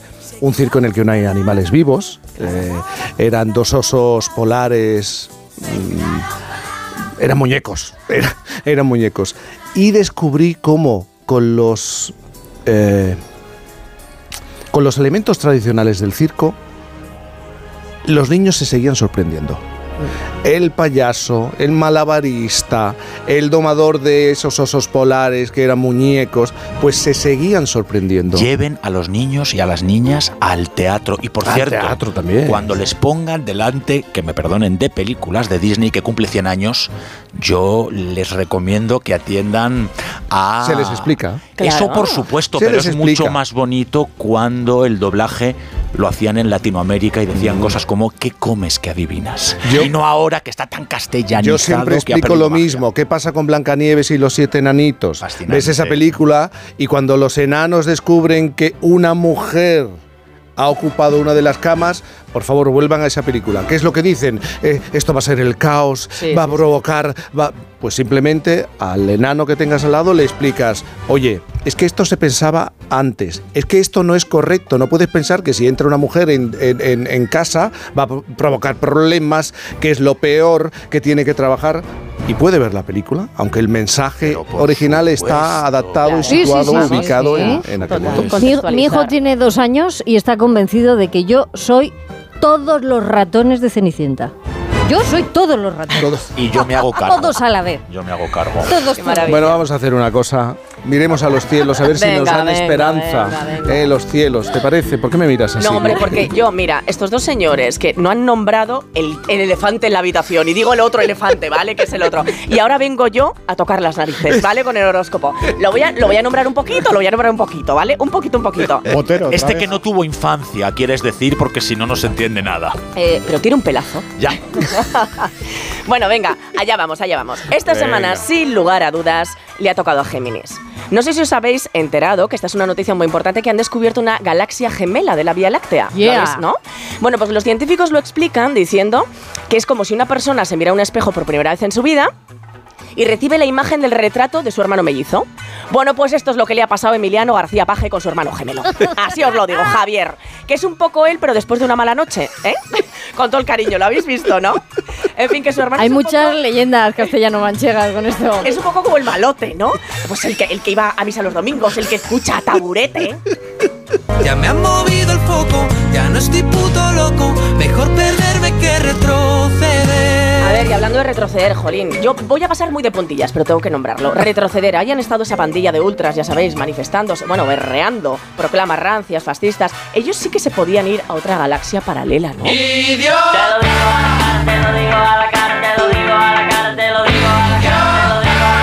temazo. Mira, este fue mi primer disco, el de los Ronaldos, ¿eh? Bueno, y es que, a ver, el acuerdo de la amnistía, a ver, que, que no es pecata minuta, que si dame los dineritos, que me los gestiono yo, que si ya veremos el referéndum. Ah, y el mediador internacional, que os voy a decir una cosa, a ver qué os parece esta idea. Tratándose de un mediador e internacional, yo apuesto por Dana Internacional. ¡Viva María! ¡Viva Victoria! ¡Afrodita! ¡Viva la diva! Oye, no, no, veo que, que tampoco ha tenido mucha, ¿no? No nos gusta No. mucho la. No, no nos gusta. Venga. Yo estoy muy a favor, ¿eh? yo creo, yo, creo, yo creo que podrían salvarse muchas más cosas si Dana Internacional es la que media. Bueno, oye, muchas ciudades, Jaime de los Santos, tú lo sabes mejor que nadie, van a tener lugar manifas en contra de ese acuerdo. Porque, bueno, pues dicen que todo esto es por siete votos, sí, siete. Uno, dos, tres, cuatro, cinco. Bueno, Anita Obregón los contaría mucho mejor que yo. Uno más uno son siete. ¿Quién me lo iba a decir?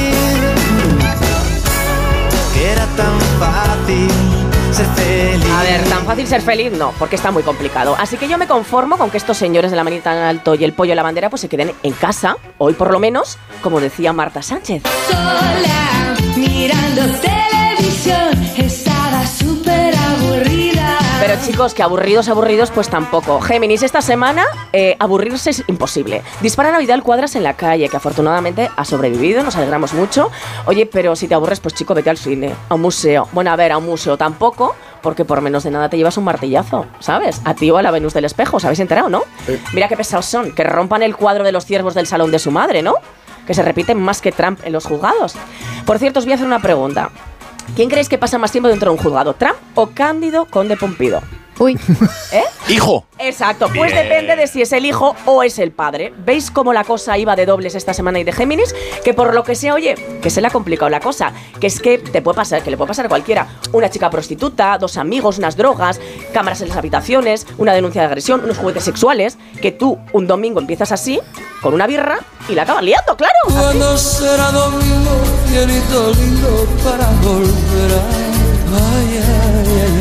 Ay, ay, ay, ay. Ay, ay, ay, ay, que decía Julio. Bueno, pues eso, que yo estoy encantada de veros todos los domingos. Pero chica, con este panorama, me dan unas ganas de dimitir como Costa, el primer ministro portugués, porque sabéis que el pobre se ha visto obligado.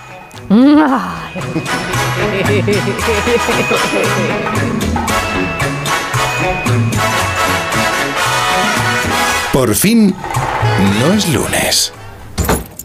Hola, cariño. ¿Sabes qué hace la policía ahí abajo? Sí, han robado a los del segundo este fin de semana. ¿Este fin de semana? Pues no nos hemos enterado de nada. Ya, se han enterado ahora que acaban de llegar de pasar unos días fuera. Protege tu hogar frente a robos y ocupaciones con la alarma de Securitas Direct.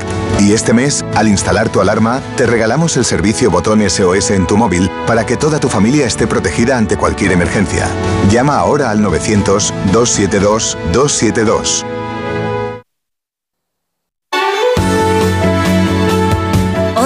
Madrid, 98.0 FM.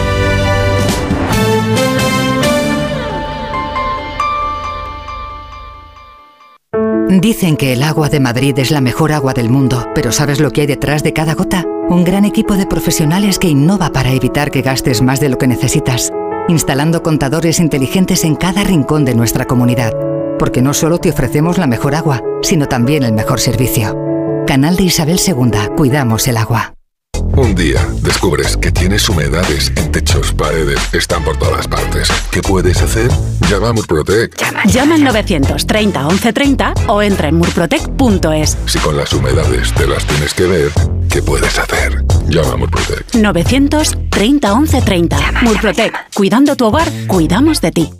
Chinchón, con su icónica plaza, escenario de grandes películas de la historia, el túnel de Zacatín bajo la singular Plaza Mayor de Colmenar de Oreja, el Museo de Cine de Villarejo de Salvanés, el impresionante Palacio de Goyeneche de Nuevo Baztán, primer proyecto urbanístico. Imposible contarte en tan poco tiempo todo lo que puedes descubrir en las villas de Madrid.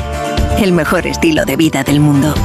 Comunidad de Madrid. Necesito reformar mi cocina. Encárgaselo a Kixen, una empresa del grupo Duchamania con la misma profesionalidad y compromiso. Miden, diseñan, realizan albañilería, fontanería, todo. La reforma integral de mi cocina. Justo lo que busco. Infórmate en el 91 762 98 76 en kixen.es o en el Paseo del Molino 6. Y recuerda que Kixen es K-I-X-E-N. Ya llega el frío. Revise, cambie o repare su caldera, calentador, aerotermia o placas solares con Atecalsa. Atecalsa, empresa con 45 años de experiencia y única en la Comunidad de Madrid con el sello Madrid Excelente. Atecalsa 91 730 1411 o atecalsa.com. Solucionesconhipoteca.com. Préstamos desde 10.000 hasta 3 millones de euros. ¿Necesita liquidez? ¿Necesita dinero hasta la venta de su casa? ¿Necesita un préstamo para cancelar deudas o un embargo? Solucionesconhipoteca.com. 91 639 9407. Préstamos desde 10.000 hasta 3 millones de euros. Solucionesconhipoteca.com. Grupos Eneas. Las vacas Angus y Wagyu del ganadería Organic comen pastos naturales reforzados con una mezcla de higos secos y pasta de aceite de oliva virgen extra. Es una carne increíble. Y como queremos que la pruebes, te llevamos del campo a tu casa dos solomillacos de 300 gramos, un chuletón de un kilo y cuatro hamburguesas de 150 gramos por solo 89 euros. Todo Angus Eco de Organic. Haz tu pedido 910 2010 910 2010 o en carneorganic.com. Organic, la mejor carne del mundo.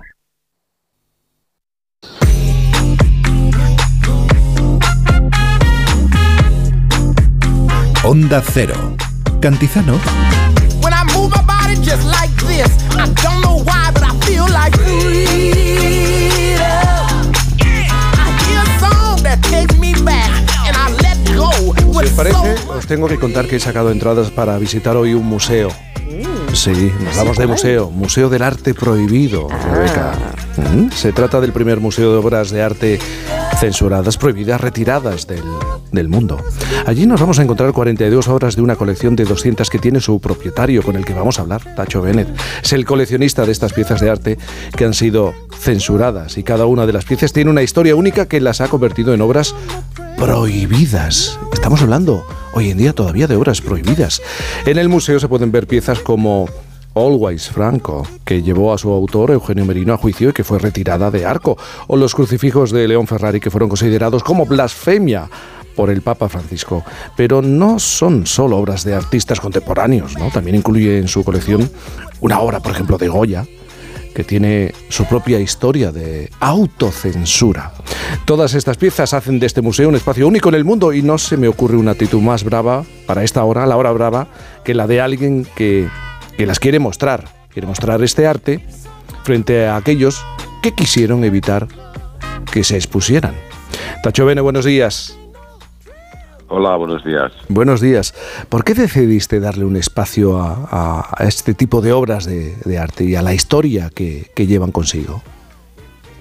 Bueno, yo empecé a coleccionar estas obras un poco por casualidad, o sea, no, no hubo una premeditación en hacer una colección de arte censurado, pero un poco, pues, las circunstancias me llevaron a tener unas cuantas obras y luego ya sí, cuando ya tenía cuatro o cinco, pues decidí, vi que no había ninguna otra colección en el mundo de estas características y poco a poco me fue subyugando el ir encontrando estas obras a través de la- a través de internet, a través de información que me llevaba de, de artistas, de galeristas, de críticos de arte y poco a poco las fui comprando hasta que me visitó en una ocasión la Fundación Smithsonian, que es la institución más grande de gestión de museos del mundo, vio la colección, que se la expuse es- expresamente para ellos, eh, ya hace tiempo de esto, en el 2019, y ellos me animaron mucho a que, a que la expusiera, a que la mostrara en un museo, porque tenía mucho interés, y obviamente, pues como cuando haces una cosa como esta, pues siempre dudas de que pueda interesarle al público algo que te, que te ha interesado mucho a ti. Pero ellos me animaron mucho a seguir adelante y, y, y ahí- estoy, por eso la, por eso la muestro. ¿Pero cuánto tiempo llevas recogiendo este tipo de obras? Pues llevo cinco años. Cinco años. De obras. Es muy poco tiempo para hacer una colección de más de 200 obras, pero yo tengo la impresión de que esto es porque las obras que han estado censuradas son, están un poco malditas y ni siquiera, ni siquiera sus propios autores, los artistas, una vez las han censurado, no todas, ¿no? pero algunas de ellas, ni siquiera las vuelven a sacar de su taller, porque, porque un artista lo que quiere es enseñar el conjunto de su obra. Y cuando una obra ha sido censurada y ha provocado un escándalo, lo que le pasa es que cada vez que la muestra, eh, el público, la crítica, los periódicos solo se fijan en esa obra exclusivamente y no en el resto de su obra. Y por eso pues están en su taller, están un poco apartadas y por eso es- no, es, no, no ha sido difícil recopilarlas en este sentido. Claro, siempre se dice que descubriendo a los artistas y a las obras de cada momento histórico se entiende cómo era la sociedad, cómo eran los que gobernaban, cómo eran los que estaban abajo, pero también las que las obras censuradas, ¿no? y prohibidas. Sí, la- al final lo que muestra la colección, lo que pasa es que la colección, allí tenemos 42 obras, la colección la forman 200 y pico, pero las circunstancias de, de- por las cuales las obras de arte son censuradas son eh, prácticamente infinitas. Hay cantidad de razones, cantidad, de, eh, enormidad de, de- de- de motivos o- o no motivos y en- enormidades de, censores y de tipos de censura y nosotros podemos mostrar una pequeña parte de todo eso ¿eh? pero pero sí viendo el museo se puede se puede ver hay una hay una muestra bastante razonable de qué tipos de censuras son las que más veces ocurren cómo ha ido poco variando en el tiempo cómo lo que hace unos años nos parecía nos- o, nos, o nos hubiese parecido intolerable ahora nos parece pues, absolutamente tolerable y al revés no como aquello que ahora nos parece eh, o sea que en aquel, en aquel momento nos parecía más nos parecía tolerable ahora a lo mejor nos parece intolerable. Esto es- es- se nota un poco cómo va la- moviéndose la historia en este sentido Eh, yo tengo una curiosidad, ¿cómo has llegado a estas obras? Porque tú mismo has dicho que algunos artistas prefieren que se queden en el almacén, que se queden en el olvido y no recuperarlas. ¿Cómo las has ido encontrando y consiguiendo? Eso sí, sí, eso sí. Bueno, yo mm, lo que he hecho ha sido una labor de búsqueda a través, en primer lugar, a través de las redes sociales, a través de Internet, buscando pues obras censuradas por el mundo, buscando historias, porque sobre todo lo que buscamos son obras que tengan una historia detrás. Entonces, buscando las obras, buscando las historias, normalmente cuando una obra ha sido censurada, se genera un gran escándalo durante muy pocos días, durante tres, cuatro días, y luego un poco el tema se apaga, se esconde y no se vuelve a hablar más. Pero ahora con Internet esos tres días de escándalo pues son fácilmente, uno puede acceder a ellos fácilmente. Y en cuanto a los artistas, los artistas es verdad que la guardan en su taller, pero cuando vas y les explicas eh, cuál es el motivo por el cual la quieres, qué es lo que estás haciendo, eh, que vas a, vas a ponerla en conjunto con otras obras que han padecido la misma censura que, que su obra, esto a los artistas les entusiasma, les parece una, una idea extraordinaria y les gusta mucho participar de la misma. Eh, Tacho, eh, hola, ¿qué tal? Soy Rebeca Marín. Yo tengo pendiente visitar el Hola, museo. Rebeca. ¿Cómo estás? Eh, además, tengo Sí. grandes amigos artistas ahí que, pues, Eugenio Merino, Santiago Sierra, Juan Francisco Casas, Sí. que exponen. Yo te quería decir, al final los temas por los que se censura son los eternos y clásicos. Es decir, es la mujer, es la política, es la religión, es la monarquía, no. O sea, al final no ha cambiado tanto. Y otra cosa, o sea, te hago una doble pregunta, No. perdona. Esta, si estás de acuerdo, y otra. Hay censura y a veces también autocensura, ¿no? Claro. Ha habido algunos artistas que por las circunstancias se han autocensurado, ¿no? Y, y eso todavía, o sea, quiero decir, la censura es grave y la autocensura todavía más, ¿no?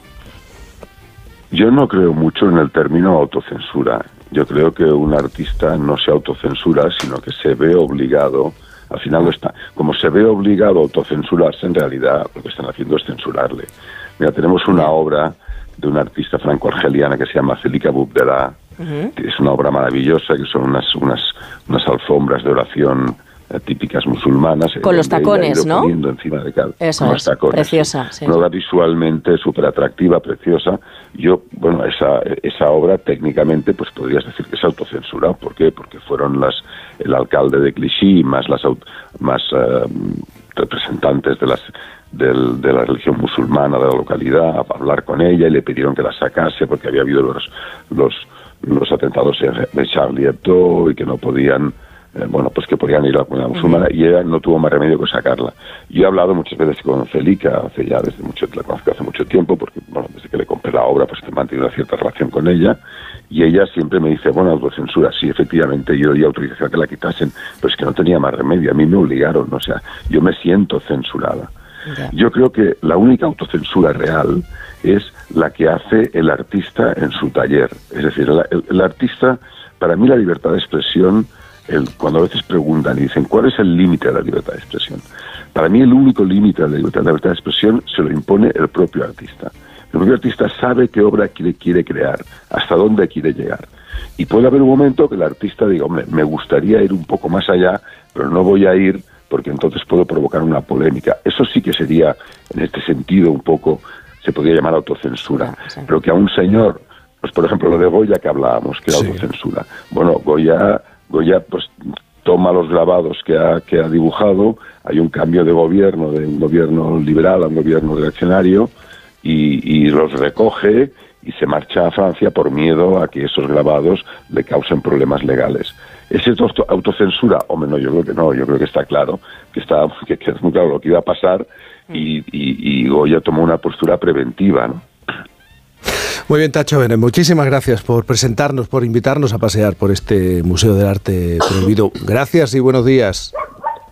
Muchas gracias a vosotros. ¿eh? Gracias y, y buenos días. Sí, sé que queríais debatir sobre esto. Estaba Sí. notando Pablo, Jaime de los Santos me estaba haciendo se- señas. No, ¿sabes por qué? Yo, pero por, voy, a, voy a utilizar la, eh, la corriente contraria. Anoche Rebeca Marín y yo Eso nos interesa. al Siempre, teatro claro. del canal a ver a Angélica. Lidl. Yo, por supuesto, creo en la autocensura, pero voy a decir, insisto, quiénes no tienen miedo ni a la censura ni al qué dirán artistas como Angélica Lidl, que se suben a unas tablas y van en contra de todo lo que hoy podríamos decir que además de políticamente correcto es lo que espera un público que ella llamó, nos llamó modernos y casi descerebrados. es decir, No, no, reclamó insultó a, reclamó a. Occidente la necesidad de Dios. Cargó contra los gobiernos laicos porque son los que desnaturalizan. Y a sí misma se decía, Angélica, eres patética porque como nadie te quiere necesitas subirte a un escenario para que toda esta panda de impresentables, o sea, Rebeca Marini y Sí. yo, entre Sí, sí, otros, sí, sí, sí, me ¿eh? aplaudan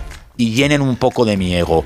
Ella, que no se censura, es el mejor Pero ejemplo de que el de resto de, también creadores hay- hay parte- au- hacen de autocensura. También hay parte de provocación. Forma ¿Sabes qué pasa con, también. con Angélica Lidl? Que en ella es verdad. Todo lo que contaba ayer es cierto porque Bueno, su vida es, así. Es brutal, es brutal. Sí, Mm. sí, Bueno, pero yo- es verdad que, que- que sabes que Angélica Lidl eh, ha sido, mm, quiero decir, no la han censurado, pero sí que ha habido muchos comentarios, ha sido polémica, cada una de que la sus obras... censura es una cosa y otra cosa es la contestación. Y Pablo, ¿qué yo apuntabas? Creo, yo creo que la misión del arte eh, es estar por encima de la moral. Hay un momento clave en la historia, que fue Savonarola, la hoguera de las vanidades, en el que todo esto se ve con mm, absoluta claridad. ¿no? El momento en el que se destruyen obras porque atentan contra la moral. Esa es la clave. El arte debe estar incluso por encima de la moral. Es más, debe someterla a juicio y a todo lo que le pueda someter. No hay nada más triste que, una- que un artista que somete su talento y su libertad a la moral de otro. Como hizo Botticelli. Claro que hay autocensura. Claro, él mismo cogió algunas de sus obras y las arrojó al fuego. Y él mismo rompió toda su trayectoria creativa, que estaba siendo completamente, por decirlo de alguna manera, laica, alejada de la religión, en, muy buena medida, y bueno, pues ya se, se sometió. El Museo de la Censura, claro que merece una visita, pero hay un museo por el que yo sí que mataría en entrar, que es en el Museo de las Obras que fueron destruidas por los dogmáticos y también por los propios creadores que no tuvieron el valor de defender su talento. Mira, hablando de destrucción, ¿por qué sacas un martillo, Rebeca Marín? Eh, qué ¿Por- bien traído, por qué qué bien sacas- traído. Es por que qué hoy, sacas un martillo? hoy lo hilamos todo muy bien, es verdad. Porque Vaya, mi artecijo, vaya, oye, sí, sí, Vaya. mi artecijo, hombre. Bueno, a ver, hay, hay días que hila mejor y otros peor. Y hoy viene a huevo. Es chicos, verdad. eso es así. Hoy viene- viene a huevo, sí. Mi artecijo quería preguntaros cuál ha sido el último museo en el que han entrado activistas medioambientales para protestar y Ya. han acabado a martillazos. The National Gallery. La National Gallery, efectivamente. Y quiero abrir este melón porque ya tocaba, es verdad. Eh, a ver, yo estoy muy a favor. Eres muy de Villaconejos, Y además. yo soy efectivamente muy de melones, eso es. Porque como mucha amiga de pan, ¿eh? Jaime de los Santos. Eh, bueno, que yo estoy muy a favor. Eso te pasa por preguntar, ¿eh? Eso te pasa por preguntar. bueno, que me desviáis, que, que me ponía intensa Céntrate, y me desviáis. céntrate. Bueno, que estoy muy a favor de luchar contra el cambio climático, de que la gente se manifieste, de la libertad de expresión, en fin, ya sabéis, estamos en democracia y además en estos tiempos hay que reivindicarlo. Pero siempre sin violencia, por favor, pacíficamente. Chica, eh, con violencia no, cariño, no. Vale, mira, me centro en el arte.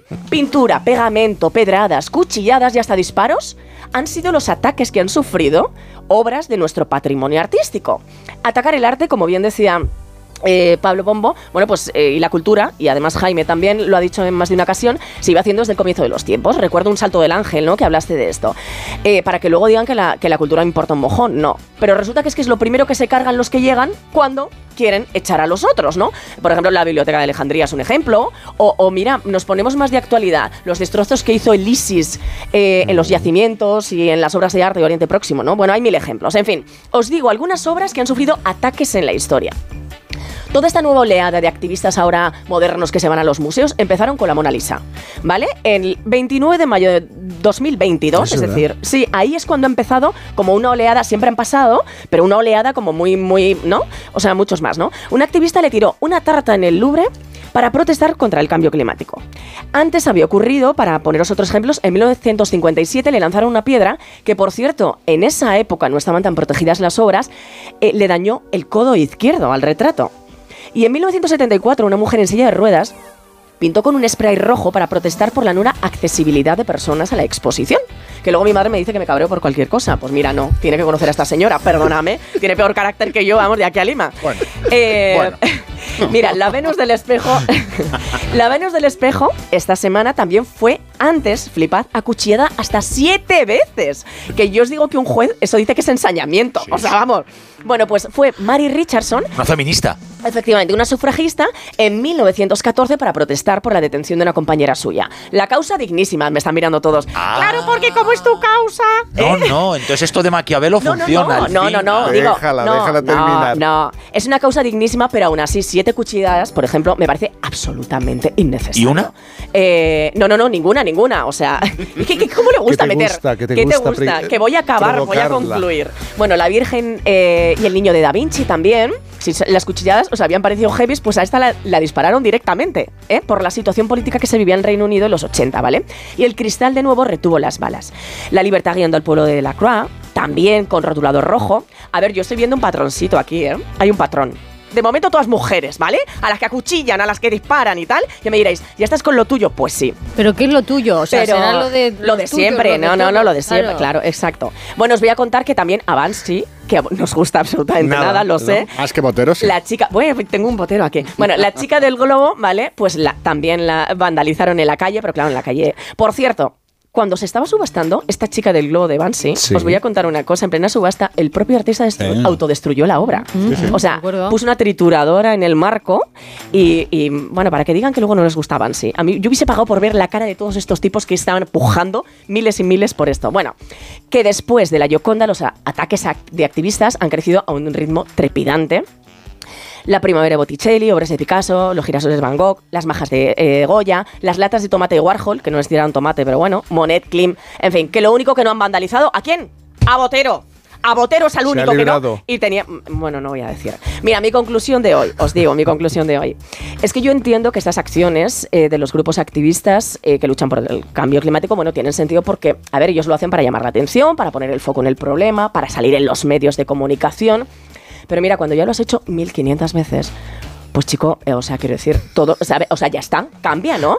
Todos sabemos que están súper protegidas, que lo único que, claro, no vas, a, no vas a dañarla, cambia de, de- de movida, ¿no?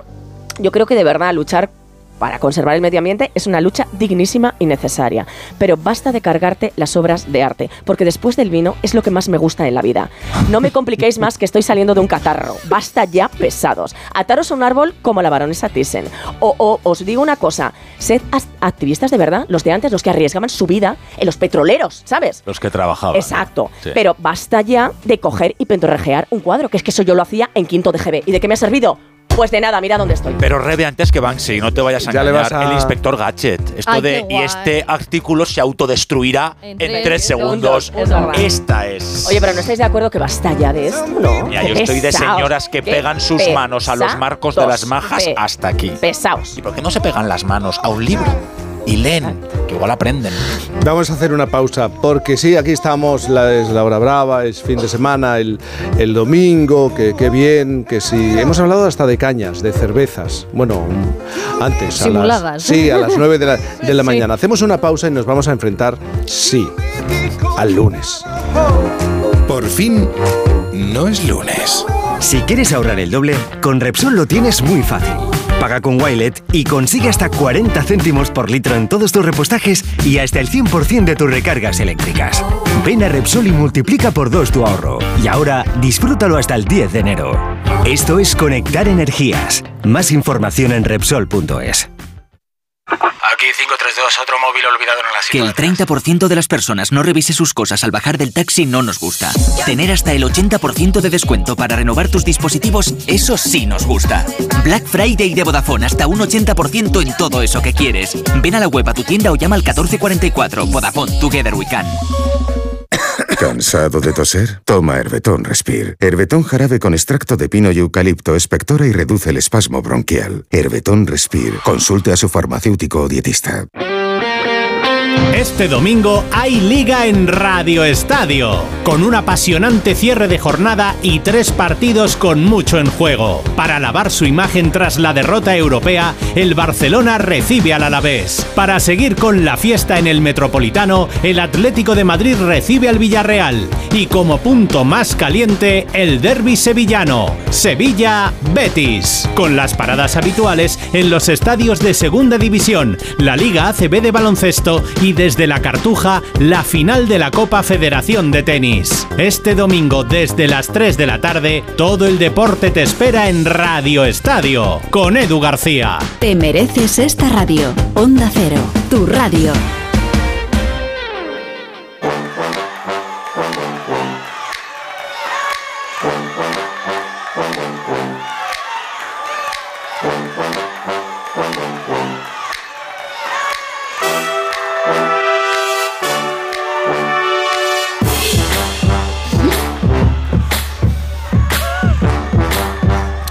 Once 11.45, las de, ya no sé ni la hora en la Las- que vivo. pues, en 11.46, Canarias. las 10.46 en Canarias. Cuando por fin sea lunes. Ay, es que después de la semana que hemos tenido ha sido tan complicada. De cara a la próxima semana, Pablo, ¿te atreves a descartar alguna sorpresa? ¿Alguna sorpresa? No, mira, más sorpresas no de última hora, Pablo. Mira, yo a estas alturas, en esta época fea y convulsa, ya solo me atrevo a descartar lo normal. La normalidad como forma serena de felicidad que hoy me pide reivindicar nuestro cuarteto de cuerda. Viva la vida y viva la política aburrida. La política aburrida de los políticos aburridos y racionales. Los discursos de las razones. Las polémicas que podían reconducirse donde los debates. Las noticias para las que había precedentes. Y las noticias sin gritos y sin insultos. La actualidad sin alianzas entre máximos comunes divisores. Viva aquel presente plácido que se nos fue. Viva todo eso y cuidado con el momento. Lo estoy diciendo en todos sitios donde salgo. Cuidado con el momento, cuidado con la ira y cuidado con el odio. Estoy preocupado. Tenemos al país entero envenenado y si hay algo que nos enseña la historia es que hay que tener cuidado con la gente que manipula la historia. Porque cuando las emociones airadas controlan a España, todo se nos puede disparar hacia lo incontrolable. No me cuesta reconocer que tengo miedo. Lo tengo. Me preocupa la violencia, creo que estamos acercándonos al punto de ebullición y que urge rebajarlo. Y tampoco, tampoco me cuesta verbalizar que yo también estoy enfadado. Considero que esta investidura va a traernos un calvario, que la amnistía es moralmente insoportable, que después vendrá más y que será peor, y que el Partido Socialista, que yo llevo escrito a fuego en mi propia biografía, está, com- está cometiendo un error histórico que podría terminar resultando imperdonable. Es- Estoy disgustado. Sin embargo, me siento en la obligación de subrayar que la democracia tiene sus perímetros, que los perímetros importan. Los parlamentos no deben rodearse, las, las sedes no deben asediarse y las personas no deben ser nunca, jamás, ni señaladas, ni insultadas, ni agredidas. Lo reitero, nunca, jamás y bajo ninguna excusa. Nadie que no lo entienda, nadie que no entienda esto, puede llamarse patriota, porque el patriotismo solo puede ser constitucional. Soy consciente de que muchos compatriotas sienten ahora mismo emociones parecidas a las mías, el miedo, el enfado, la preocupación. A todos, ellos quiero decirles que tienen razón, pero que harían bien en no perderla. Es verdad que hay quienes pretenden dividirnos, violentarnos y vivir del enfrentamiento entre españoles, eso ya lo sabemos. Y también es cierto que tienen poder y que lo van a seguir teniendo. Por eso mismo, debemos tener claro que la democracia prevalecerá, que la unidad de España prevalecerá si no permitimos que el odio se apodere de nosotros. Tenemos la misión de transmitir a las futuras generaciones una democracia viva, tan viva como su vida. Esa, esa misión es nuestra obligación compartida. Cumplamos con ella.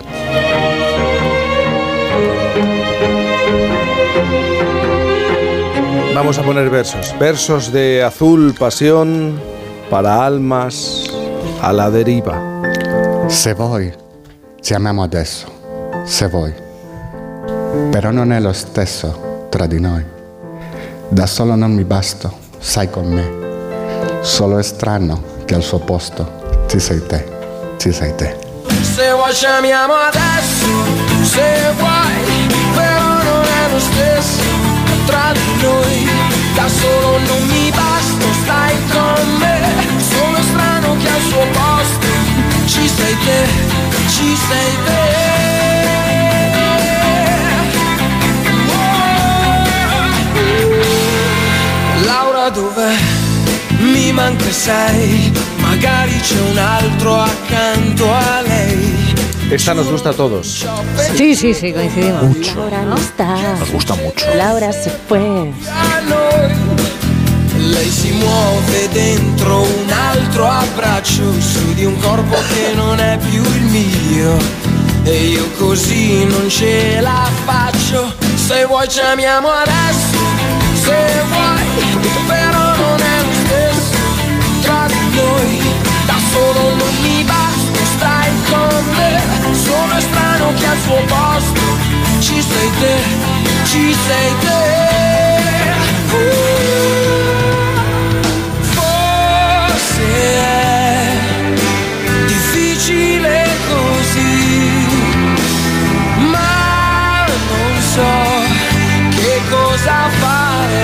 Amamos lo nuestro y por eso amamos las patatas de patatas hijolusa en temporada es temporada y en temporada de patata es un buen momento para degustar platos hechos con sus patatas para freír, cocer al horno e incluso al microondas. En nuestra radio y en nuestros programas tenemos diferentes, menos mal, ¿eh? diferentes puntos de vista y eso nos hace más plurales. Igual que Patatas Hijolusa con sus productos, empresa colaboradora del Plan 2030 de apoyo al deporte de base. A ver esa foto, decir patata. ¡Hijolusa! Es que decir patata es decir hijolusa. Entre nuestra gran variedad encontrarás la patata perfecta para tu plato, siempre con la misma calidad. Patatas hijolusa. Empresa colaboradora del Plan 2030 de apoyo al deporte de base.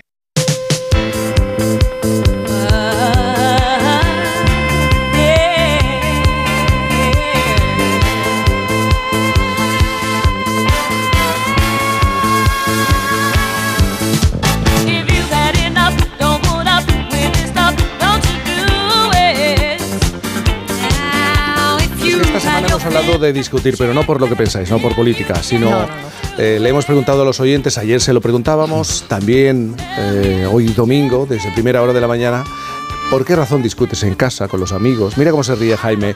¿A ti te gusta discutir? Sí. ¿A ti te gusta discutir? Aquí ha salido el Con- orden y el Ade- tiempo. Además, Vale. discutes mucho con Rebeca, ¿a que sí? Pero desde el amor. Pero- pero siempre desde el amor, Qué bonito eso. ¿Pero de qué discutís? Por ejemplo, arte, estoy seguro. Sí. Sí. Pero y poco más, qué coña, Rebe. Bueno, nos ¿no? pegamos por los chicos. la Eso verdad, también. Porque nos gustan los mismos. Efectivamente.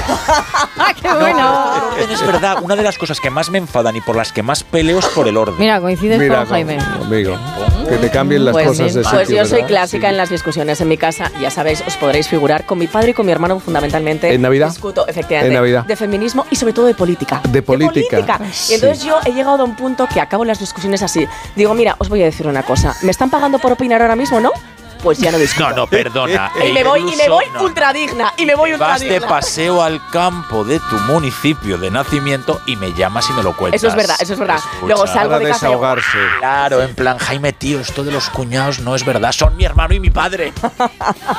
Yo les adoro. ¿A ¿eh? ti qué te pasa? Eh, ¿Con qué discutes? ¿Con qué cosas saltas? Mm, Yo es que discuto muy poco, salvo con, con Rebeca, la única persona del mundo con la que ¿Pero qué pasa aquí? Pero qué cara Contigo, ca- Pero vamos Lo, a lo veis, pero- ¿no? Ya estamos. Poquito de...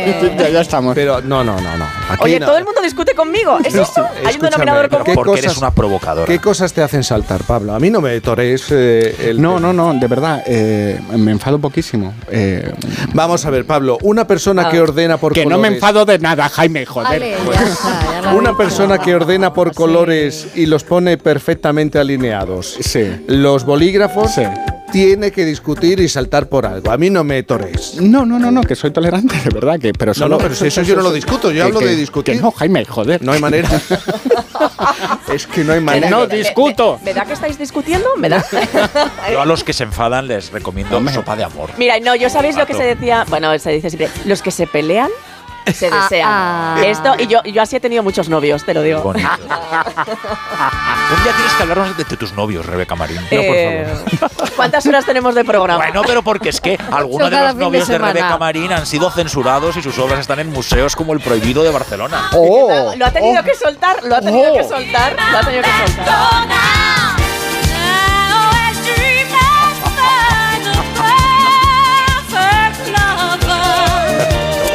Bueno, siempre terminamos intentando, intentamos terminar con la opinión de los oyentes. ¿Por qué discuten? ¿De qué hablan? ¿Qué les hace saltar?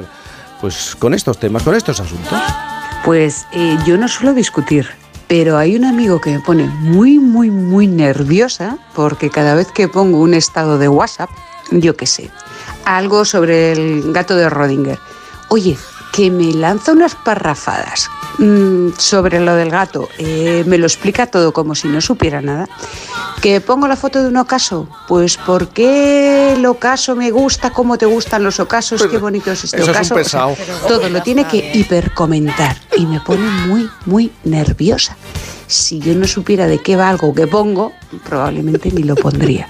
Pero oye, que hasta los chistes, hasta lo que me hace gracia, él me tiene que justificar por qué me hace gracia. ¿Os lo podéis creer? Yo discuto de política con la televisión y con la radio. Y claro, como no me hacen caso, yo también lo hago. los mando a la porra. Lo que a mí me saca de mis casillas y me hace discutir a tope es cuando estas reglas de casa que me obligan a colocar todo en un determinado sitio o en hacer una determinada cosa, luego la otra persona de la casa pues como que no lo aplica y solo no solo me aplica a mí, ¿no? Y entonces cuando digo, oye, pero eh, ¿y esa ropa ahí qué hace? Y dice, no, pero es que yo sé cuándo la voy a colocar. Pues eso, que, que, que me revienta la cabeza.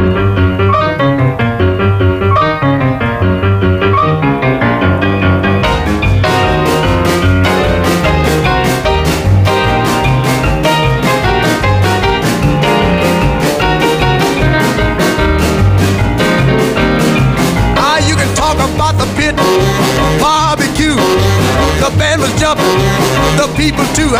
Mess around. They're doing the mess around. They're doing the mess around. Jaime de los Santos. Ya sé lo que vas a hacer en los próximos minutos, así que no te voy. Lle- Llegas tarde de todas maneras, ¿eh? corriendo. Sí, llegas tarde, llegas tarde. Buen domingo. Muchas gracias igualmente.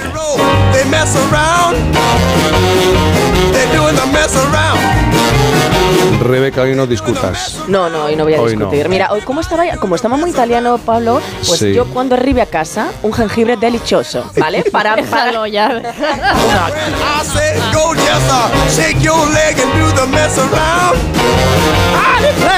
Al final no me he enterado un concierto de los ¿cómo- es? de los Hermanos Gutiérrez. De los hermanos Gutiérrez. y sí. nadie en tejanos y con chupa. Sí, claro. Tocan guitarrita, así como las pelis de Sergio Leone. Eh, sí, eh, sí. Dos horas. Se va a echar gomina. Dos horas. Se va a hacer. Bueno, yo espero que no te duermas. eh, No, no, no, no, no. no, te Yo gusta. espero documentos gráficos. Tú en un concierto, quiero. Disfruta de lo domingo. hemos estado en el mismo concierto.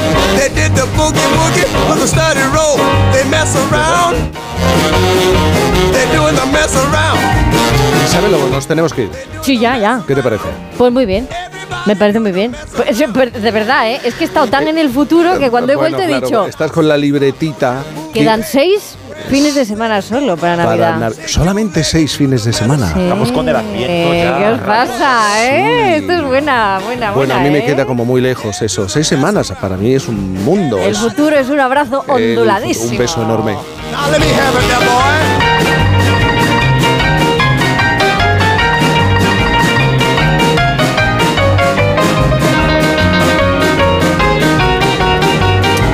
Al final. Ahora las noticias y gente viajera. Hay que comerse el domingo, disfrutarlo. Adiós, adiós, adiós, adiós, adiós. Jaime Cantizano. Oh, mess around. Go, go. mess around.